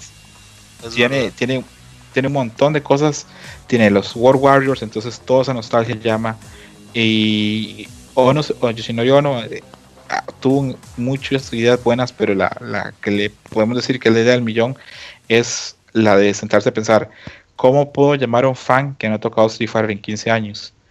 pues ¿cómo lo llamo? Utilizando las tecnologías de hoy para recrear Street Fighter 2 Turbo. Que eso es en teoría lo que él le decía al, oh, al, equipo de, al equipo de diseño. Decía, tenemos que hacer Street Fighter, 2 Turbo con las tecnologías y los gráficos de hoy. A mí en el aspecto visual el juego no me llena tanto porque los sprites tenían un encanto que los modelos 3D nunca llegan a tener. Pero me parece que está muy bien. Y los personajes nuevos a mí me llamaba mucho la atención. Abel se me hacía muy interesante. Ruf se me hacía muy interesante porque los, los personajes gordos casi siempre son lentos. Y Rufus así tan, tan rápido. Eh, luego Yuri me gustaba muchísimo cuando salió. Y el, incluso Oni. Y es un juego que revolucionó totalmente todas las dinámicas. Creó las comunidades, creó los torneos, creó amistades. Yo, por ejemplo, yo y Robert somos amigos y yo creo que muchos saben Street Fighter 4. Fighter, sí. Exactamente, y creo que pasa lo mismo con, contigo, Isaac, sí, y con Zambrano, ¿verdad? sí. Entonces, e, es un juego que fue como un fertilizante, incentivó todas las cosas de Street Fighter. Eh, dio pie a Marvel 3, porque como se vendió Street Fighter 4, dijeron, podemos hacer otro Marvel y va a vender. Incluso dio, pie que se hiciera Street Fighter Cross Taken, que desgraciadamente no funcionó. Pero tanto vendió Street Fighter 4 que estuvo a punto de hacerse un Stalkers 4 también. Entonces, eh, e, es un juego que mucha gente dice, ah, no es tan técnico como el 3, o aquí, o allá, o gente en los foros de Red decían Sleep Fighter, pues la gente puede decir que uno se puede dormir. pero no es así, es un juego al que le debemos muchísimo. Y ahora el Capcom Pro Tour, los torneos, el que ahora haya gente que viva de esto, el que ahora haya gente que narre esto, el que ahora haya canales dedicados a esto, revistas, websites, eh, todos sabemos Street Fighter 4, eh, King of Fighters volvió por eso, Mortal Kombat también, Arc System tomó más fuerza. es un juego, si bien tal vez yo no, no es mi Street Fighter favorito y podría ser una de las piedras más fuertes de toda la saga. Es el que más, una de las sagas que a la que después de Street Fighter 2 es el que más le debemos, Street Fighter 4. Sin duda, sí, sí, sin duda alguna. Y la verdad es que yo, yo aquella vez que lo fui a rentar un blockbuster, güey, porque yo dije, pues lo compro, no lo compro. Pero dije, bueno, lo rento para ver qué tal. Porque yo dudaba mucho jugar en un control y, toda esa onda. Y me puse a jugar el modo arcade y decía, decía eh, recibir reta de internet. Ah, pues órale. Y cuando estás jugando el modo arcade y que te llega la notificación de A New Warrior has entered the ring. Dije, no mames, esto es como las arcades que llega un cabrón a retarte cuando estás jugando. y me daba un chingo de emoción jugar contra alguien por primera vez un juego de peleas en internet. Me daba un chingo de emoción porque decía. Desde hace tanto tiempo. Ajá, que decía, ¿quién será el otro güey que está jugando contra mí? Me la va a pelar, le voy a ganar. Y empezabas a jugar y hacías tus combos de patada media y Hadouken y ya tú te sentías realizado. La verdad es que después de que David lo chingó, esa vez David tiró Rex Xbox al hilo, güey y chingó todos los juegos que estaban ahí. Ah, después de que lo entregué, pues fui a comprarlo sin duda alguna y yo jugué muchas, muchas horas Street Fighter 4, más el Super Street Fighter 4 porque el Street Fighter 4 normal tenía muchos pedos de lag. Pero ya el, Street, el Super Street Fighter 4 yo era retas de 20, 30 partidas con mi primo, güey. Y yo empecé a jugar con Gail porque está muy perro jugar, o se me hace muy perro a mí jugar con control un personaje como Ryu. Pero ya un personaje de carga, pues ya se me hacía más sencillo jugar con Gail ahí en Street Fighter 4. Y se hacían ahí buenas las retas ahí con, con mi primo Super Street Fighter. Tan, tan es así que yo para mí Super Street Fighter 4...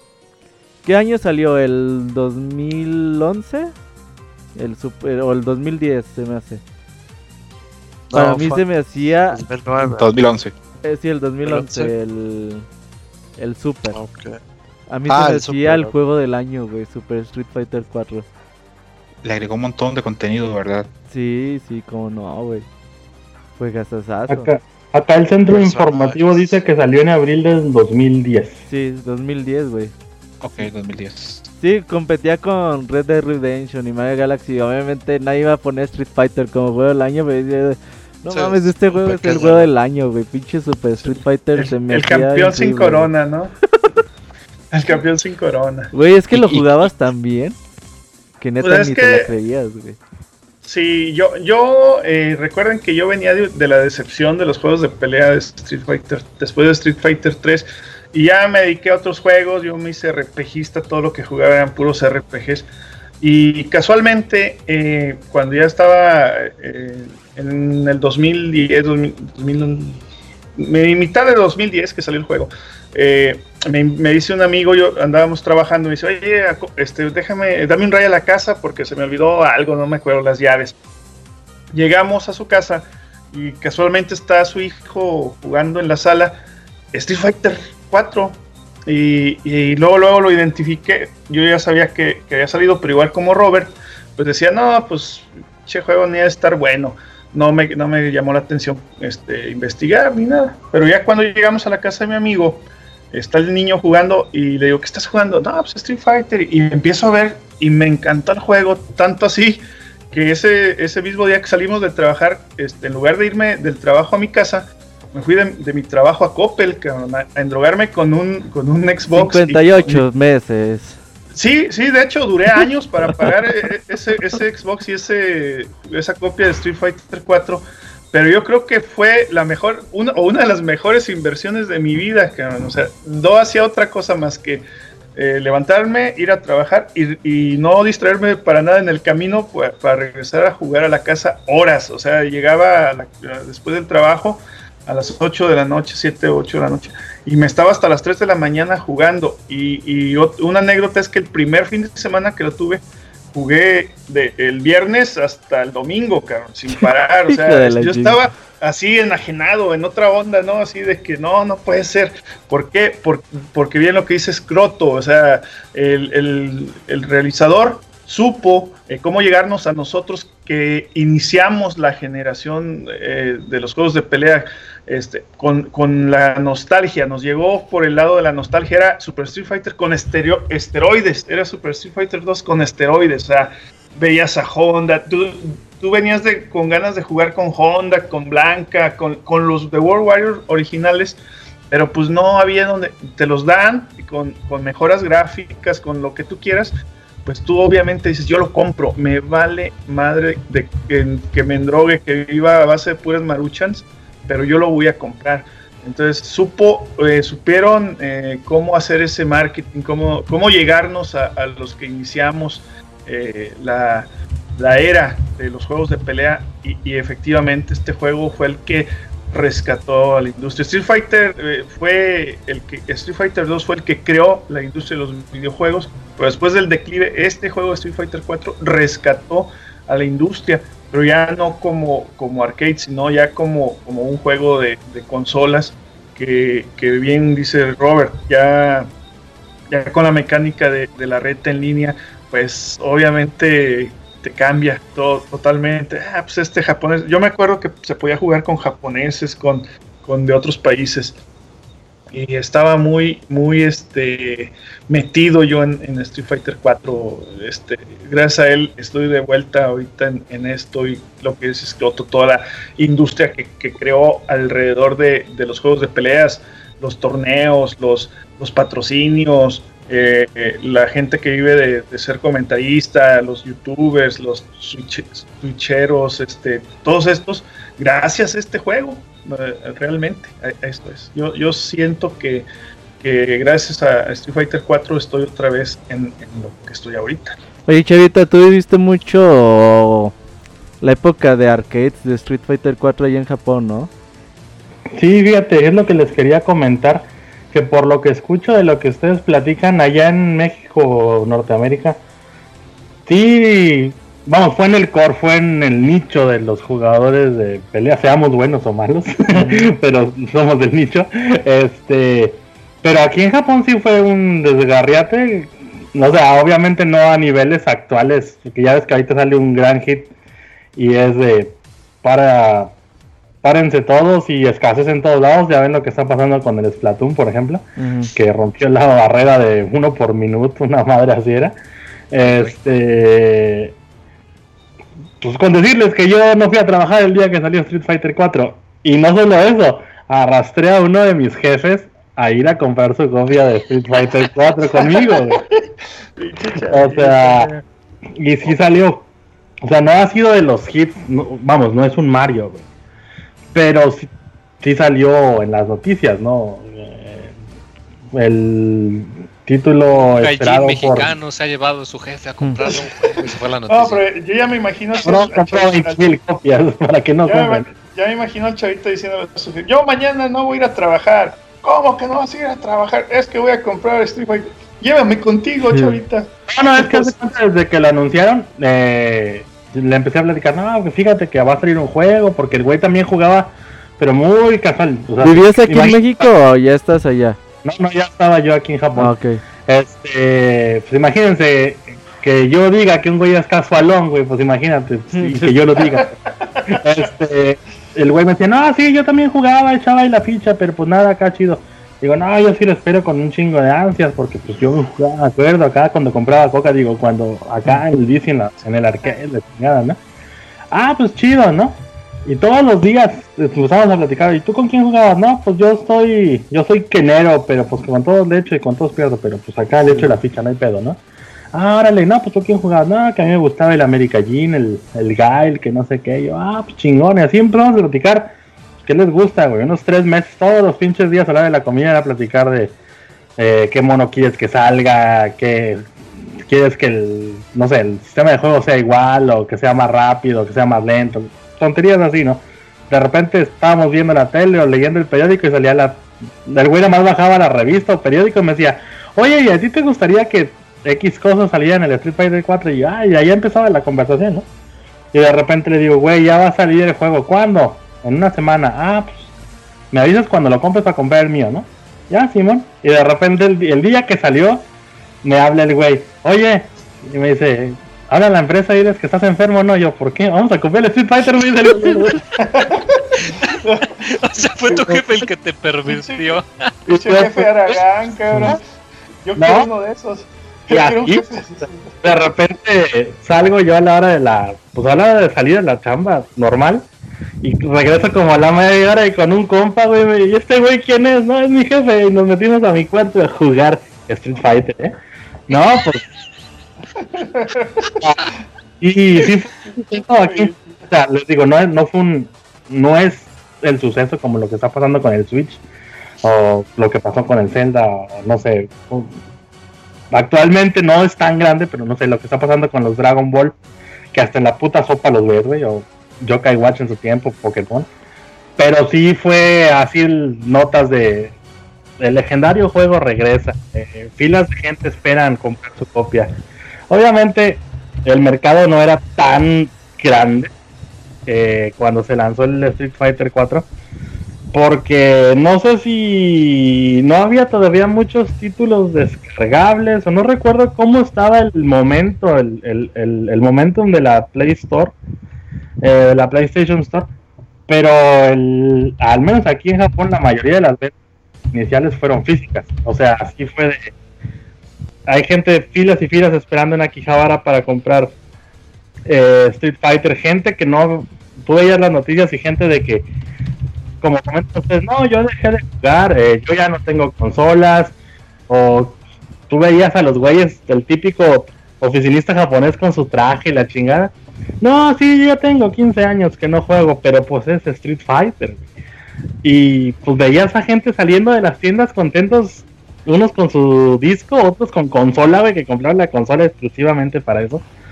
Este, sí fue, sí fue un momento muy bonito, porque como comentaban ahorita, creo que fue Osiris, eh, conectarte online y de repente ver que ya no estás limitado a tu mercado, o sea, en, ese instante, pues mi mercado era el mercado japonés, sino que de repente ya te echaban la reta de México, te echaban la reta de España, te echaban la reta de, de Canadá, de África, era así, órale, pues qué chingón, ¿no? O sea, y literalmente es como dijo Robert, ¿no? Es como está en, las maquinitas otra vez, que de repente llega el malandro y te voy a sacar morro, te echa la ficha.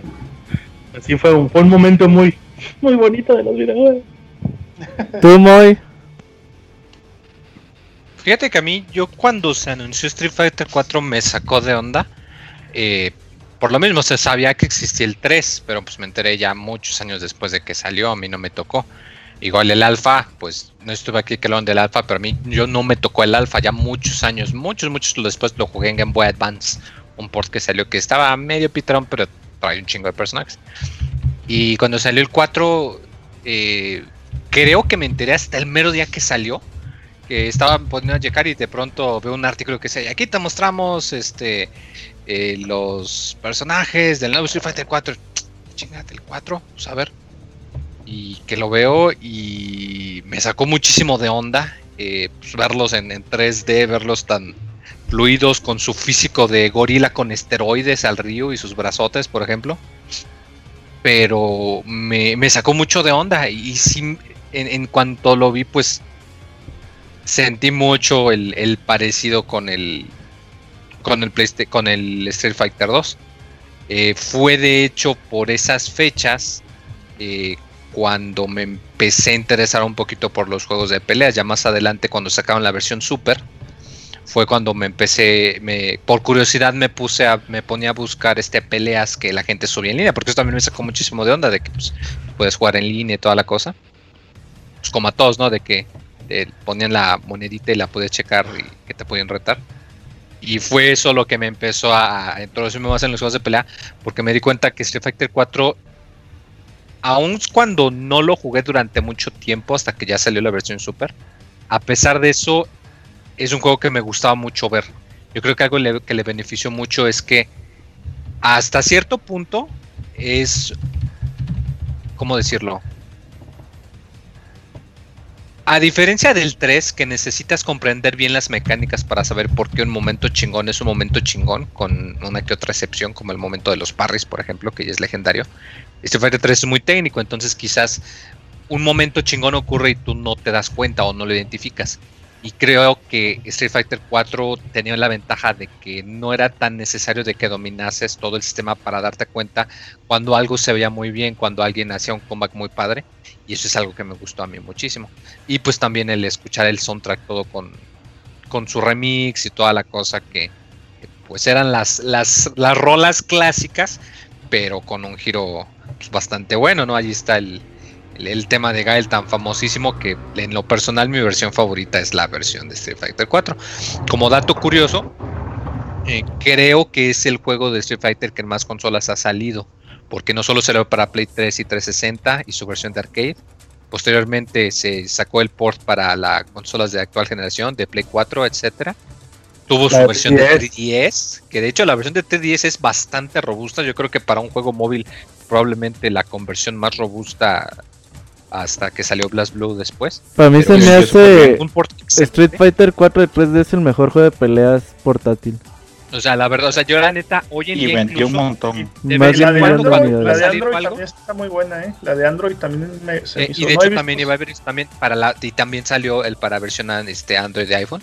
Ajá. Pero las de 3 en lo, en, en lo en lo particular a mí me fascina. De hecho, aún yo todavía la tengo y de vez en cuando, cuando tengo que ir o hacer un viaje o algo, pues, agarro el 3DS y agarro un par de juegos, pero ese es de los pocos que tengo físico. Digo, para que yo compre un juego físico, ya sabrán lo pinche raro que es, que, lo tacaño que soy. Y ese lo compré físico, así con su plastiquito y toda la cosa. Y sí, yo siento que soy re malo, soy muy malo para los juegos de pelea. Pero yo siento que con Street Fighter 4 para mí fue donde pude empezar a ser un aficionado y en donde me, me nació el interés de estudiar más, de ver, de analizar, de estudiar los, los matchups, las peleas y pues el Evo y toda la cosa. Y pues fue la, la, la- como quien dice, la, la, la, la droga introductoria para meterme ya más, más en los juegos de pelea. Es que creó una comunidad tan grande y esa comunidad trajo tantos jugadores nuevos y jugadores grandiosos. eh, fortaleció tanto los torneos. ¿Cuántas veces, por ejemplo, eh, Edu, que está en el chat, o eh, Robert, yo nos hemos quedado a la madrugada solamente para ver un torneo de Street Fighter 4? O aquella vez que hubo una exhibición entre Daigo Infiltration en Tokio, que también era la madrugada. A las Eh, 5 de la mañana, ¿a qué horas jugaron, a güey? las Ya cinco- estábamos. A, a las 4 y 30 ya estábamos y el otro día yo tenía que ir a trabajar, no mames. Pero creó una comunidad tan fuerte y con tantos torneos y con, en serio, eh, le dio un sentido totalmente distinto. Y es, mm, es, es, es difícil hoy por hoy todavía valorar lo que hizo Street Fighter 4 a nivel de escena. Porque antes de Street Fighter, eh, vos ves, ves los videos de Leo y eh, son un montón de gente en un cuarto de un hotel jugando. El famosísimo momento de, de Daigo es un cuarto, es un salón de un hotel simplemente. Y ahora tú ves los torneos y ves el, el stream que tienen, lo profesional que es, los sponsors que hay, cómo ha crecido todo y todo gracias a Street Fighter 4. Que Moy dijo ahora muchas cosas y yo creo que lo podemos resumir en que el juego es visualmente accesible. Si yo veo Dota, si veo League of Legends y no sé qué es el juego, Sí. no entiendo nada, no entiendo un carajo. Pero si veo Street Fighter 4, cualquiera sabe quién está ganando, cualquiera sabe quién está pegando a quién. Y eso hizo que el juego se vendiera tan bien a nivel de streams. Y yo comencé a ver el Evo desde Street Fighter 4. Y Sí. ver cómo creció la comunidad, ver cómo crecieron los foros en Reddit, ver este cómo se llenó de gente que juega Street Fighter y que quería hablar de Street Fighter. Mm, Impresionante. Para mí es un juego que, al que le debo muchísimo. Es más, si no fuera por él no estaríamos acá haciendo el programa. Sí, Así sí, es. Sin duda. Fíjate que, mira, la verdad es que Street Fighter 4 también me dio uno de los putazos de realidad más culeros que he tenido en mi vida. Yo cuando jugaba con mi primo, güey, pues yo era así de, ah, me la pelas y si me la pelaba mi primo yo sentía que el mundo me la pelaba, ¿no? Y yo dejé de jugar Street Fighter 4, güey, cuando conocí a Daigo, cuando conocí a Tokido, cuando conocí a todos estos hijos de la chingada, güey. Que veía cómo jugaban y que yo trataba de imitar sus combos, güey, y no me salían. Dije, ah, cabrón, no mames que eso se puede hacer. Ah, bueno, yo lo voy a intentar. Y no, güey. No, no me salían los combos que esos cabrones hacían, güey. Y neta, empecé a ser un espectador del juego más que un jugador. Porque decía, estos güeyes ya me llevan muchos años de ventaja y Años. yo no... Y aparte la televisión que tenía tenía un chingo de lag y eran cosas que yo no sabía en ese momento. Que a lo mejor que por cuestiones externas, también a mi rendimiento, pues había cosas que, que podían influir. Pero sin duda alguna, en aquel momento que me dijeron que existía el Evo y que había un lugar donde los mejores jugadores del mundo se reunían en, y competían en Street Fighter, vieras qué emoción me dio, güey. E- e- el primer Evo que cubrí, yo no conocía a nadie, pero a mí me emocionaba mucho. Ah, no mames, un Ken contra un Zangief. Un Dalsim versus Honda, no mames. Hoy en día, pues obviamente ya conoces a los jugadores, ya sabes de lo que son capaces, pero me gustó mucho ese primer Evo. Y sin duda alguna, pues bueno, ya tenemos nueve Evos cubriendo y como dice Scroto, todo lo que ha generado Street Fighter 4 y todo lo, lo que ha dejado su legado, pues ha sido muy grande. ¿Qué decías, Osiris? No, pues te comentaba que, que este, este juego, em, más que nada, lo que te, lo que te hizo era regresar otra vez a, a la esencia, ¿no? Tú decías, no, es que, bueno, me- es mi caso, ah, me siento que ya gano las retas este, y ya soy bien, bien, bien fregón. Pero cuando veías a los profesionales, decías, no, no puede ser, o sea, ¿cuándo voy a llegar yo a ese nivel? No, nunca pero, pero no te desmoralizaba, al contrario, te, te daba este eh, para, se- para seguirlo, para ya ir, irte in- involucrando más en el juego. Eh, yo estoy así como que realmente muy agradecido con este Street Fighter 4 porque es el que me hizo regresar a los juegos de pelea y como dices tú, ya meterme más en forma. A, a lo mejor en, en aquel tiempo, pues todavía nosotros, yo, yo me acuerdo que yo llegué a ver este eh, peleas del Snake Eyes y yo decía, no, es que es imposible lo que este güey hace. O sea, se me hacía algo, algo demasiado complicado. Y ahora ya lo veo en retrospectiva y digo, no, pues no. Pero yo sí empecé ya, ahora sí que formalmente a usar a Zangief. Yo era Ryu Boy, todos los, Street Fighters este, utilizaba siempre a Ryu. Y ya en este, en este 4, ya este, a mí me empezó a gustar este, manejar a Zangief. Y, y, empecé a ver ya este, eh, la forma de jugar de Snake Eyes, que era demoledor su, su Zangief en, en este 4. Entonces, este, yo, yo agradezco mucho al, al Street Fighter 4 porque es gracias a él que, es- que estamos, este, pues, como dijo ahorita Scroto hablando de él, pero yo estoy en, en- en la escena de Street Fighter ya gracias a, a este, a, a este juego. Fíjate Fíjate que... también que. ah, Perdón, Chavita, no, dale, dale, dale. Que fíjate que eh, yo creo también que tenemos suerte de que nuestra generación, bueno, aquí podemos incluir a los chavitos ya de unos 15 años que le echan al Street Fighter, de vivir en la época que vivimos, porque tocó, pues digámoslo así, coincidencia, fue coincidente eh, el boom que generó YouTube, que generó las aplicaciones de celulares, eh, de smartphone. Por ejemplo, yo me acuerdo que antes de Periscope y todo eso había una aplicación que se llamaba Quick, que después la compró Skype y que después Skype, Microsoft compró Skype, pero ese ya es otro pedo. Este, para hacer streamings y la chingada. Eh, antes tú tenías que moverte a Las Vegas para ver el torneo del Evo. Eh, antes, no sé, más local aquí en Japón, antes yo tenía que ir a Tokio a ver los torneos, a, a los arcades, al, al Mikado, o lo que sea. Y ahorita no, güey. O sea, es de. Sigues el canal que tengas favorito en Twitch, la aplicación te avienta un- una, una alerta o te llega un correo, picas un pinche link y ya estás viendo el torneo en vivo. Y O es la que- repetición, la repetición en el SPN también ya. claro, o sea, es algo que, pues piénsale, y hace 10 años no lo teníamos, güey.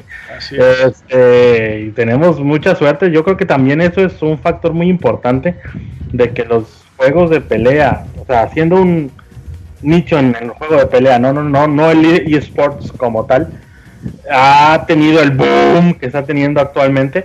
Porque pues tú ibas a eventos grandes como el Tokyo Game Show y la chingada, y si veías eh, mini torneos de Street Fighter o de el juego que se te ocurra, de peleas, pero eran juegos más privados o que se rentaban una de las salas anexas al, al ahí en el mismo Makuhari Center y lo hacían a puerta cerrada, eh, nada más los pros o nada más los sponsors o la chingada, ¿no? Y ahorita ya no, güey, o sea, incluso antes de que Mad Cats pasara mejor vida, los güeyes rentaban una, literalmente una esquina del hall más grande, su, su, su boot era pequeñito, pero los, los güeyes rentaban toda la esquina para que la gente llegara, se sentara en el suelo, ponían una pinche pantallota o dos de, no sé, 200 pulgadas, lo que se te ocurra, y podías ver el pinche torneo en vivo. Tenías a dos metros a Daigo Mejara, güey, a Tokido, a Mago. O sea, yo creo que el momento que estamos viviendo económicamente hablando de los streaming, todo eso es lo que le ha dado para arriba a, a, pues, a todos los juegos de pelea. Ay, güey. Eh, sí, la verdad es que increíble lo que lo que logró Street Fighter 4 y pues esas Capcom Cup que veíamos ya cuando Capcom inventó este concepto de bueno, además de estos torneos te van a dar una chance de clasificar a un torneo de torneos y que formuló este concepto de Capcom Pro Tour, Capcom Cup y la verdad es que hemos tenido eventos increíbles hoy en día. Antes yo no había liga mexicana, güey, jornada de fútbol mexicano de los nueve partidos que había a la semana, yo veía a lo mejor cinco o seis partidos, güey. Ahora nada más veo un partido, güey, a la semana y todo lo demás, pero torneos, güey, ahí estoy en chinga viéndolos porque realmente se me hace que la competencia es un nivel muy, muy interesante, güey. Y es algo que a mí me emociona mucho más ya hoy en día que el fútbol como hace 4 o 5 años quizás. Y, y, el, y el nivel, ahorita que estás diciendo el nivel de competencia, ya a nivel profesional, Robert, está, está como visto, muy interesante porque hoy puede ser el campeón este, Punk y en el siguiente es este Daigo y en el siguiente es Mago y, y, y así, o sea, no hay, no hay una consistencia, este, te esperas este, tu, top 8 ideal y al, y al, final pues no le atinas a, todos porque pues es un, moverse eh, muy, muy, muy dinámico, hay mucha dinámica en, en, cuanto a en cuanto a los niveles ahí de, de, rendimiento de los, de los jugadores. Eso sí es verdad, fíjate, puedes armarte tu top 8, top 10 y no hay alguien así que arrase todas las, en todos los cops, ¿no? Las quinielas. Sí, o sea, es como si. Igual, acá, empecemos con sospechosismo. Es como si dijeran, a ver, güey, mira, yo lo gano este, pero tú ganas aquel y aquel güey gana el que sigue. ¿Qué pedo? Ah, Simón, está bien. O sea, no ves al mismo cabrón arrasando.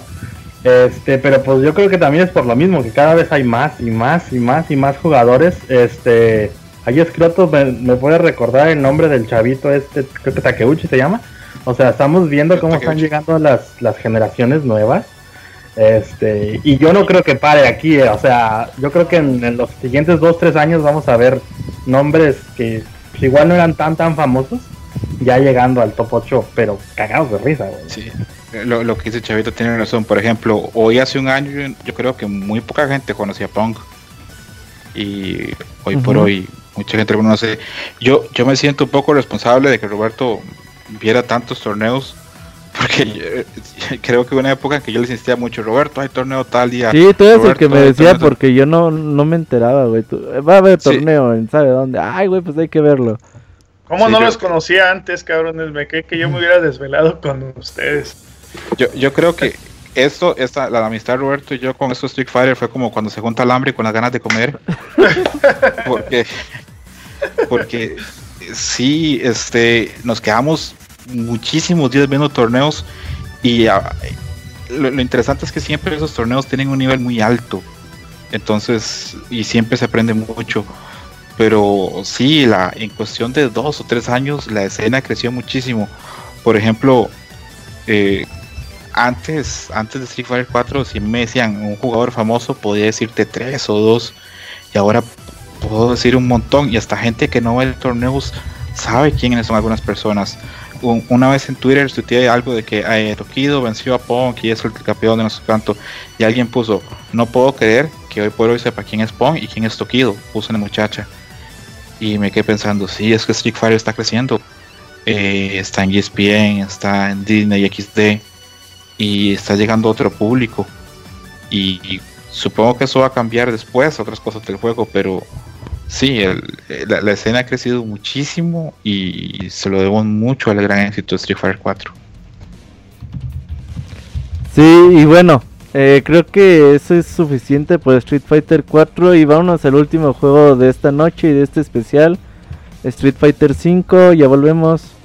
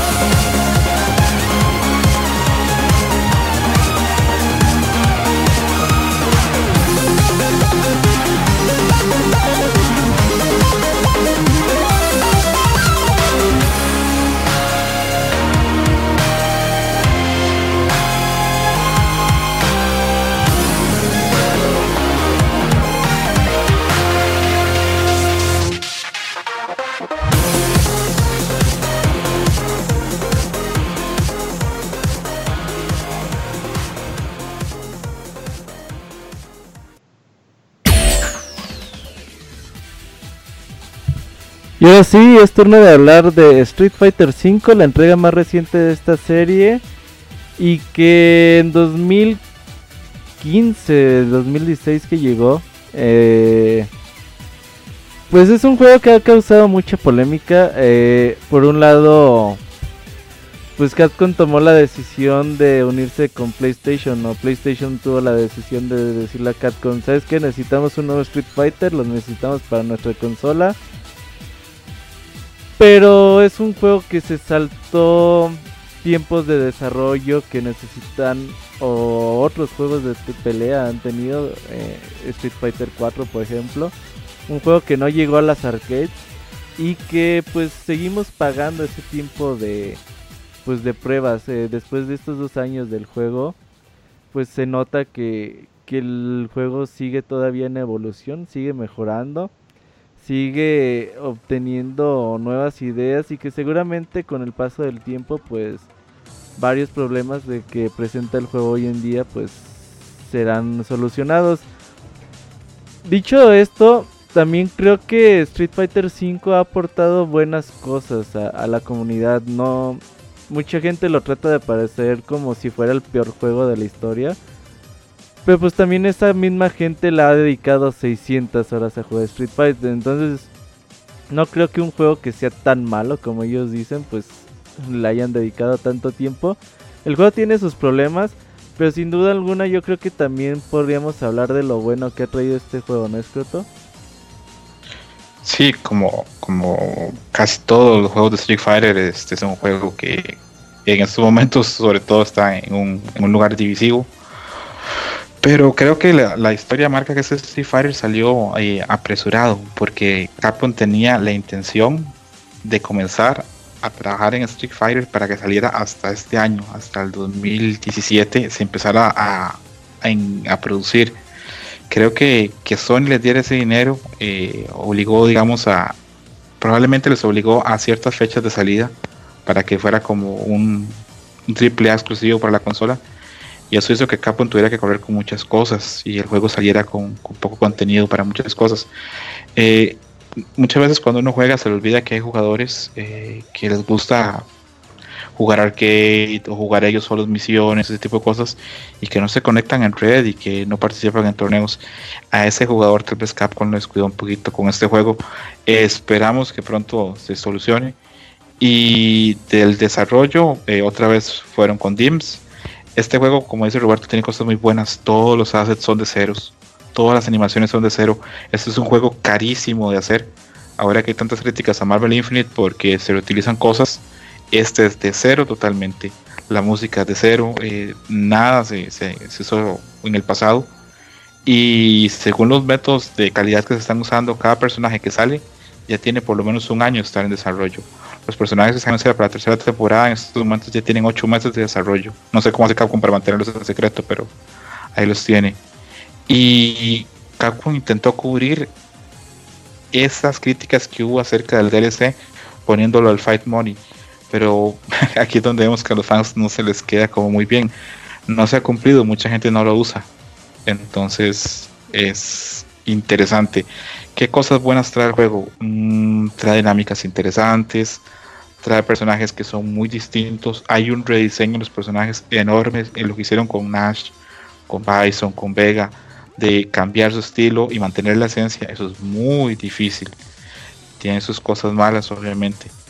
Pero yo creo que, incluso por eso creo que tal vez no hablemos tanto de Street Fighter 5. Cuando hablamos de Street Fighter 5, todavía una obra en construcción. Es como si alguien hubiera hecho un podcast y estuviera hablando de Terror Strike, este, perdón, de Street Fighter 3 en el primero o segundo juego. Creo que Street Fighter 5 todavía no está cerrada esa obra, nos falta mucho por ver van a haber dinámicas nuevas, va a haber regreso a personajes clásicos, que ya por ahí se intuye. Y a la gente que le parece que es un juego malo, mm, tal vez es que está, la, la, mayoría de la gente que le parece que el juego es malo son grandes fanáticos de Street Fighter 4.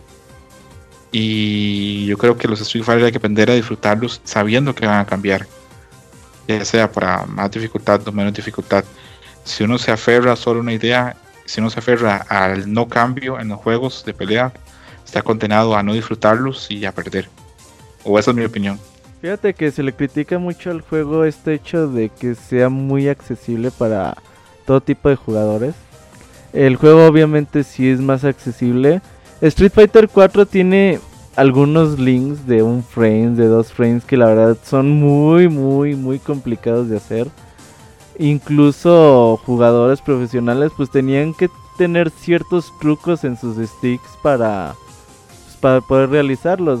Um, entonces creo que tampoco te sirve nada tener un puto combo con uno o dos frames de, de, link de, de, espacio para tú realizar un combo si tú tienes que pues como hay modificar tu puto stick para que te salga pero creo que esto te da también más chance de que un mayor número de jugadores puedan entrar. Yo creo que la gente que dice, pues es que están muy fáciles los combos, pues sí están fáciles. Pero también hoy en día creo que también mm, hay mucha gente que ya ha dejado este este sentido de superación, güey. O sea, por ejemplo, hoy en día la gente se queja mucho de los personajes. Ah, mi personaje no puede contra eh, un el otro, pinche Laura, no puede contra Laura, entonces Laura está súper eh, bufeadota y mi personaje está bien nerfeado, entonces yo nunca le voy a poder ganar a ese personaje. Lo decía Alex Valle, güey, es que también hoy en día los jugadores ya no se esfuerzan un poquito por decir, ok, no le puedo ganar a Laura, ¿qué puedo hacer? Lo primero es, pues entrenar el puto match y buscar un puto counter para poder yo ganarle, esforzarme. O el segundo, pues cambia de personaje, pero ya la gente hoy en día es pues me quejo de esta mecánica del juego y ya no busco la forma de superación. ¿O tú qué opinas, Didier? Mm, sí, sí, sí. El... Pues es una época en la que está bien definidísimo eso en los videojuegos. Ya todos los juegos traen tutorial. Eh, desde antes de que salga, salga el juego, sus mecánicas ya son súper desmenuzadas. Ya se sabe casi, casi que uh, cómo derrotar a ciertos rivales, etcétera. O sea, esos son los juegos normales, ¿no? Y pues Street Fighter 5 también sufrió la misma suerte. Antes de que saliera el juego ya había mucho... Eh, bueno, pues desde el hecho de tener una beta ya eso te da mucha idea de cómo va a funcionar la, el juego definitivo.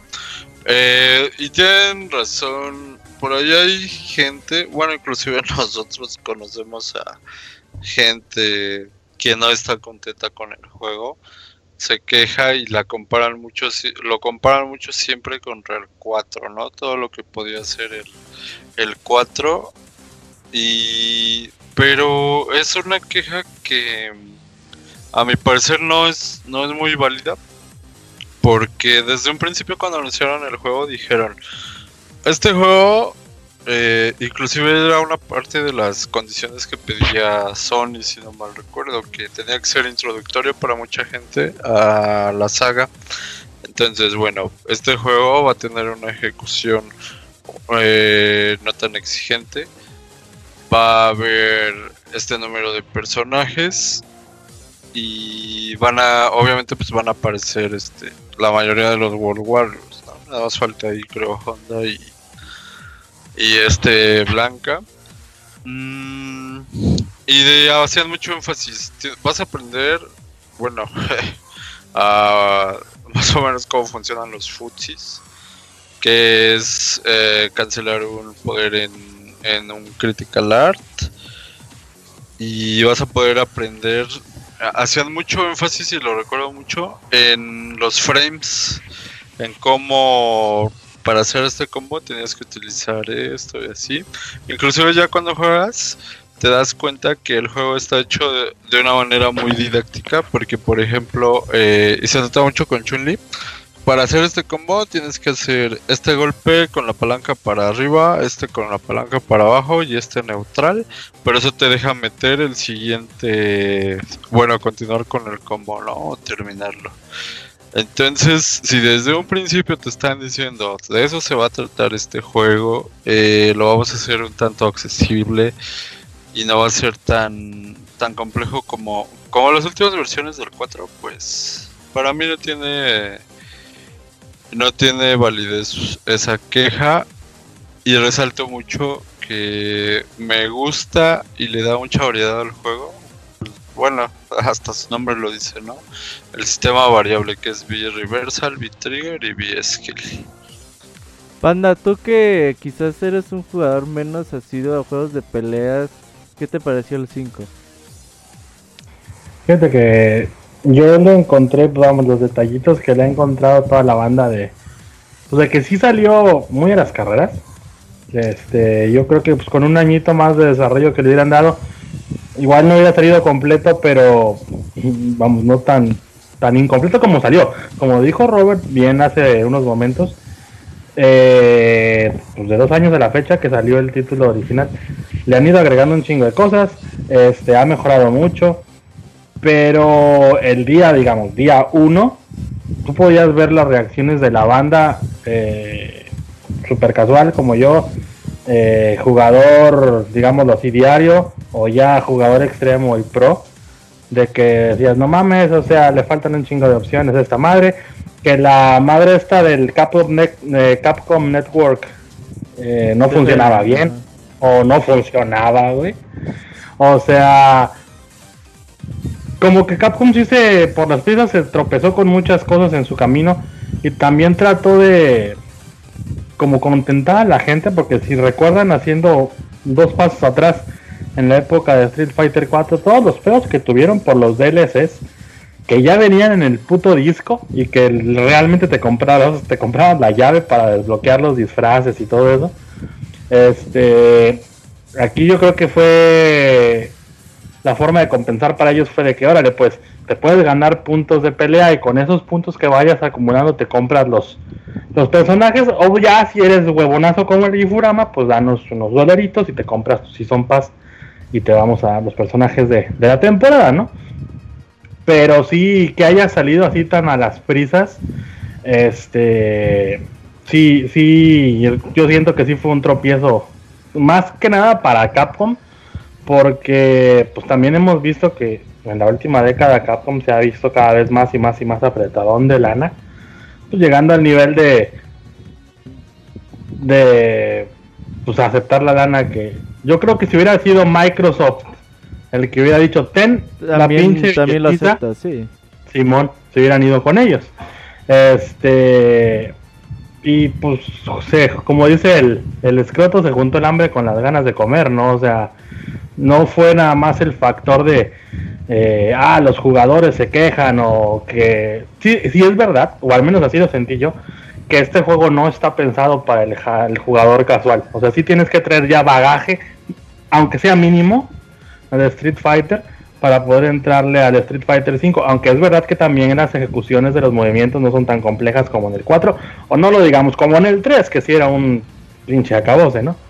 Pero sí se ve que es un juego que, como lo comentamos muchas veces en el Pixel Podcast cuando recién salió, es un juego que está planeado para los pro.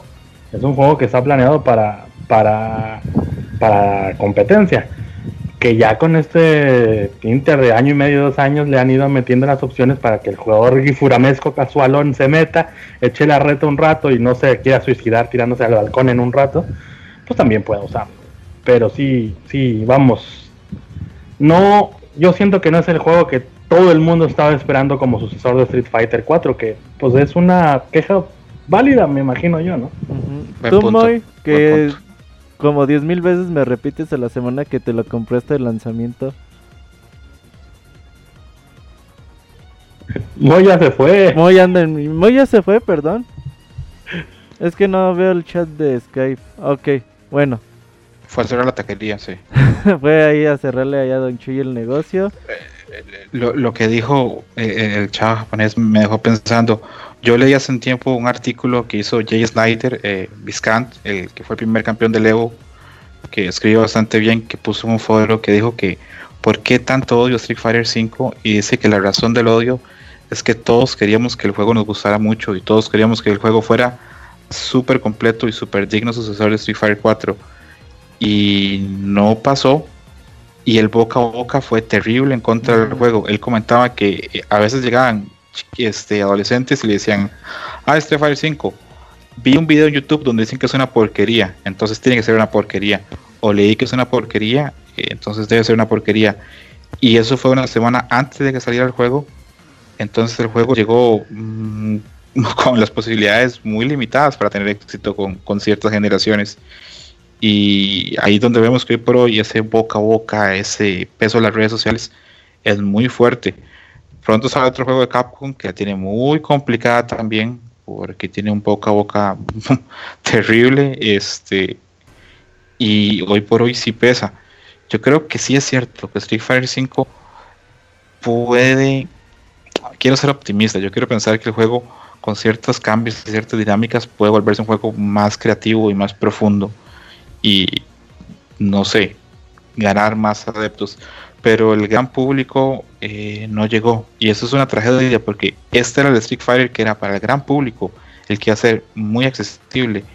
y eh, al contrario, ha sido de los juegos que al gran público ya no sigue tanto y los que le damos vida, los que seguimos en él, somos la gente de la comunidad. Entonces ha sido paradójico, la verdad.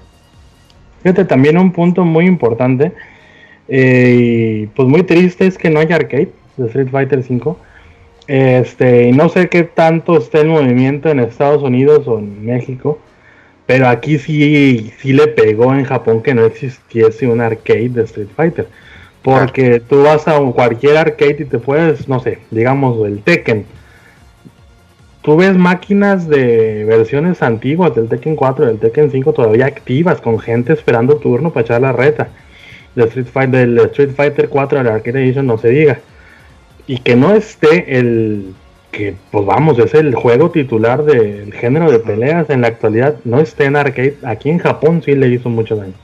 Eso es el punto de lo que dice el cheta japonés, porque cuando Capcom lanzaba esos juegos en arcade, a veces pasaban hasta años completos antes de llegar a, consola. ¿Y qué es lo que pasa cuando un juego pasa en arcade? Pues entonces el desarrollador tiene un montón de feedback, porque los jugadores de arcade encuentran bugs, eh, dicen que está bien, que está mal. Entonces tener el juego en testeo por 12 meses y sin pagar testers. El jugador te lo hace gratis. Y eso lo tuvieron todos los Street Fighters, menos el 5 y para mí sí le hizo mucha falta y aparte de lo que dice Chavita a, nivel de comunidad también porque en Japón todavía existe esa costumbre de, de, de japonés y hasta donde entiendo hoy por hoy los arcades japoneses los domina mucho Taking en los juegos de Arc System Sí, pues son los juegos ahorita que, que están en movimiento en, en los arcades.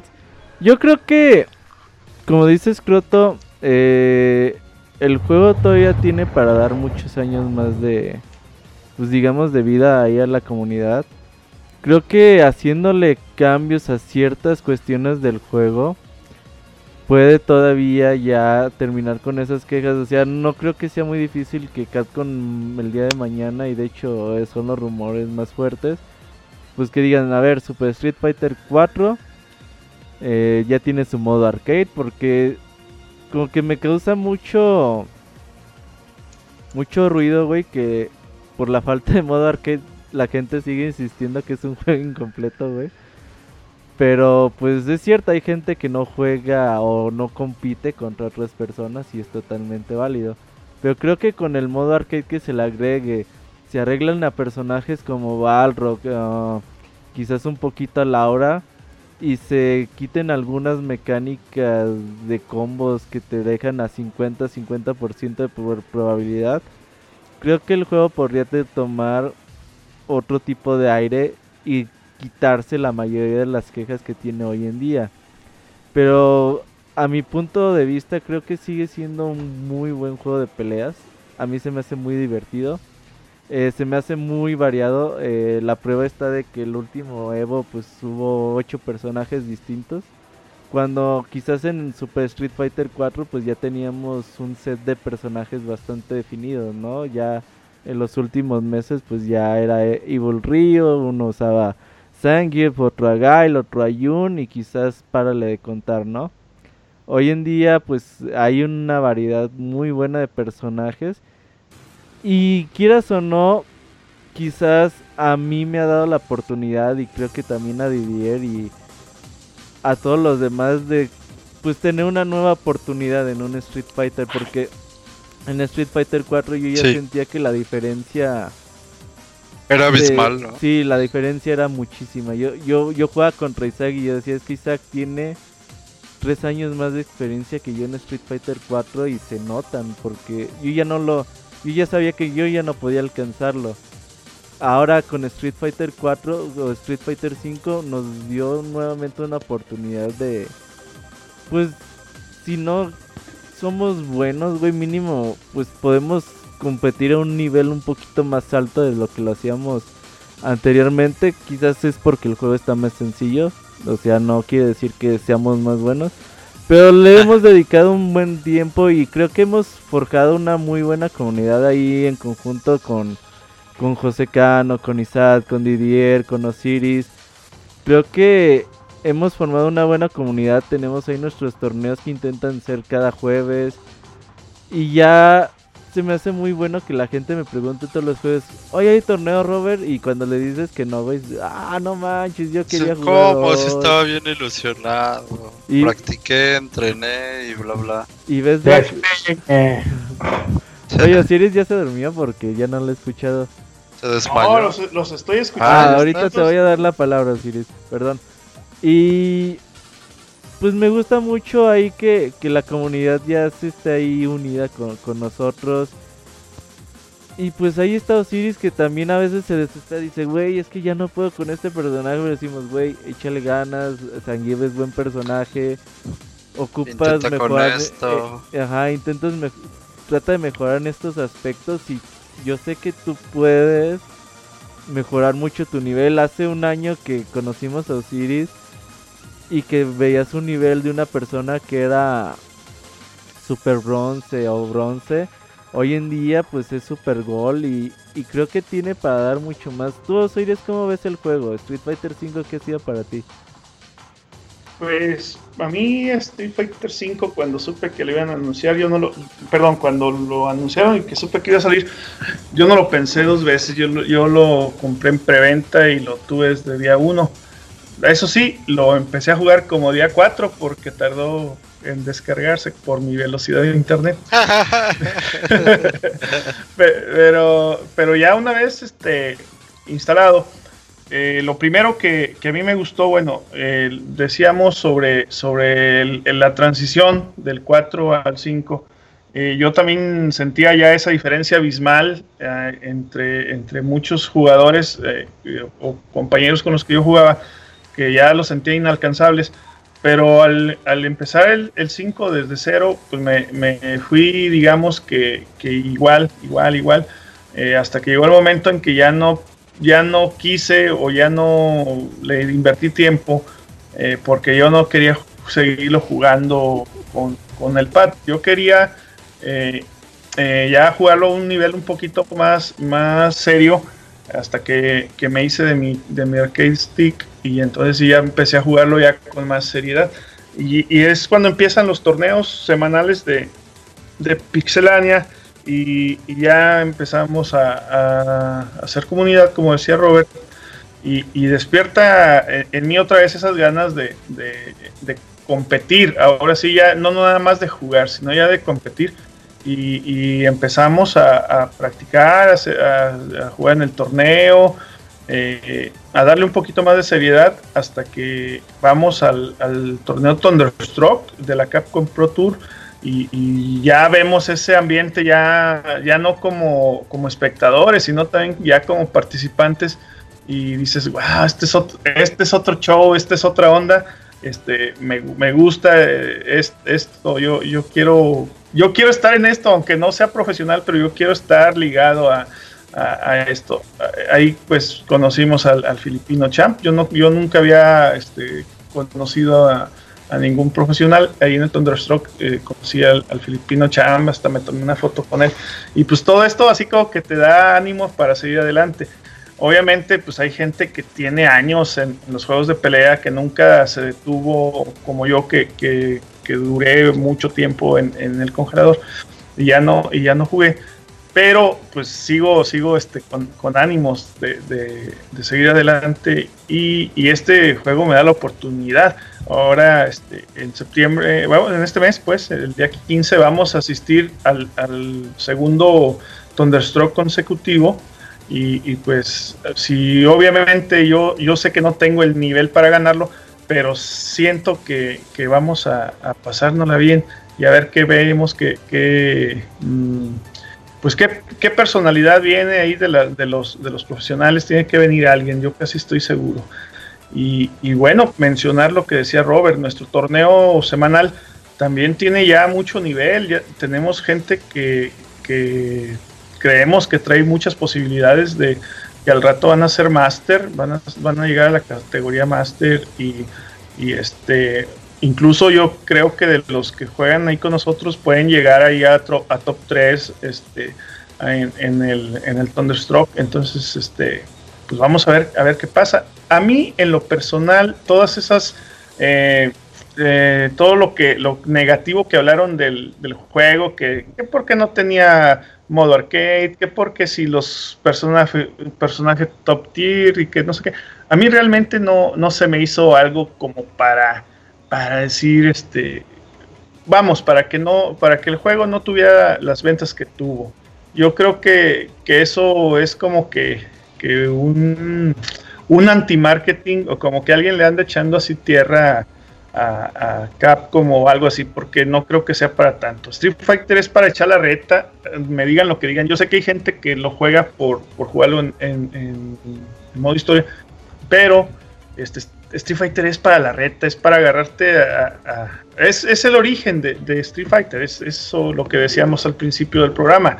Es para, para que tú puedas medirte en igualdad con, con otra persona y no contra contra la nave, contra el robot, contra la máquina, ¿no? O sea, es contra otro ser humano. E esa es la base de, Street Fighter y es lo que hizo eh, toda la grandeza de, los juegos de pelea. Es, eso es lo que yo, yo opino. No le veo gran, gran cosa. Y de que sí hizo falta un, un arcade, sí hizo falta. Estoy definitivamente este, convencido que sí hizo falta que hubiera. Aunque ya uno no va a, tanto a las arcades, este, pero sí hacía falta por todo lo que decía eh, Scroto de todo ese feedback, todo eso, este, encontrarle todos los bugs y, las, las, mejoras, ¿no? Del área de mejoras. Pero pues ahí va poco a poco, mejorando el juego. Este, la única queja que yo podría, eh, entre comillas, es pues que los personajes sí los están dando así como que muy muy lento. Yo quisiera que ya estuvieran ya todos los personajes y, y lo del Fight Money a mí me, me, cayó de lujo porque yo soy de los que de los que casi no no me gusta andar eh, como te diré eh, gastando todo todo en, en efectivo pues si te dan un, es como un premio yo así lo veo como que es un premio ah pues ya me junté mis 100 mil Fight Money pues me compro el, personaje yo así lo miro, o sea, aunque sí pudiera comprarlo en efectivo, pues no, yo lo veo como que si fuera un, un premio, como si fuera este, un logro o algo así. De hecho, yo tengo todos los personajes y no me he gastado ni un dólar, güey. Así es. Yo los he comprado traje... todos con Money. Eh, mi traje chingón, este sí me gasté 6 dolaritos. yo, yo, también, yo también, mi, mi traje de Sanger de, del Macho Man, este, ese sí lo compré con, con dinero real. Pero de ahí en fuera, este, no he gastado nada de dinero más que ese, ese traje. ¿Cuál traje chingón, Ryu? Digo, Robert. Uh. ¿Cuál, güey? ¿Cuál? A ver, explícalo. Eh, el otro día escrito me tocó jugar contra uh, Flow. Ajá. Estaba probando, fue el día que salió Menaz, güey. Y salí en su stream, güey. Eh, entonces yo le puse una putiza bien gacha a Flow, güey. Le gané los dos rounds seguidos y ya no me dio revancha, se me hizo raro. Y ya vi y... su stream y ya me di cuenta que había lag, güey, que por eso no me dio no me dio revancha. Y los Qué comentarios los comentarios estaban bien chingones, güey, porque ah, cabrón, un Ryu. Ah, ese güey se compró un traje de 5 dólares para mejorar su juego. Y así los, com los comentarios que están bien chingones. Sí, sí desquitó a, el traje.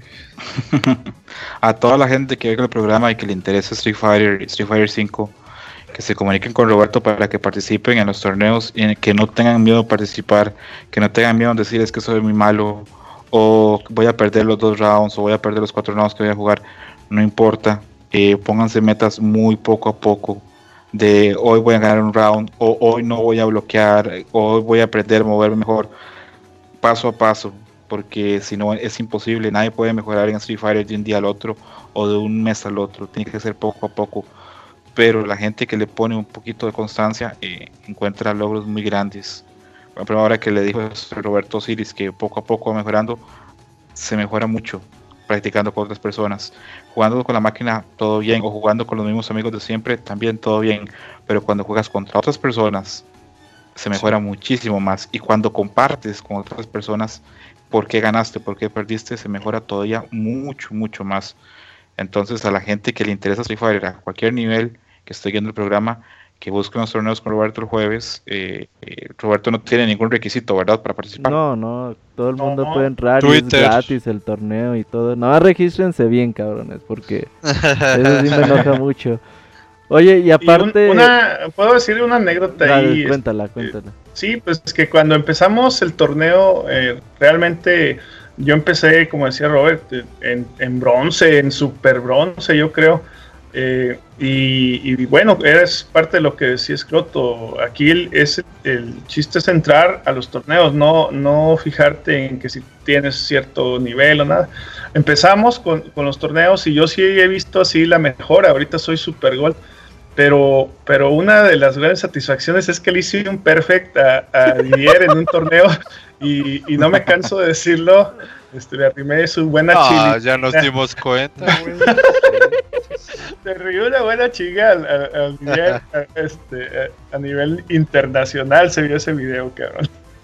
Y era todo, era todo lo que quería comentarles esta noche. No, la, otra es que, todos empezamos así, este, con niveles muy bajos, pero ahorita en la actualidad, como mencionaba hace un momento, ya hay gente que anda rozando el máster y tenemos gente muy joven, este, como Rocadits, que, que es un chavito bien joven y que trae un nivel cabrón, así, cabrón, este, no sé, Choco, se me olviden, son muchos, son muchos los, los participantes, este, Raciel, este, que traen ahí un nivel ya, pues ya rozando al máster y que, y que, pues todos aprendemos de ellos, eh, pues obviamente ellos son los que quedan así campeones, pero pues todos al jugar ahí con ellos vamos mejorando nuestro, nuestro juego, nuestro, nivel de pelea y siempre con el entusiasmo.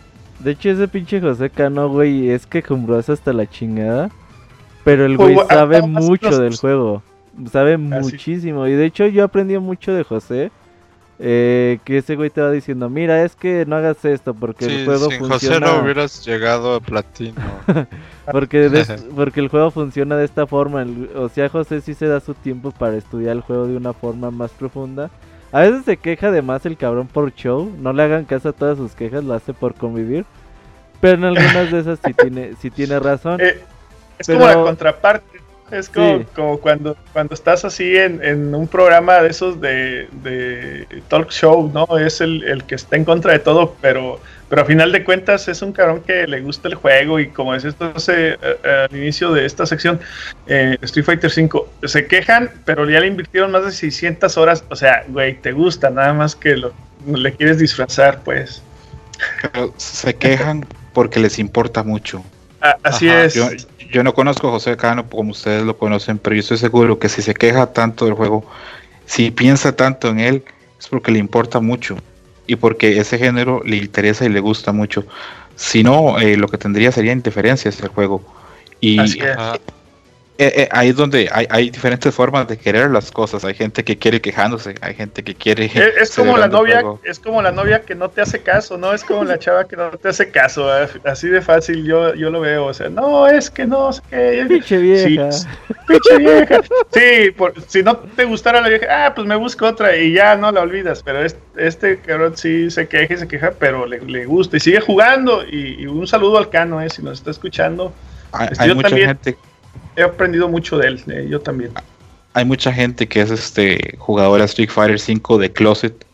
No lo dicen, pero el panda, el panda. Pero les gusta, les gusta el juego y ah, estamos todavía creo que en medio camino con Street Fighter 5. En unos par de años podremos, podremos ver qué pasó y qué dejó de pasar. Yo tengo fe que va a seguir fuerte por lo menos a nivel de comunidad y intuyo que por ahí de diciembre de este año vamos a ver a un señor eh, con tatuaje, perdón, con un parche en el ojo y con una gran cicatriz anunciada. Ojalá, yo sí quisiera oh, que llegara, que llegara Sagada a la, franquicia. ¿y como cuánto le echan ustedes más a, Street Fighter 5? que esté fuerte. Unos 5 años, 4 años. 3 años. Yo, yo creo que llega fácil al 2021. Yo creo, yo no sé.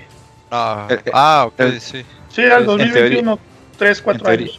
En teoría se anunció que el soporte iba hasta el 2020. Entonces, ah, pues, ok, no le andaba tan lejos. Yo creo, porque mira, es que el juego se estimaba que iba a vender 2 millones de unidades, era lo que esperaba Catcon al principio.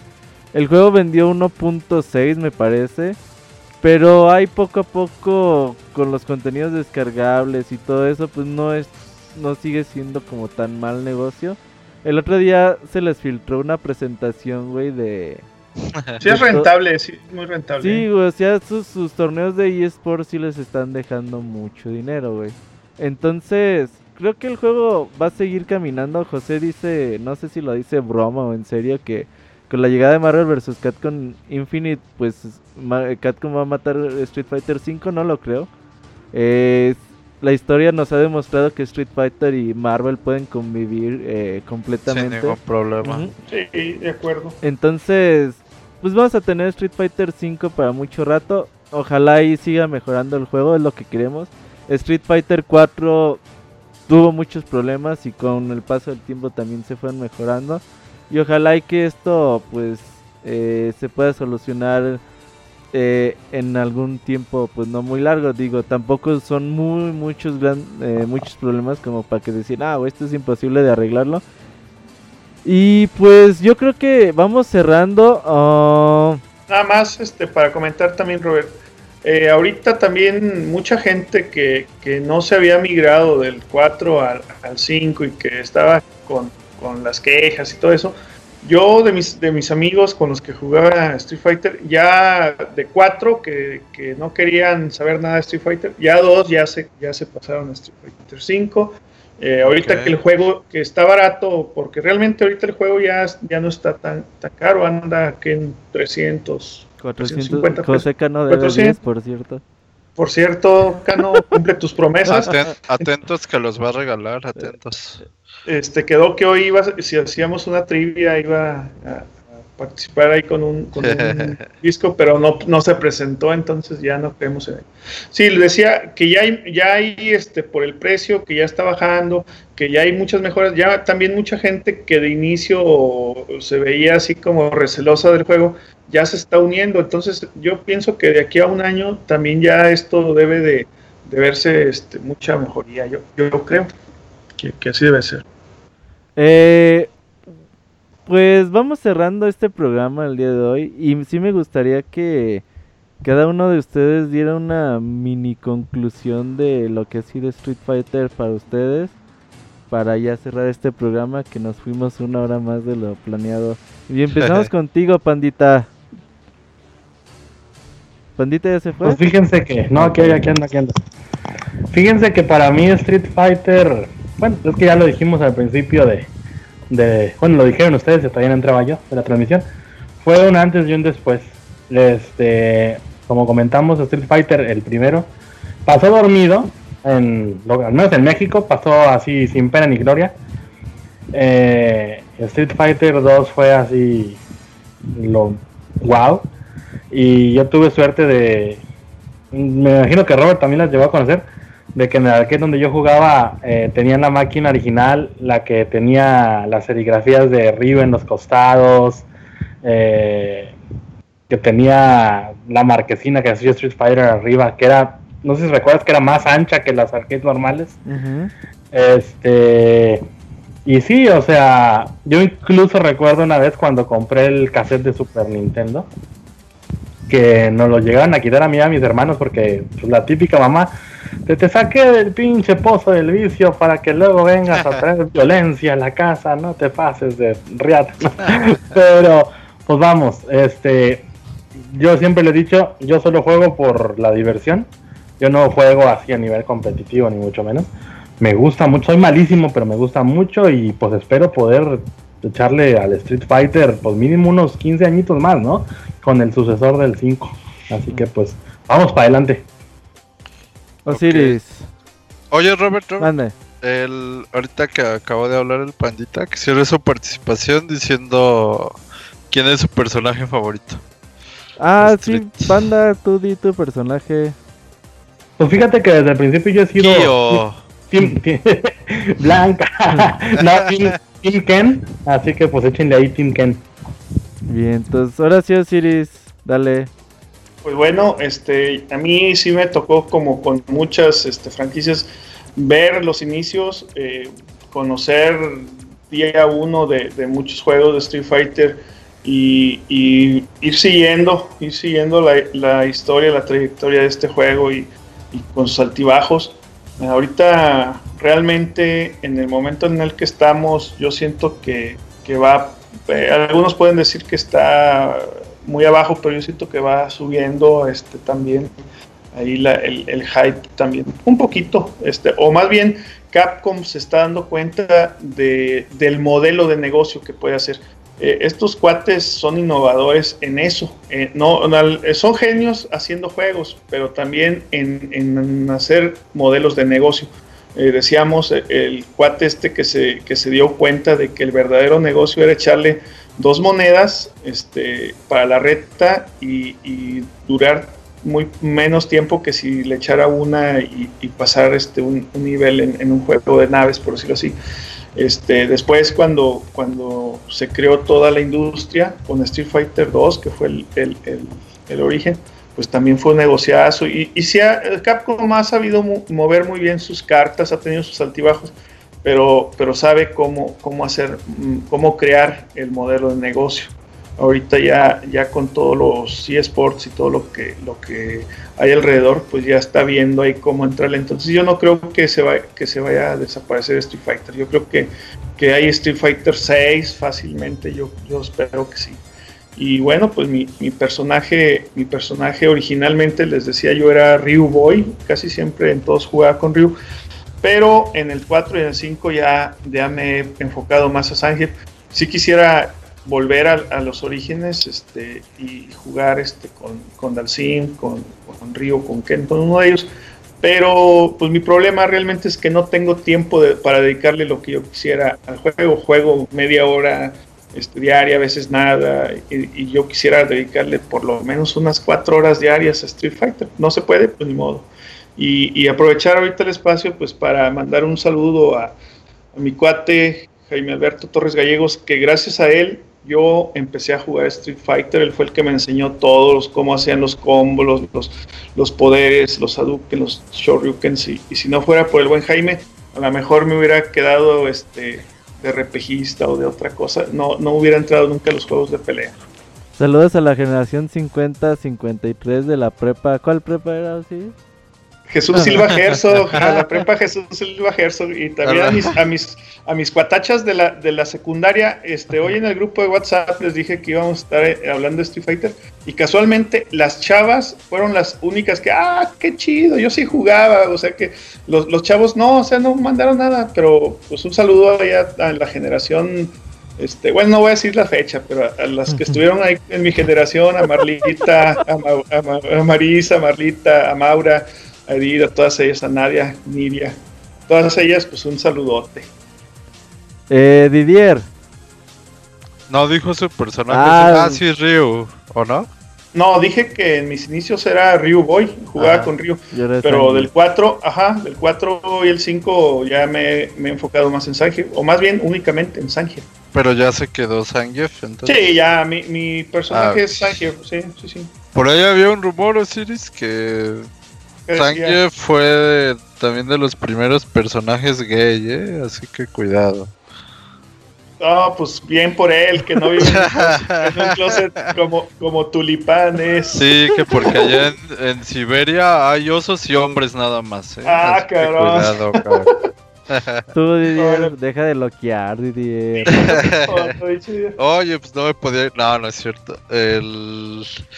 Bien, de Street Fighter, eh, yo quedo con todo el fenómeno en todas sus modalidades, tanto del bueno como del malo. Eh, ahorita que ah, ya lo hemos dicho también en el podcast de Leo y en el de Street Fighter, en el bowl de Street Fighter 2, que lo malo como es un juego que crea tanta expectativa y al que mucha gente lo quiere mucho, pues también decepciona mucho, ¿no? Si, si a veces no, no cumple, vamos, no es que llegue al 0%, tal vez llega a un 80%, pero pues por la magnitud del juego, a la gente le, le parece un grave error, ¿no? Y, y pues no, eh, yo creo que la gente no, primero para, para ser bien partícipe de esta opinión, deben de probarlo, inclusive probar a todos los monos. O sea, jugar con todos los personajes, darse cuenta de que están hechos y qué es lo que pueden lograr. Ya después de eso ya pueden venir sus opiniones Ah, bueno, le van a dar más forma a su opinión, pero no odien el juego. El juego, así como tiene detalles que necesitan pulirse, eh, también tiene detalles que son muy buenos. Eh, destacables como se puede conseguir red en internet, que ya no es tan, tan pesado como en un, en un principio, eh, que existe gente jugándolo, que es el juego que mantiene algunos torneos, o sea que si en Street Fighter pues sería muy difícil tener un torneo ahí al lado de King of Fighters, o sea vamos, aún sigue generando cosas buenas para la comunidad, y a los que nos gustan los juegos de peleas pues... Eh, por ejemplo, decía Robert, no, pues es que yo conseguí todos los monos sin gastar dinero. Ah, bueno, está bien, o sea, es, válido, ¿no? Pero por ejemplo, yo sí a veces le, le he metido ahí no mucho, tal vez unos 20 dólares aparte del juego. Porque a mí me interesa mucho, bueno, como me gustan los juegos de pelea, pues me interesa mucho que sobrevivan. Entonces, sale esto, ok, si está dentro de mi presupuesto, pues lo apoyo, etcétera. Eh, dense la oportunidad de compararlo contra los juegos retro y verán que cada uno tiene su, su chistecito, ¿no?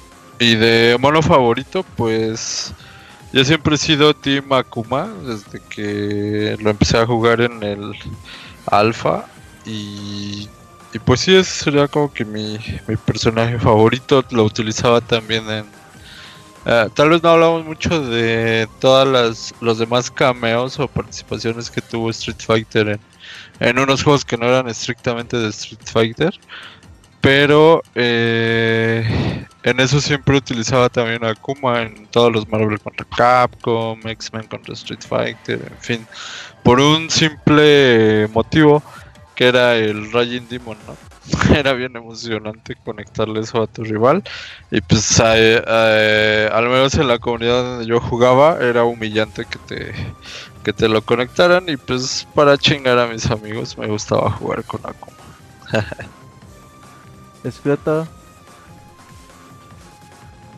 Bueno, mm, ¿qué significa Street Fighter para mí? Significa muchísimo. Es probablemente mi saga juegos favorita dentro de mi género de juegos favorito y me marcó muchísimo, tanto en la infancia, en la adolescencia y en la etapa adulta, porque me permitió conocer un montón de gente y aprender de un montón de cosas, no solamente del juego, sino relacionadas al juego. A mí me interesaba mucho cosas de diseño y aprendí viendo cosas en Street Fighter.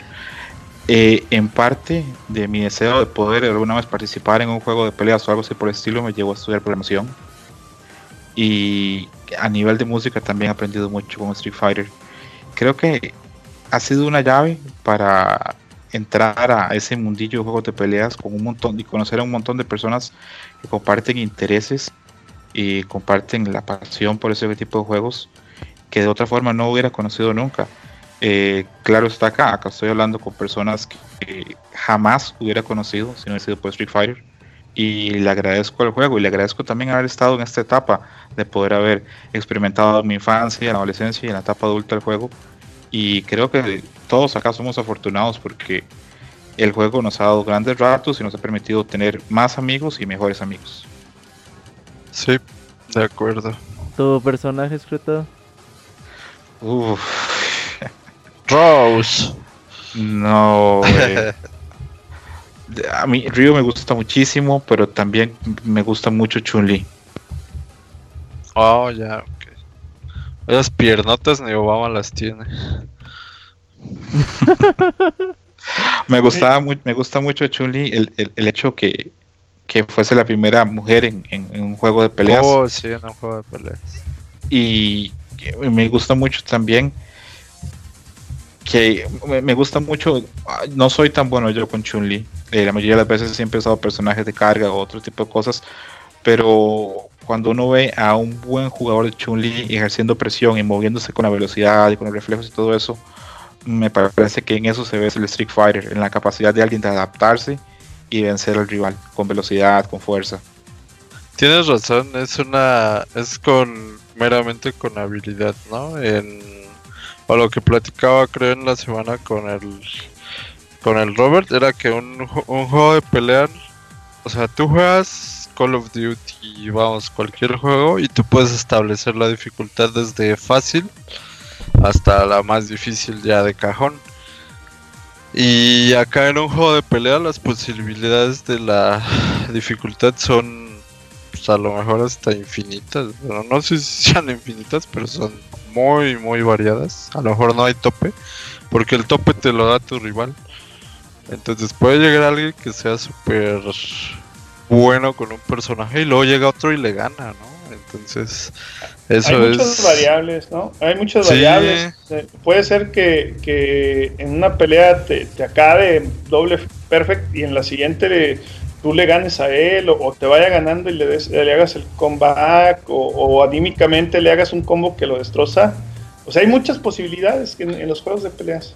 Pero está bien, bien padre que, que te motiva a dar más el juego de pelea. O sea, solito vas aprendiendo, vas mejorando, vas adquiriendo habilidades que antes no tenías. Y es algo que se agradece de los juegos de pelea. Al menos a mí es por lo que me gustan los juegos de peleas. Porque eh, estoy en una comunidad que le gusta retar un poquito sus capacidades. ¿no? Fíjate que ya para... Perdón, Adelante, no, ok.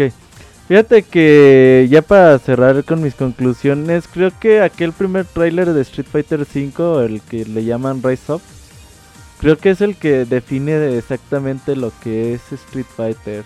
Eh, este juego que une a personas de todos géneros, de todas razas, de todas nacionalidades, no importa si eres muy bueno, si eres muy malo, no importa si nada más te interesa pues ser como un artista de decir pues a mí nada más me interesa el arte del juego y con eso salgo También. otras personas que les interesa competir, otras personas que nada más lo juegan como pues nomás por jugarlo, pero también tiene toda esta parte de que pues es como una superación personal, ¿no?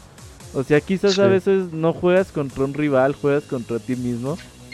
Y a veces lo que tú creías imposible, por ejemplo, en Street Fighter V me ha pasado que he superado mucho ese tipo de barreras. Que al empezar el juego, un combo chiquito decía, no mames, es que esto está bien perro.